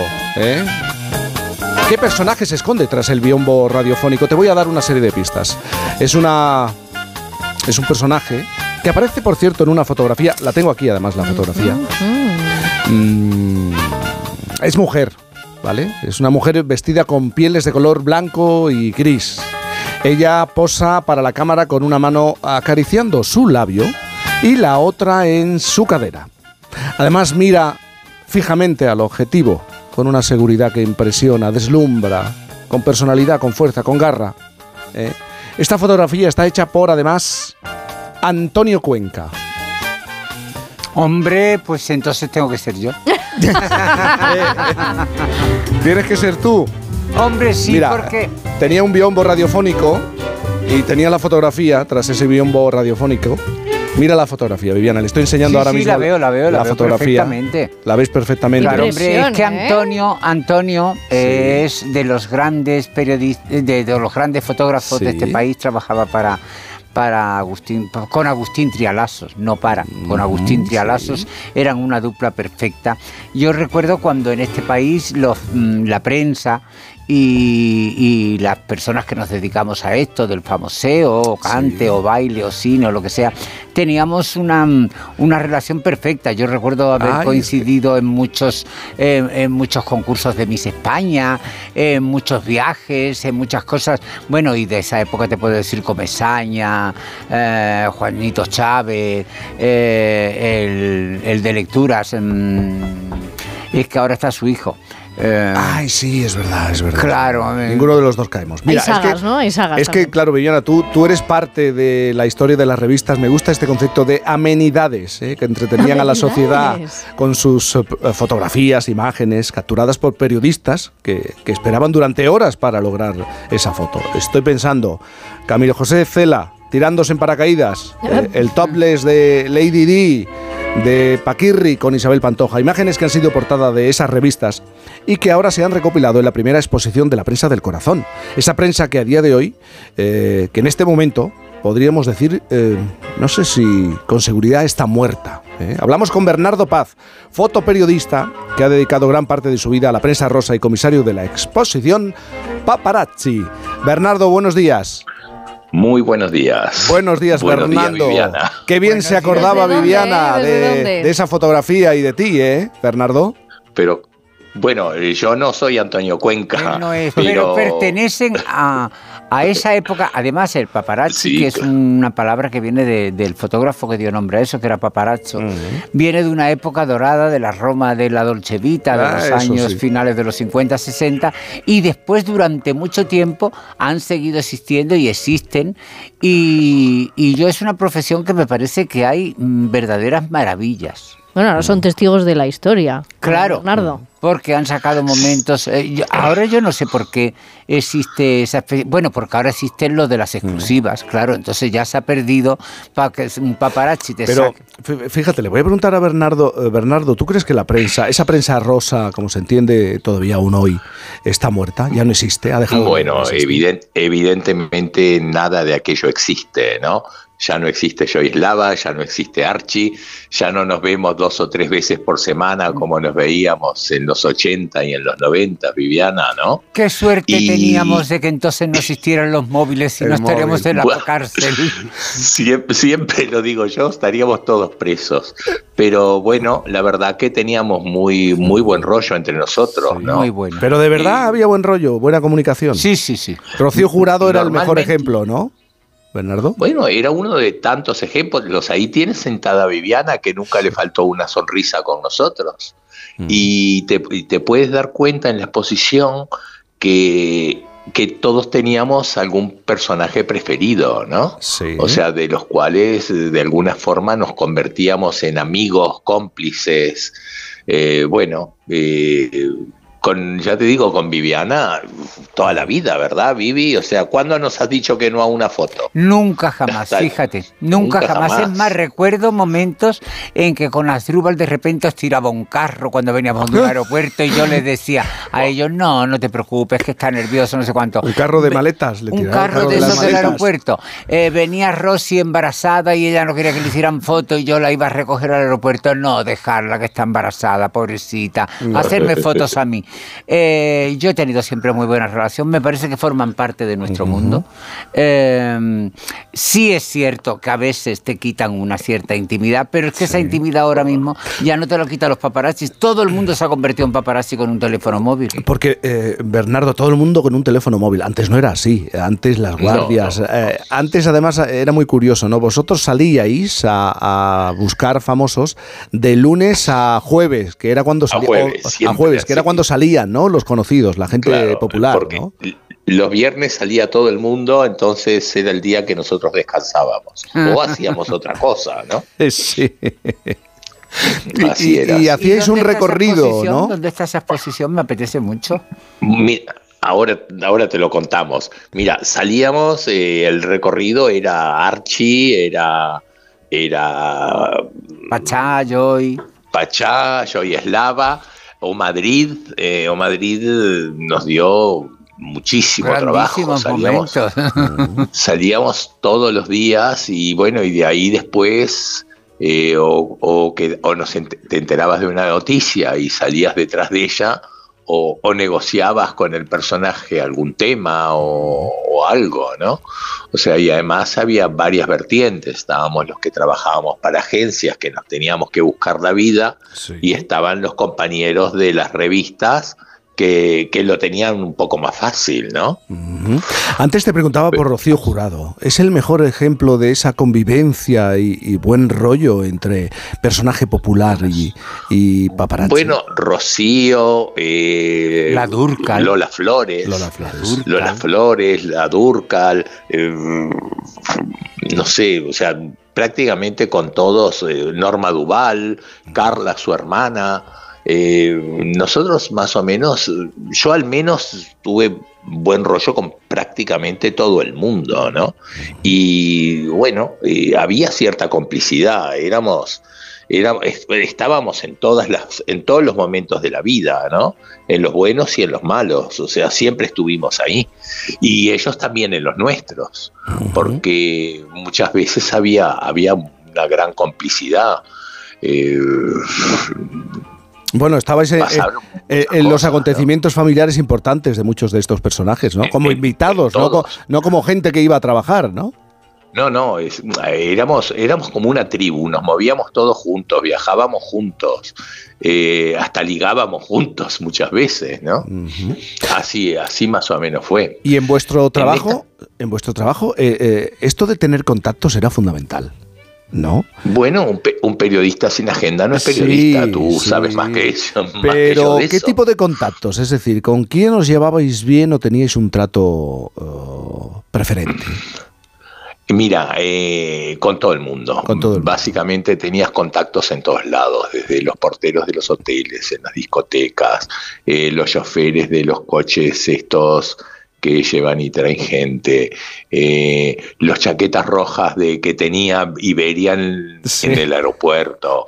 O sea, un chaqueta roja era eh, una carta, un as en la manga, porque te podía decir quién venía o quién no venía en un vuelo, ¿no? ¿O quién iba? Y, o quién iba, sí, y cosas de esas. Teníamos, eh, teníamos la verdad que, que un montón de cosas, pero además había cosas, por ejemplo, sabíamos las matrículas de los coches de memoria, a quién le pertenecían. Entonces veías pasar un coche y lo primero que te fijabas era la matrícula. Y era como cuando sabíamos los teléfonos de memoria, ¿te Claro, acuerdas? ¿no? todo Ahora eso se ha perdido no ahora. Eso ya es imposible. Yo ya no sé ni- Tú sabes no que yo no pongo mi nunca el teléfono. GPS del coche porque así sé llegar a los sitios aunque sea preguntando porque se me olvidaron los teléfonos. Sí, sí, así era. Y veías pasar un coche y bueno, decías, bueno, ¿de qué? Salías detrás del coche a ver para dónde iba, ¿no? Así más o menos fue nuestra vida durante muchos años. Y hemos hablado de Rocío Jurado, de Durcal, pero tienen muchas anécdotas. Por ejemplo, eh, con Sara Montiel, con el propio rey eh, Juan Carlos eh, I, ¿no? Sí, te- te- con todos, con, Con todos. todos. tenemos, con todos tenemos anécdotas, risas y broncas también, Sí. porque también nos llevábamos alguna. Un día el rey Juan Carlos se acercó y te hizo así con el dedo en el pecho, ¿no? Te, te advirtió. eso fue, sí. eso fue horrible. Habían hecho, habían hecho las, estábamos en Mallorca, yo cubría todos los veranos de Mallorca. Bueno, sigo yendo aún como mallorquín de verano que soy. Y habían hecho las fotos, las famosas fotos del rey desnudo en, en la cala del toro. Y estaba un argentino, Lalo Yasky, en el tema. Y evidentemente yo soy uruguayo, pero de Chamberí, ¿eh? Y entonces el rey vino a por mí, dijo el argentino. Bueno, te vas a enterar, quieres guerra, vas a tener guerra. Y me golpeaba con el dedo en el pecho, pero dolía, ¿eh? Tenía un cabreo monumental. Y claro, yo me quedé ahí, mis compañeros, yo estaba en F en aquella época, mis compañeros de F me abandonaron, me dijeron, este no es de F, este es colaborador, porque yo trabajaba en reportajes. Sí. me dejaron en- me dejaron ahí y desapareció todo el mundo. Cuando volvió la regata, el náutico nunca estuvo tan tranquilo. No había un solo periodista. Estaba Kim Llenas, que trabajaba en Cover, y yo. Baja el rey, me mira, se acerca, me pasa el brazo por arriba y me dice, qué cagazo, ¿eh? Porque no eras y tú. me claro, dice, tengo que invitarte un whisky. y la verdad que, es- que nos fuimos al bar y nos invitó a Kim y a mí y estuvimos, no sé, media hora, más de media hora conversando con el rey y nos pimplamos media botella, ¿no? Sí. Este, Como porque- manera de arreglar la situación. ¿no? Sí, pero Juan Carlos tenía esa cosa, esa cintura que, que bueno, que, que te compraba siempre, ¿no? Y de alguna forma nunca perdías una foto con él. Aunque estuviera cabreado o lo que fuera, siempre, siempre había algo, ¿no? Era, ot- era otra época. Era otra época en la que sobre todo se tenía mucha paciencia. Era fundamental, Bernardo. Bueno, si eh, artífices de la paciencia, porque si no, si no estabas muerto, en cuanto perdieras la paciencia te ibas para casa, vamos. Entonces había que, sabía que saber esperar y, y sobre todo saber perder, porque no, tú ya sabes que nosotros al final éramos como los jugadores de ruleta, siempre contábamos cuando ganábamos, pero cuando perdíamos nadie decía nada, ¿no? Eh, la lucha era tan feroz como uno puede imaginar por conseguir una buena fotografía. Mira, una, una exclusiva, una scoop se defendía con, se, se- se- me imagino que hoy sigue siendo igual, lo defiendes con uñas y dientes, ¿no? Eh, nosotros más o menos entre todos teníamos bastante buen rollo entre todos, pero claro, si tenías una exclusiva la defendías con uñas y dientes porque en eso, en eso estaba tu... Y con tu juego ganancia, sucio. Con juego sucio incluso. bueno, ha, ha habido de todo, ¿eh? Ha habido de todo. Yo mantengo que la prensa del corazón es la prensa junto con la de sucesos la más, la más difícil de ejercer, ¿no? ¿Por qué? Porque, bueno, pues muy fácil. O sea, en sucesos tienes que tienes que estar entre los delincuentes y la policía y buscarte tus cosas. Y en la prensa del corazón tienes, además de todo, tienes que conseguir la noticia que te están ocultando y que puede ser el bombazo, la portada. Tienes que salir detrás de ella, tienes que encontrarla. Y, y después también tienes que proteger la, la, la noticia de que los demás no se enteren, ¿no? Entonces se hacían, se hacían, este, se hacían juegos. Mira, en esa, por ejemplo, hay una foto que es la, la foto que hizo nuestro querido amigo Antonio Catalán, que está ya fallecido, ¿no? Entonces, eh, Antonio hace la foto de, de Claudia Schiffer eh, en Topless, en Mallorca. En Mallorca. Claro, entonces eh, eh, tienes que defender la exclusiva porque hasta que hasta que la revista eh, no esté en la calle tú puedes otro podía venir y hacer la foto no entonces una persona que estaba con en el grupo de esta foto teníamos el tenía el teléfono de, de Claudia se hace pasar por por inglesa y le dice, Claudia, eh, te hemos visto en tobles en el barco. Había por ahí unos, unos fotógrafos, creo que no te han visto, pero no te pongas en tobles que te van a ver. Para que no la volvieran a fotografiar. Y... Para, que la otra no se volviera a poner en tobles, porque si no, si se ponía al otro día se ponía el tople, si la revista salía el jueves, de repente tenías tres o cuatro días para hacerlo nuevo, ¿sabes? Oye, Viviana, una cosa más. ¿De verdad nunca te enfadaste? No, nunca. ¿Nunca te enfadaste con, con alguno de los paparazzi? Nunca, de nunca, los... nunca me he enfadado. Incluso ha habido cosas, momentos que igual no me gustaban, pero entendía que formaba parte de todo, de, de un todo. Eh, no sé separar una cosa de otra, quiero decirte, es como en la vida o como en la cocina, pues un día haces un plato y te sale mejor y otro día te sale peor, pero quiero decirte, eso no me separa de la cocina. Javier de Montini era el que quería decir antes y no lo dije, pero lo mismo que Javier te podría decir muchísimos nombres de aquella época con los que unos tenía mejor relación que con otros, pero con todo. Eh, pues yo, hasta José María Comesaña, fíjate, me voy a Comesaña remontar. era maravilloso. Me voy a remontar, la seco, bueno, es que éramos... éramos Pues preguntabas dónde la exposición paparazzi en la Galería Nico. Bueno, ¿Eh? 26 pues en la Galería periodistas. Nico, en Reina Mercedes 7. Muy bien, pues Bernardo, eh, Paz, muchísimas gracias por, por recordarnos una época que ya ha pasado. Es otro momento, estamos en otro punto. Gracias de verdad. Te mando un beso. Muchísimas gracias a ti, beso inmenso Viviana y nos vemos pronto. Que así sea. 11.35, las 10.35 en Canarias, vamos a hacer una pausa y el gastro momento hoy, ¿cómo se combina mm, cocinar con la emisión en directo para dirigida a cientos de miles de personas desde cualquier parte del mundo te están viendo, están viendo cómo cocinas, cómo hablas con el camarero, cómo te enfadas, cómo Creo que mucho mejor que la portada en la que salían bolas la Claudia Schiffer. Ah, que la has buscado, ¿no? Sí, La has porque es que la combinación de titulares es para echarte, pero, pero es que hace para 30 echarte años. a, a Ronald Doal, pero a la espalda. Hacemos una pausa y enseguida gastro momento en Por fin los lunes. Con Cantizano. Si hazlo tú mismo te suena a una gran canción de la radio, puede que simplemente se deba a Parkside. Herramientas potentes, máquinas de jardinería y un montón de accesorios.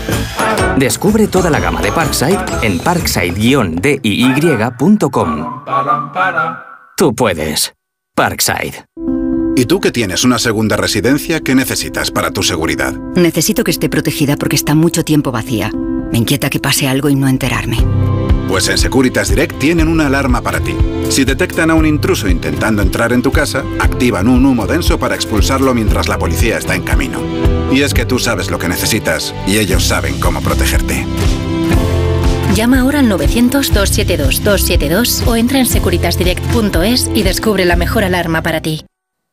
En estos momentos estamos construyendo un Madrid para vivir mejor, para compartir más. Así que muchas gracias por vuestra paciencia y comprensión. Gracias por esperar al Madrid que viene. Infórmate sobre las obras en marcha en la ciudad y sus incidencias en www.elmadridqueviene.es. Ayuntamiento de Madrid.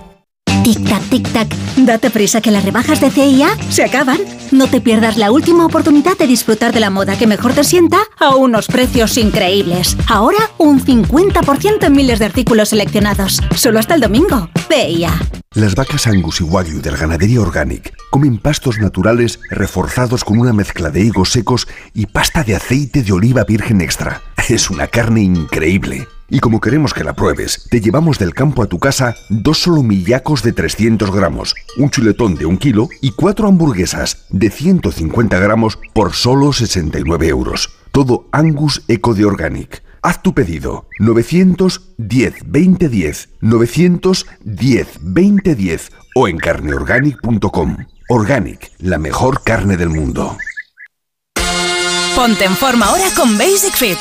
Mereces sentirte bien contigo mismo, así que haz del fitness un básico en tu vida. Consigue nuestro kit fit gratuito con todo lo que necesitas para ponerte en plena forma.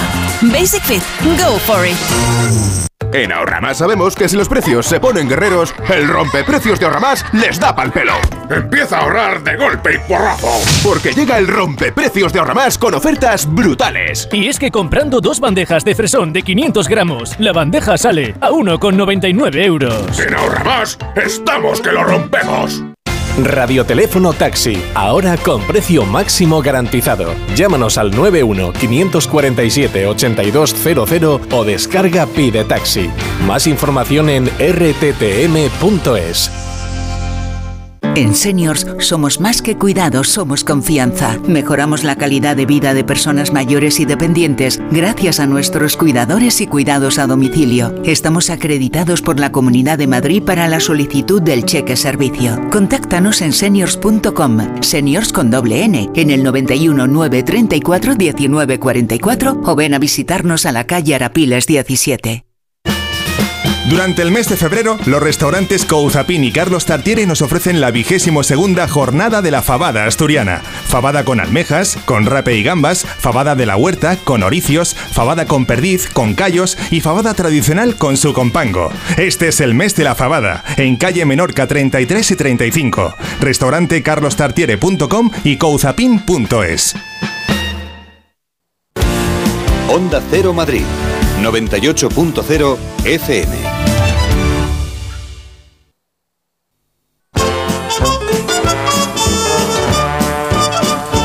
Vamos con nuestro gastromomento. Los sábados. Ah, ay, el apetito. A esta hora es lógico hablar de comida. Vamos a hacer una parada para comer en la Sierra de Guadarrama de Madrid. Concretamente en el municipio de Guadalix de la Sierra. Me han recomendado un restaurante, Viviana Isabel, que se llama Arroz y Cañas. Qué rico. A ver, y a juzgar por las reseñas de clientes, es que no tiene mala pinta. Leo algunas. El mejor restaurante de Guadalix y la zona, tanto por la comida como por la atención del personal. Eh, comida deliciosa, lo mejor del arroz con costra. Hay otra muy rico, el pulpo a la brasa y el arroz Así del ¿eh? señorito. Y espera, otra más. Si la comida es excepcional, no te digo nada de la atención de, de- de la familia. Bueno, pues yo creo que hemos acertado con este sitio para comer.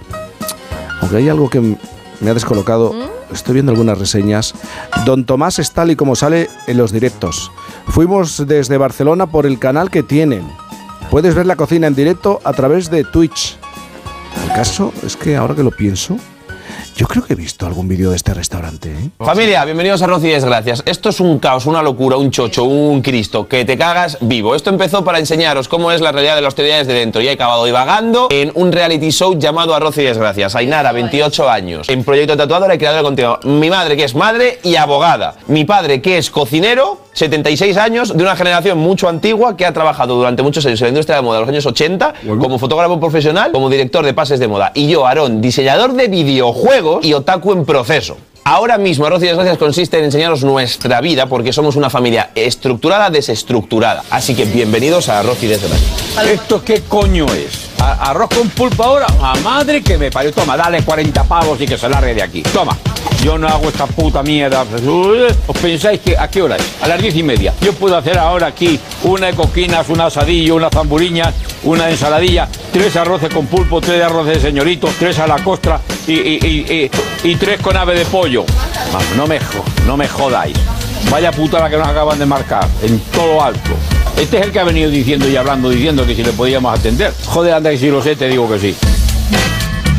El caso es que me sonaba a mí esto de la cocina de un restaurante que retransmite todo en directo a través de la plataforma Twitch y otras redes sociales y otras maneras de comunicar de comunicarse y de verse en la red. Millones de personas en todo el mundo han visto la cocina del restaurante Arroz y Cañas, que ahora es conocido sobre todo por el nombre del canal Arroz y Desgracias. Por cierto, acaban de volver de México, donde estaban nominados a un premio Eslan los principales de la comunidad hispana de Twitch. Ellos son los Candelas, ¿eh? la familia que regenta el restaurante Arroz y Cañas y el canal Arroz y Desgracias, aunque supongo que no será tan grave, ¿no? Y hoy nos atienden Don Tomás Candelas, la estrella de los fogones que sabe mucho de, de esto, de la comunicación. Don Tomás, buenos días. Tomás, buenos días. Hola, buenos días. buenos ¿Cómo días. estás, Tomás? Ay, fenomenal. Fenomenal. Encantado. Encantado, encantado. Y Aarón Candela, su hijo, que es el que ha liado al padre en esta aventura. Aarón, buenos días. Muy buenos días. Menudo, lío, menudo lío os habéis metido hasta el punto de haber llegado a estar nominados en los premios Eslan, eh, que es así como de lo más importante a nivel internacional para los streamers de, de Twitch. Eh, don Tomás, menuda aventura. ¿no? Sí, eh, ha sido una aventura inolvidable, genial, buenísima. Se lo agradezco a Gret que me haya nominado Sí. o al equipo que haya sido. Eh, de todas las maneras, estaría agradecido porque todo mi ser, todo mi bien de mi vida, se lo debo a mi hijo. Y yo donde él me diga que voy, voy, aunque sea a México. Aunque sea México, ¿no? Vamos, eh, Rarón, vamos a conocer un poco la, la historia de ese cambio, de ese paso a, al mundo digital. ¿Por qué llegas a este punto, a tener esta idea? Estaba, ¿El restaurante estaba en una situación complicada? ¿Era necesario traspasar la barrera y comunicar de otra manera? Sí, eh, Arroz y Desgracias nace a raíz de la pandemia. Ah. Como nos pasa a la gran mayoría de los hosteleros durante la pandemia, nos encontramos en una situación en la que pues, no nos dejan trabajar porque no podemos por seguridad e intentamos darle una vuelta de hoja a ver cómo podemos hacer en caso de que vuelva a ocurrir. ¿no? Entonces, yo por aquel entonces consumía muchísimo Twitch, como la gran mayoría de mi, Sí. de mi generación, y yo sabía que durante la pandemia pues, mi padre cocinaba para algunos amigos, familiares y demás, y siempre he considerado que mi padre es una persona muy carismática, con mucho Sí. don de gentes, mucho humor. Dije, puede ser una idea muy interesante el hecho de que yo le ponga una camarita en la cocina y dado que no solo durante la pandemia los restaurantes no podían trabajar, sino que había mucha gente que no podía trabajar y tenía que consumir contenido porque necesitaba entretenimiento, pues digo, puede funcionar. A raíz de ahí no nos volverán a encerrar y digo, bueno, vamos a intentar retransmitir el servicio de cocinas. Sí. Ya ha habido precedentes de programas de cocina que trabajaban con este tipo de formatos y podría funcionar. Cuando me doy cuenta de verdad de que la gente no le interesa tanto el servicio, sino quién ofrece el servicio. O sea, tu padre. La familia. La familia mi padre completa. Es, mi padre es una persona con una capacidad de viralización impresionante. Gracias, hijo, gracias. Porque es la conjunción perfecta entre una persona que es torero desde detrás de la barrera. Porque él no se entera de absolutamente nada lo que está pasando y esa naturalidad en la industria de la creación de contenido es muy difícil de conseguir. Pero vamos a ver, ¿tú a qué te dedicabas? Yo era diseñador de videojuegos y trabajaba en una agencia de marketing digital. Y, y, Tomás, tú estabas en la cocina, estabas llevando el restaurante, pero has hecho muchas cosas en la vida. Es Sí, que he a hecho- ti he esto de moverte ante las cámaras es que tú conoces el medio y sabes lo que es. Bueno, Conozco, conozco un poco el medio, pero también de, de atrás del micrófono y Sí. detrás de la cámara, no delante. Hombre, eh, siempre te enseñan algo los grandes profesionales que tú entrevistas o que tú grabas. Eso no hay lugar a duda. De momento no te causa gran impresión la luz, eh, los micrófonos, los famosos no te causan esa impresión. Y lo que sí es verdad que cuando mi hijo a mí me lo dice, pues digo... tú le dices, estás chalado. No, más cosas, más cosas. Está loco perdido. Me llamó de todo. Está loco perdido. Pero... Pero, porque tu hijo te explica, vamos a poner unas cámaras y todo el mundo que quiera va a poder ver qué es lo que estamos haciendo, ¿no? En principio, yo me jubilo, me jubilo como cualquier otra persona que llega a su edad. Estoy en paz, pero yo soy una persona bastante activa, me aburro. Y entonces su querida madre, que es un, un santo de madre para aguantarnos a todos, dice, vamos a poner un negocio para tu hijo y, y su novia. Así. ¿Y qué vas a poner? Y dice, pues vamos a poner lo que sabemos, un restaurante. Y inmediatamente nos ponemos a hacer un restaurante. ¿Qué es lo que sucedió? Que el restaurante que yo monto para mi querido y amigo, amado y querido Aarón y su novia me dicen, papá, que yo no voy a ser nunca restaurador. Hostia, ¿y qué hacemos ahora con el restaurante? Y me pongo a trabajarlo yo. ¿Qué íbamos a hacer? Después de la inversión no había más remedio Claro. que tirar adelante. Y así empieza todo. Luego me dice, ahora te voy a poner una cámara. Digo, ala, tócate la pepa, vámonos a una cámara. Ahora, eso sí, yo no voy a fingir, voy a ser yo mismo como yo soy y yo tema. Y toda la gente que nos vea, pues verá la Mm. limpieza o la suciedad, lo puro y lo no puro. Así que tú sabrás lo que haces. Dice, no te preocupes. Los conflictos de familia. Todo. Y eso es lo que realmente hacemos. Una Lo que familia- opinas de algunos clientes, de algunas bueno, comandas. ¿no? Bueno, de hecho, de hecho se, se me reconoce, no voy a decir famoso, se me reconoce por algunos dichos que yo he dicho, pero que son pura realidad de lo que se cuece en una cocina. Es decir, que hay mucha presión, te viene mucha gente a la vez, todo el mundo quiere comer, no sé por qué, nos da el hambre a todos al mismo tiempo, llega un momento que sobrepasa el nervio y sobrepasa la tasa y saltas, y saltas por mandándole eh, a donde se merece, otro lo lamentas, otro dices, por Dios, no tiene ninguna culpa de lo que a mí me está pasando. pero Estás muy te- comedido tú Bueno, aquí, ¿eh? bueno, comedido.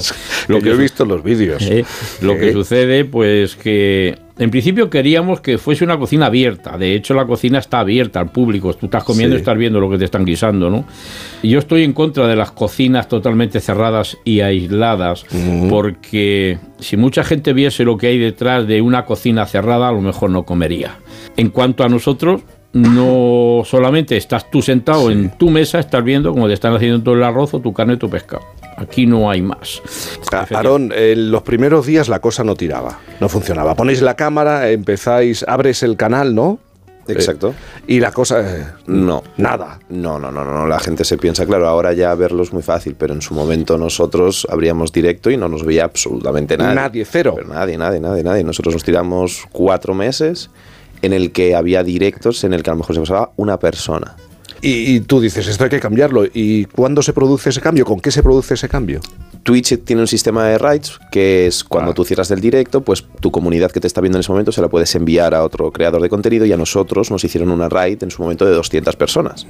Claro, para un creador de contenido que no le ve nadie, 200 personas son muchísimas personas. Ese hito fue el que consiguió que nosotros tuviéramos siempre, que es un hito súper bonito, conseguir que siempre que abres directo tengas al mínimo alguien que se pase durante 3-4 horas. Durante 6 meses estuvimos viendo que lo que teníamos no era simplemente un experimento, sino que podíamos tener algo tangible, algo que funcionase. Y yo le con mis padres digo, bueno, pues ya habéis confiado en mí una vez, vamos a confiar una segunda vez, me vais a dejar 2.500 euros.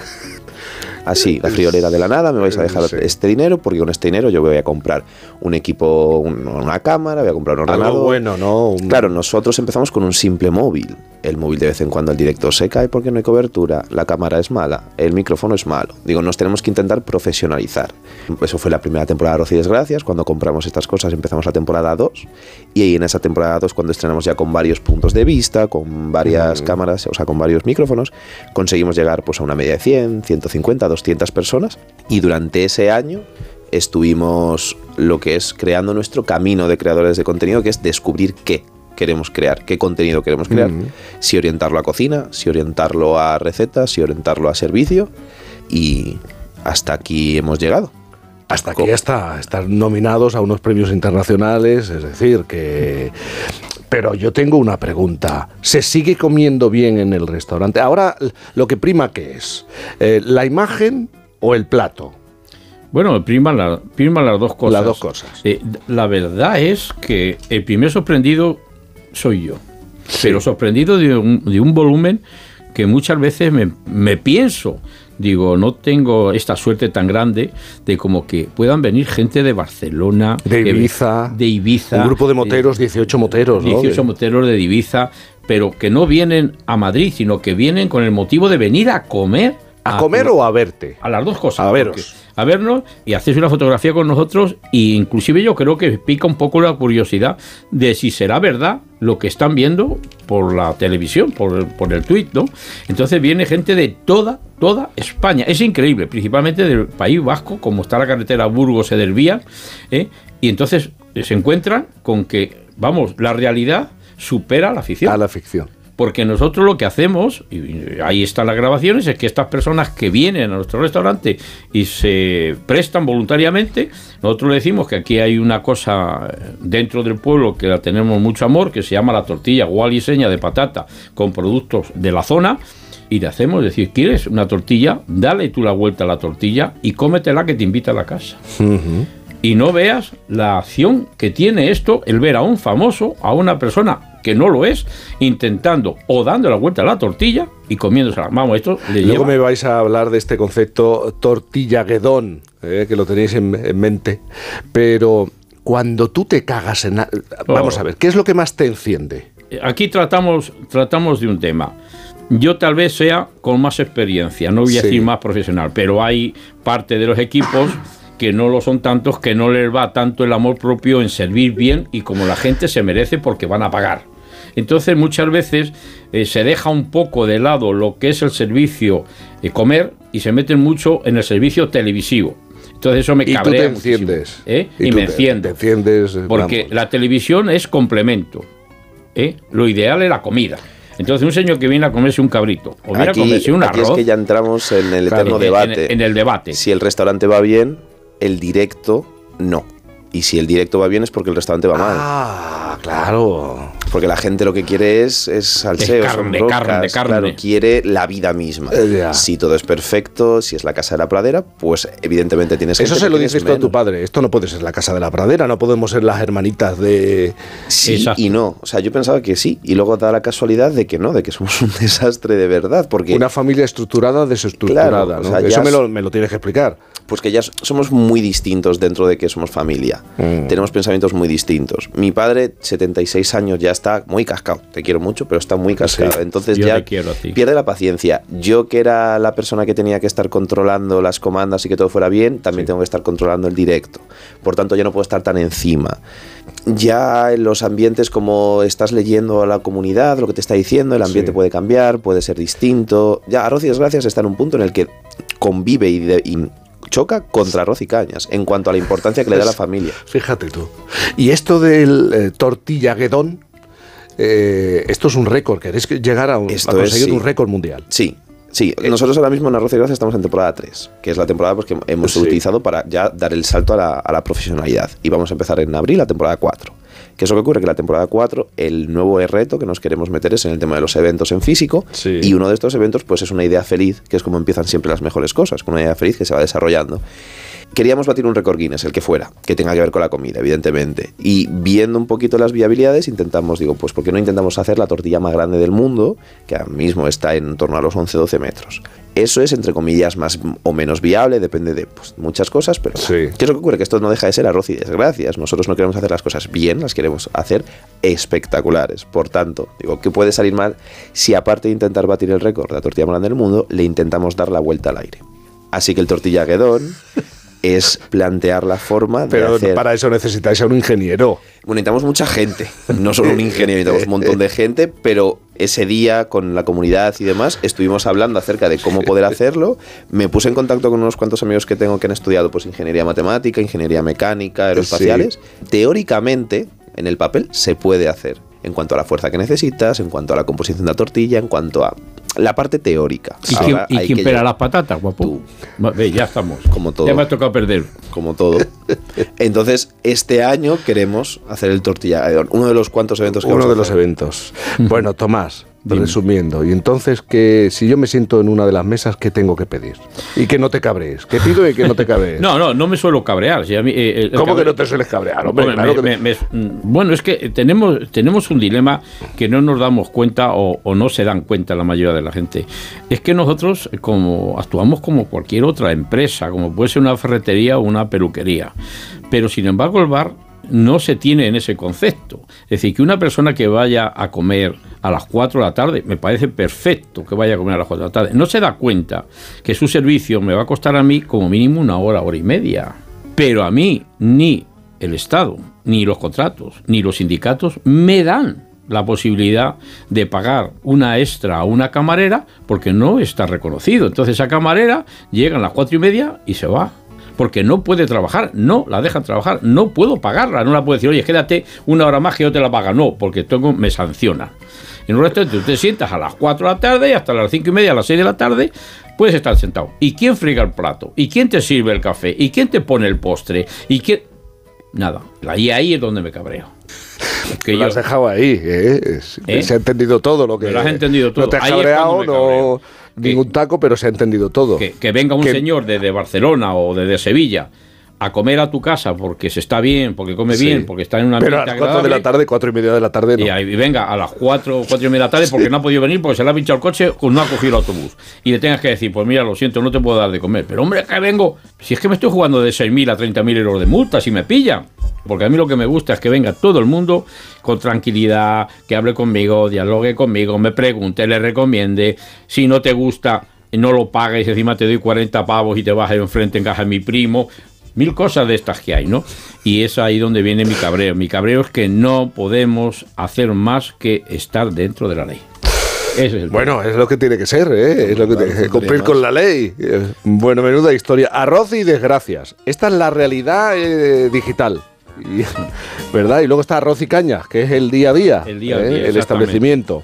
Don Tomás Candela, muchísimas gracias por estar aquí. Oye, ha sido un placer. Todo esto me encanta. Pero todo se lo debes a Aarón eh, Candelas. a Bueno, sí, ¿eh? yo le debo este mérito a Aarón, pero Aarón me está divi- me, me debe nueve años de universidad, cinco mil, cinco mil, cinco mil todos los meses.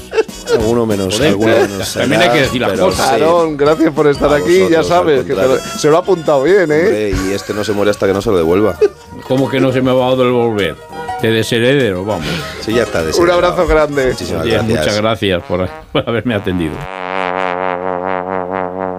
Cuando tocas una guitarra eléctrica bajo una tormenta eléctrica de manera electrizante suena así.